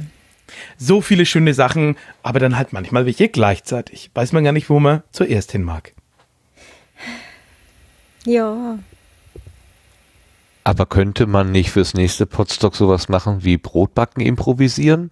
Hm. Da können wir das nämlich vielleicht zusammenwerfen, weil ich wäre nämlich eigentlich total gerne zu diesem Impro-Workshop gegangen. Hm. Ich sehe Übereinstimmungen. Fragen genau. wir mal Bernd. Genau, fragen wir mal Bernd, ob er das Ganze vielleicht gehen lässt, diese Gedanken. Ah, gute Idee. Sehr schön. Vielen Dank für den spontanen äh, äh, Eindruck in die äh, Entstehung dieses Podcasts, äh, ach, dieses ähm, Improvisationsworkshops. Sehr schön. Ja, gerne doch. Gut, dann sind wir jetzt tatsächlich durch, durch äh, die, durch das Querbeet und dann kommen wir zu den, zu dem Blühkalender.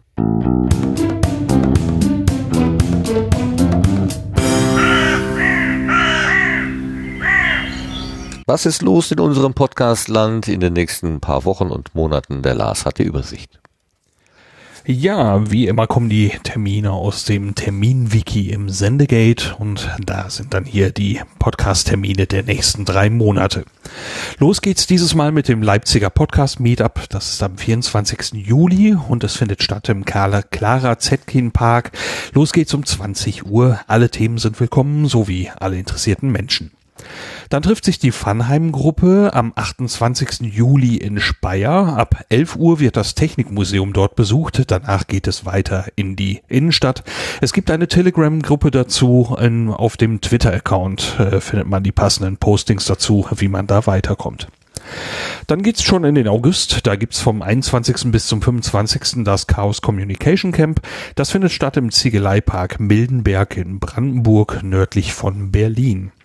Bevor es die Tickets gibt, äh, da ist eine Mail an Ticketbuchende rausgegangen ähm, mit einem Fragebogen über äh, Anreisemodalitäten und so weiter. Da wird man gebeten, da noch etwas auszufüllen. Das Podcast Meetup Leipzig gibt's auch wieder dann, nämlich am 28. August. Weiterhin ist man offen für alle interessierten Menschen und Podcast-Themen. Los geht's wieder um 20 Uhr im Clara Zetkin Park. Am 14. September geht's dann nach Kiel. Da gibt's im Rahmen der digitalen Woche auch dieses Jahr den Kieler Podcast-Tag. Dieses Jahr schon zum dritten Mal und dieses Jahr geht's wieder ins KMTV. Los geht's morgens um 10 Uhr. Dann gibt's auch wieder das Podcast Meetup Leipzig im September, nämlich am 25. Wie immer können dort interessierte Menschen kommen und man gibt sich weiterhin Themen offen. Los geht's um 20 Uhr im Clara Zetkin Park. Am 30. September ist dann der International Podcast Day. Der möchte das Podcasting international feiern. Inter Informationen, wie das passieren soll, gibt's unter internationalpodcastday.com. Dann äh, ist auch wieder ein Podruhe geplant, ein Treffen für alle Podcast-interessierten Menschen. Das ist ja heute hier schon genannt worden. Der Termin steht noch nicht endgültig fest, aber wenn es alles klappt, soll das am 4. Oktober sein und das wäre dann auch wieder im Unperfekthaus in Essen und Beginn ist um 19 Uhr. Äh, weitere Links zu den ganzen Terminen und äh, ebenso mit auch weitere Informationen gibt's im Termin-Wiki im Sendegate. Das Wiki ist offen für weitere Einträge und wenn also dort eine Veranstaltung ergänzt wird, dann taucht die auch hier im Sendegarten auf. So viel von mir. Danke, Lars. Bitteschön. Da machen wir eine richtig gute Nummer draus. Ich merke das schon. Es ist gruselig, oder? Ja. Und es wird von jedem, von Mal zu Mal wird es schlechter. So ist es. So will es das Gesetz. Oh ja. Super. Huch, bei mir geht schon wieder ein Rechner aus. Na, na, na, die gehen ja alle in den Schlafmodus. Noch sind wir nicht so weit. Ich habe noch zwei Setzlinge und da kommen wir jetzt auch hin, zu den Setzlingen.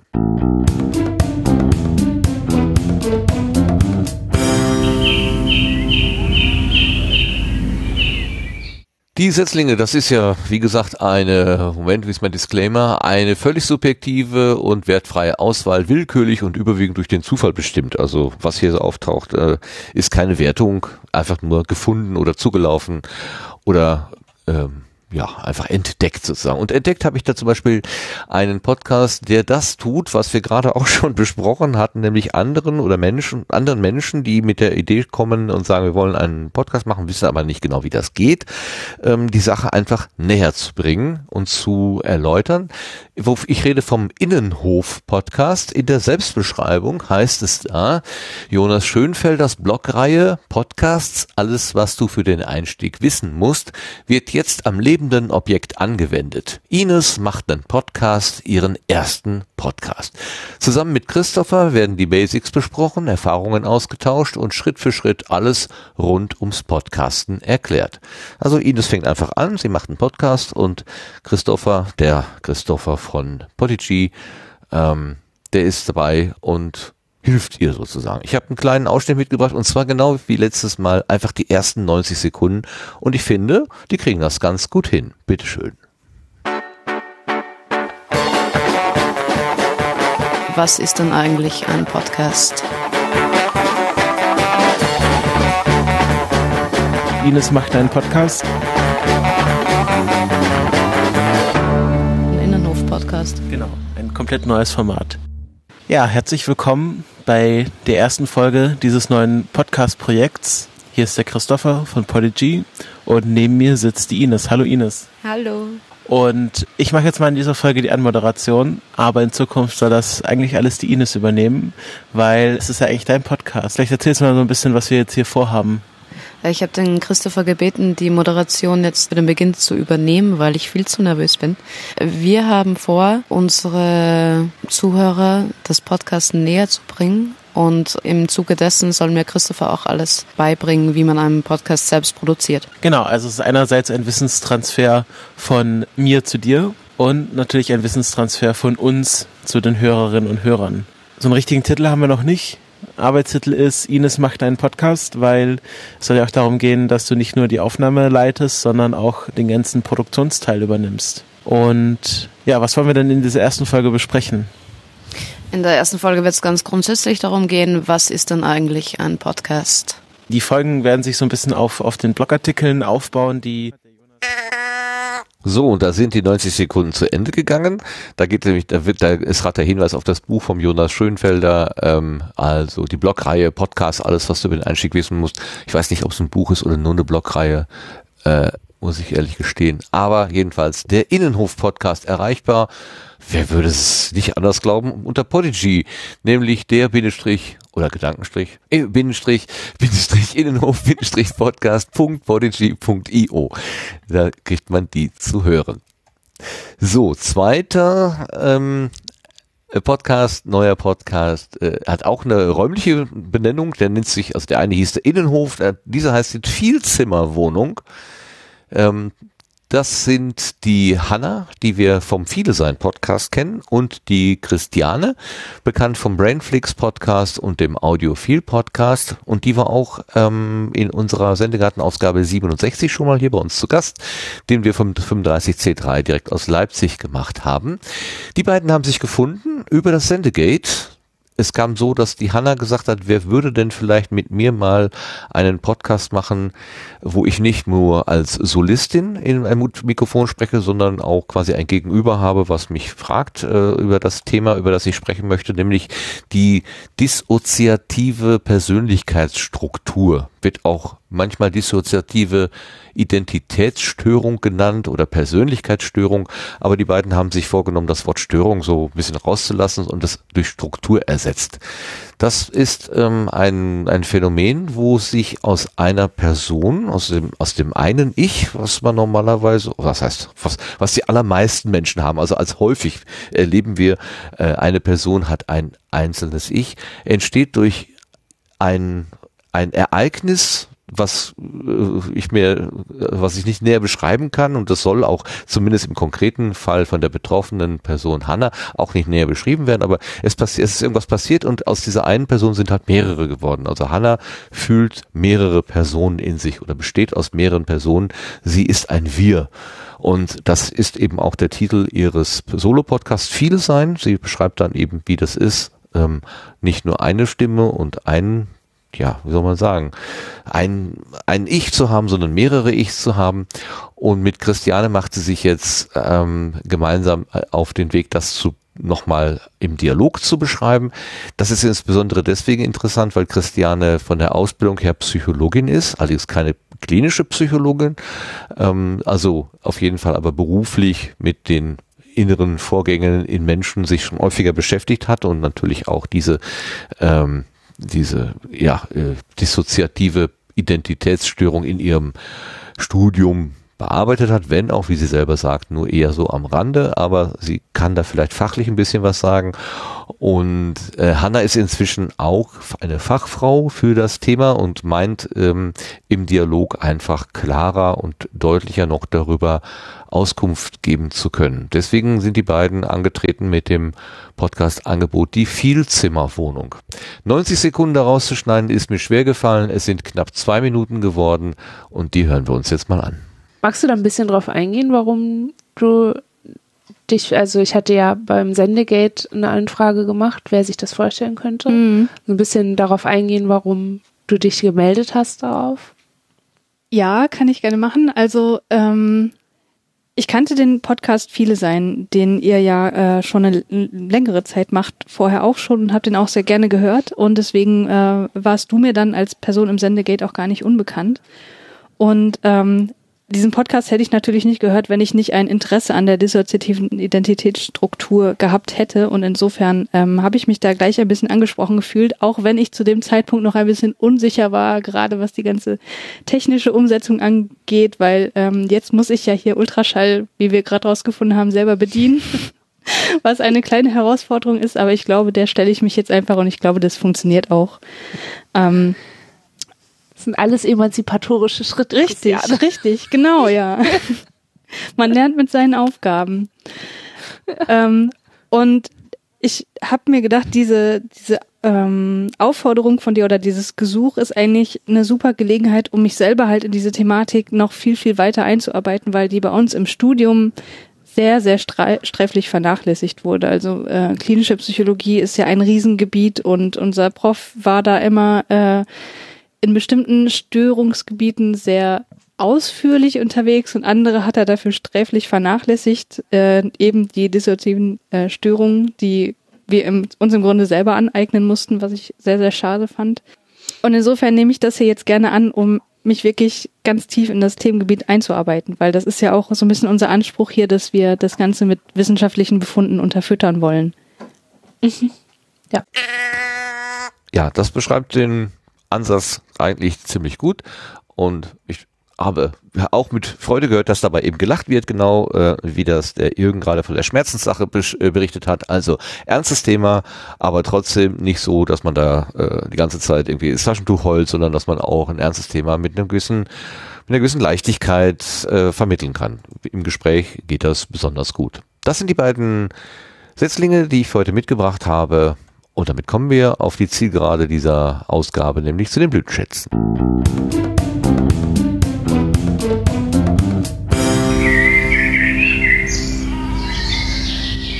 Haha, ich hatte vorhin gespoilert und gesagt, der Toybi ist ein Blütenschatz von mir und das äh, ist er auch. Er hat nämlich in der neuen Ausgabe von seiner Nussschale in gewohnt kompakter Form einen Überblick zum Betriebssystem Linux gegeben. Also, äh, was ist Linux? Wo kommt das her? Er hat mit äh, zwei Personen auch ähm, Einspieler gemacht, unter anderem mit der Luna. Ich glaube, das ist die Luna, die uns Feuerpoi auf dem Podcast gezeigt hat. Und ich komme schon wieder zu der Aussage, mein Gott, wie klein ist diese Podcast-Welt. Ähm, die erzählen ganz kurz und knapp eben, was Linux ist, wo es hergekommen ist. Und ähm, ich möchte mit dieser Empfehlung ganz besondere Grüße an den Pablo von der Bevuta IT schicken, der gesagt hat, boah, Mensch Martin, du kannst doch nicht als cooler Mensch mit sowas Uncoolem wie Windows hier umgehen. Ich habe gedacht, du willst auch Linux machen. Nee, mache ich nicht, aber ich habe trotzdem mit großer Freude da reingehört. So, ich sehe noch einen Blütenschatz von Claudia. Was hast du uns mitgebracht? Ja, ich habe jetzt einen etwas spontanen Blütenschatz, weil ich mir dachte, ich kann ja nicht schon wieder so unvorbereitet keinen haben.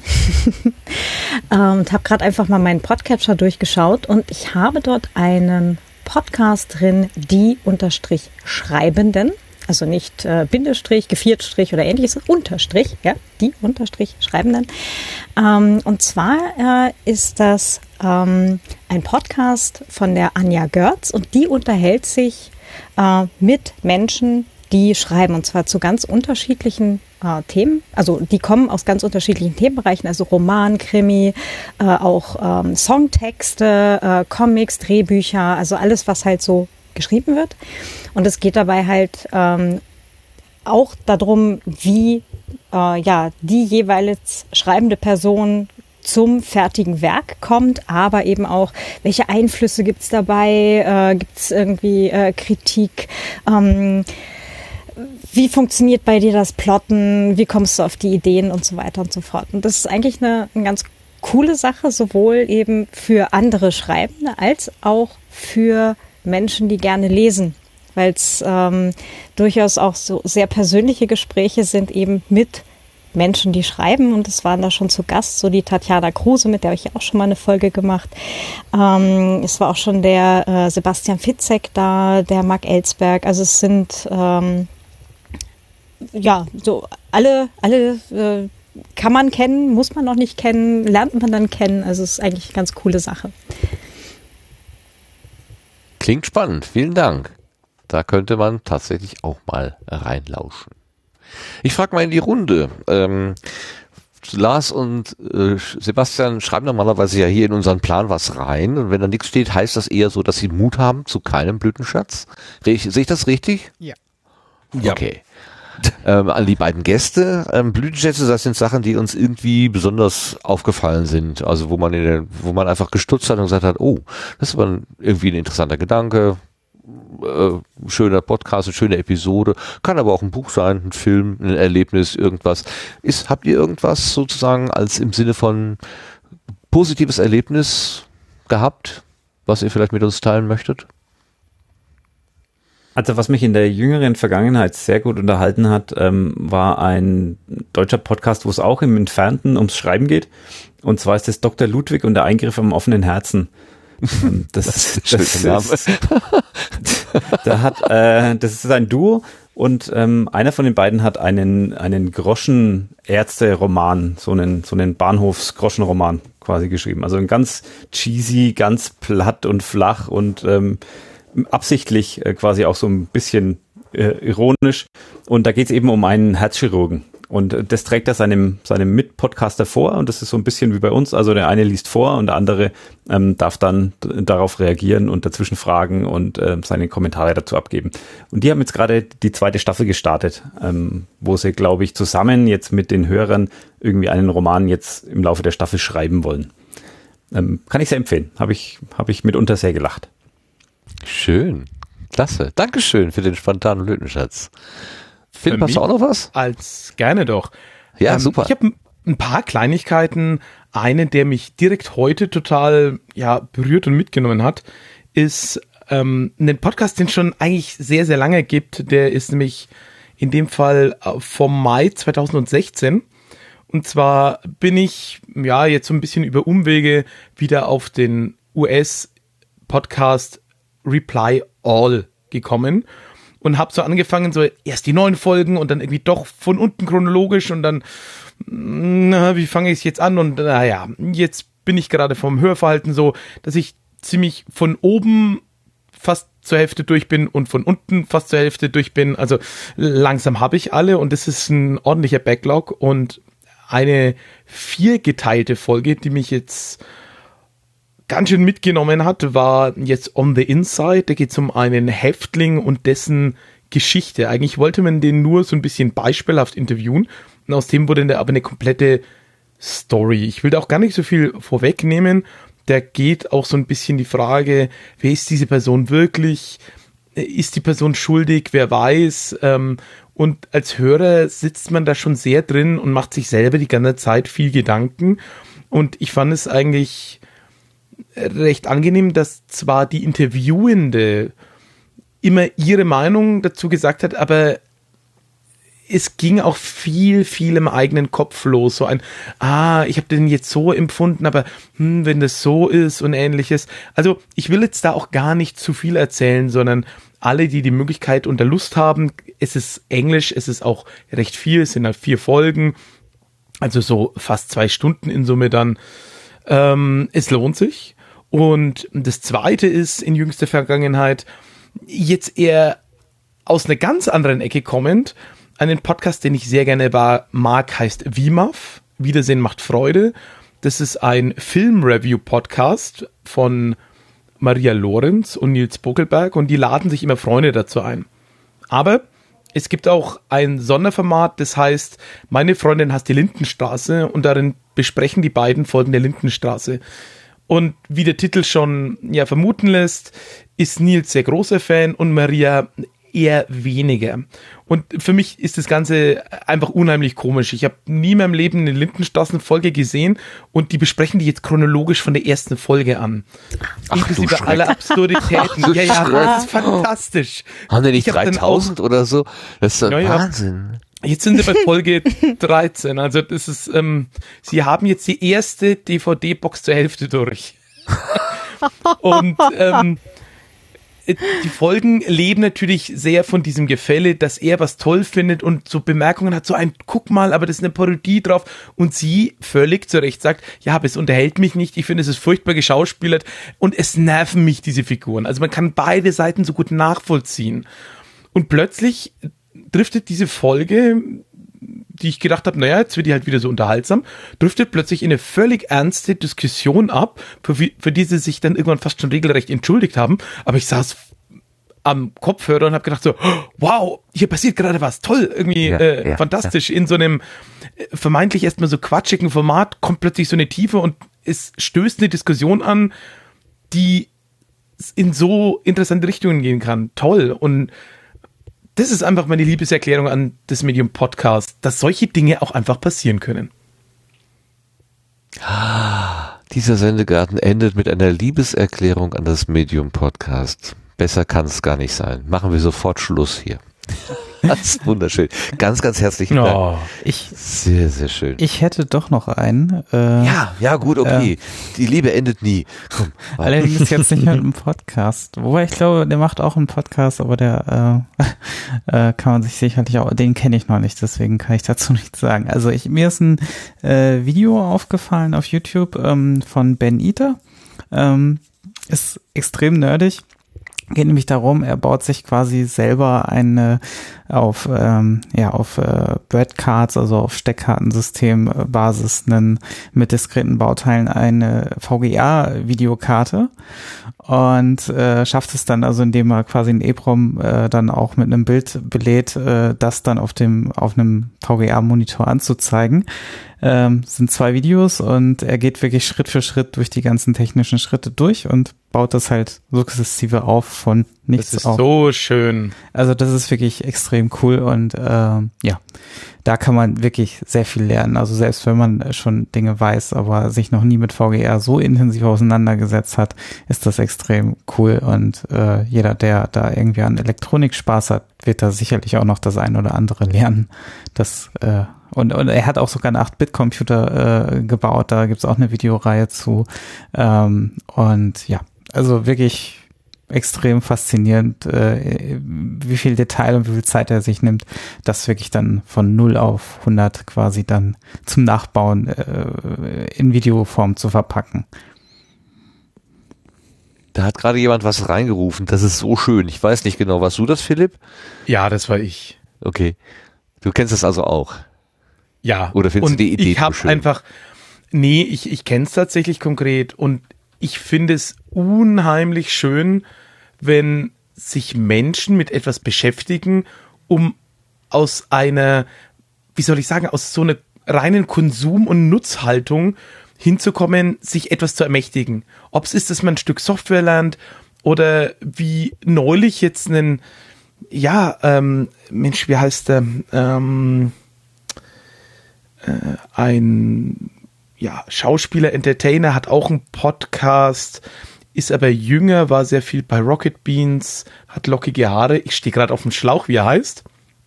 Ähm, sagt mir bestimmt gleich jemand, hat den Beefträger bei Jan Böhmermann gegeben.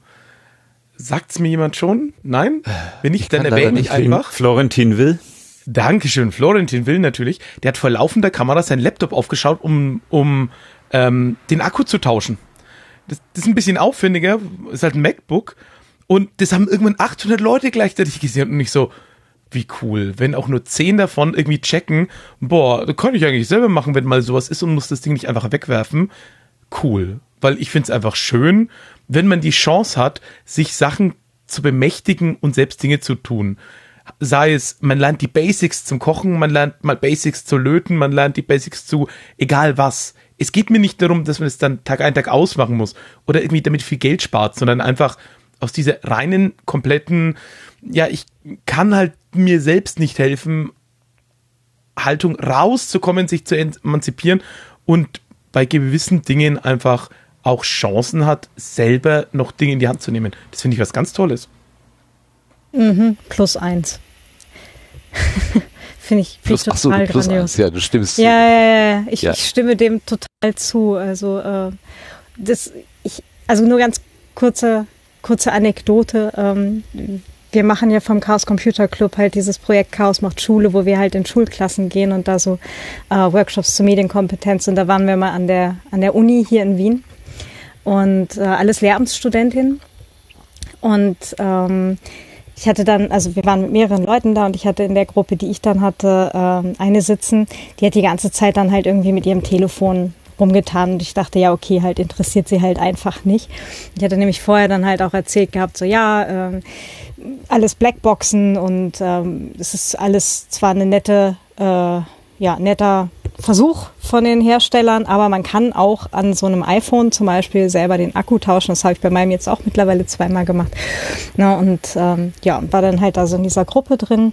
Und dieses eine Mädel, die die ganze Zeit dann da halt irgendwie so abseits saß und nur auf ihr Telefon starrte. Und äh, irgendwann quatscht sie mich so mitten im Satz von der Seite an. Wie kriege ich das Ding denn jetzt auf? Es war so, oh mein Gott. hat die die ganze Zeit yes. halt versucht, okay, wie kriege ich dieses Telefon eigentlich auf und hat sich damit echt beschäftigt. Und dann war so ein, okay, wir gucken jetzt auf ifixit.com, wie würdest du tatsächlich eben dieses Telefon repariert kriegen. Es war einfach unglaublich geil. Schön, schön, schön. Ja. Ja, wo der Philipp gerade äh, auch Kochen, äh, Kochen aufgezählt hat, habe ich im Hirn automatisch Backen ergänzt, weil äh, das mit dem Sauerteig auf Potstock, das hat ja nun wirklich auch ähm, Wirkung hinterlassen. Also man kann Tobi Bayer kaum noch äh, hören, ohne dass es irgendwann mal um Brotbacken geht. Lustiger, lustigerweise habe ich im letzten Metacast ähm, in der 142 auch das Thema Brotbacken gehört. Nach einer guten Dreiviertelstunde dieser Sendung beschäftigen sich mit eine, eine komplette halbe Stunde mit dem Thema Brotbacken. Äh, der Martin geht da ziemlich steil äh, als Verfechter des Selbermachens ähm, und die anderen, also zumindest, äh, ach Gott, wer ist das jetzt wieder? Philipp oder der andere, der dritte? Ähm, jedenfalls es, äh, entsteht ja so ein leichter Disput durchaus zwischen dem Selbermachen und ähm, äh, wie, also ist die Triebfeder, ist das selber zu machen, bedeutet das automatisch, dass alles andere, was man nicht selber gemacht hat, schlecht? Oder gibt's da auch noch irgendwas dazwischen? Ähm, das ist ganz witzig und ähm, überhaupt, wie sie versuchen, der Philipp und, und der Martin versuchen, äh, dem Jan klarzumachen, äh, wie einfach es ist, so einen Sauerteig anzusetzen, weil die Bakterien, die kommen ja aus der Luft. Man macht ja eigentlich nicht viel. Man, man stellt den ja im Prinzip nur Essen dahin und dann kommen die und dann vermehren die sich da.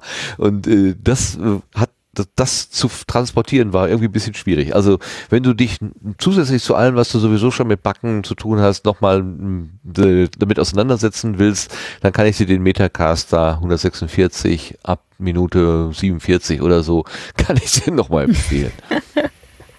Klingt gut. War sehr überraschend, weil normalerweise sind die ja auch eher äh, Technik-Nerds und dann fangen die da plötzlich an über ähm, ja, Brotbacken und Aromen und ah, was weiß ich alles zu erzählen. Das war schon ziemlich spannend. Okay, jetzt ist es aber wirklich genug. Wir machen hier einen, äh, einen Schluss. Wir machen das Gartentürchen zu. Ich danke ganz, ganz herzlich allen, die an dieser Sendung hier beteiligt gewesen sind.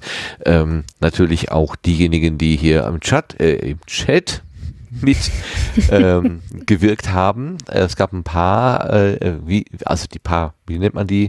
Die üblichen Verdächtigen, die haben uns auch heute nicht alleine gelassen. Ganz herzliches, ganz herzliches Dankeschön dafür. Ein paar Kommentare habe ich aus den Augenwinkeln gelesen. Ich kann ja nicht immer so ähm, damit wirken, sonst komme ich hier ganz durcheinander. Das äh, ist meiner äh, Monotasking-Fähigkeit äh, geschuldet. Also, auf, herzlichen Dank äh, für die Teilnahme im Chat und ganz herzlichen Dank für die Teilnahme hier am Mikrofon. Und dann sage ich ganz herzlich erstmal Dank den Gästen. Ich fange mal an mit dem Jürgen. Herzlichen Dank, Jürgen. Ja, sehr gerne. Danke, es hat Spaß gemacht. Und ich schließe den Philipp an. Auch dir einen herzlichen Dank. Vielen Dank, dass ich hier sein durfte. Gerne, gerne. Und die Sendegärtnerinnen, die Mitpodcasterinnen, die, ja, die Wichtel sozusagen, die Wichtelin Claudia, herzlichen Dank dir. Ja, danke auch. Und dem Sebastian für die Technik, die Bereitstellung und die Erklärung aller möglichen Schaltkreise und die, das, die Sorge für den guten Ton. Dankeschön. Gerne. Und der Lars natürlich mit dem Kalender und auch den Links.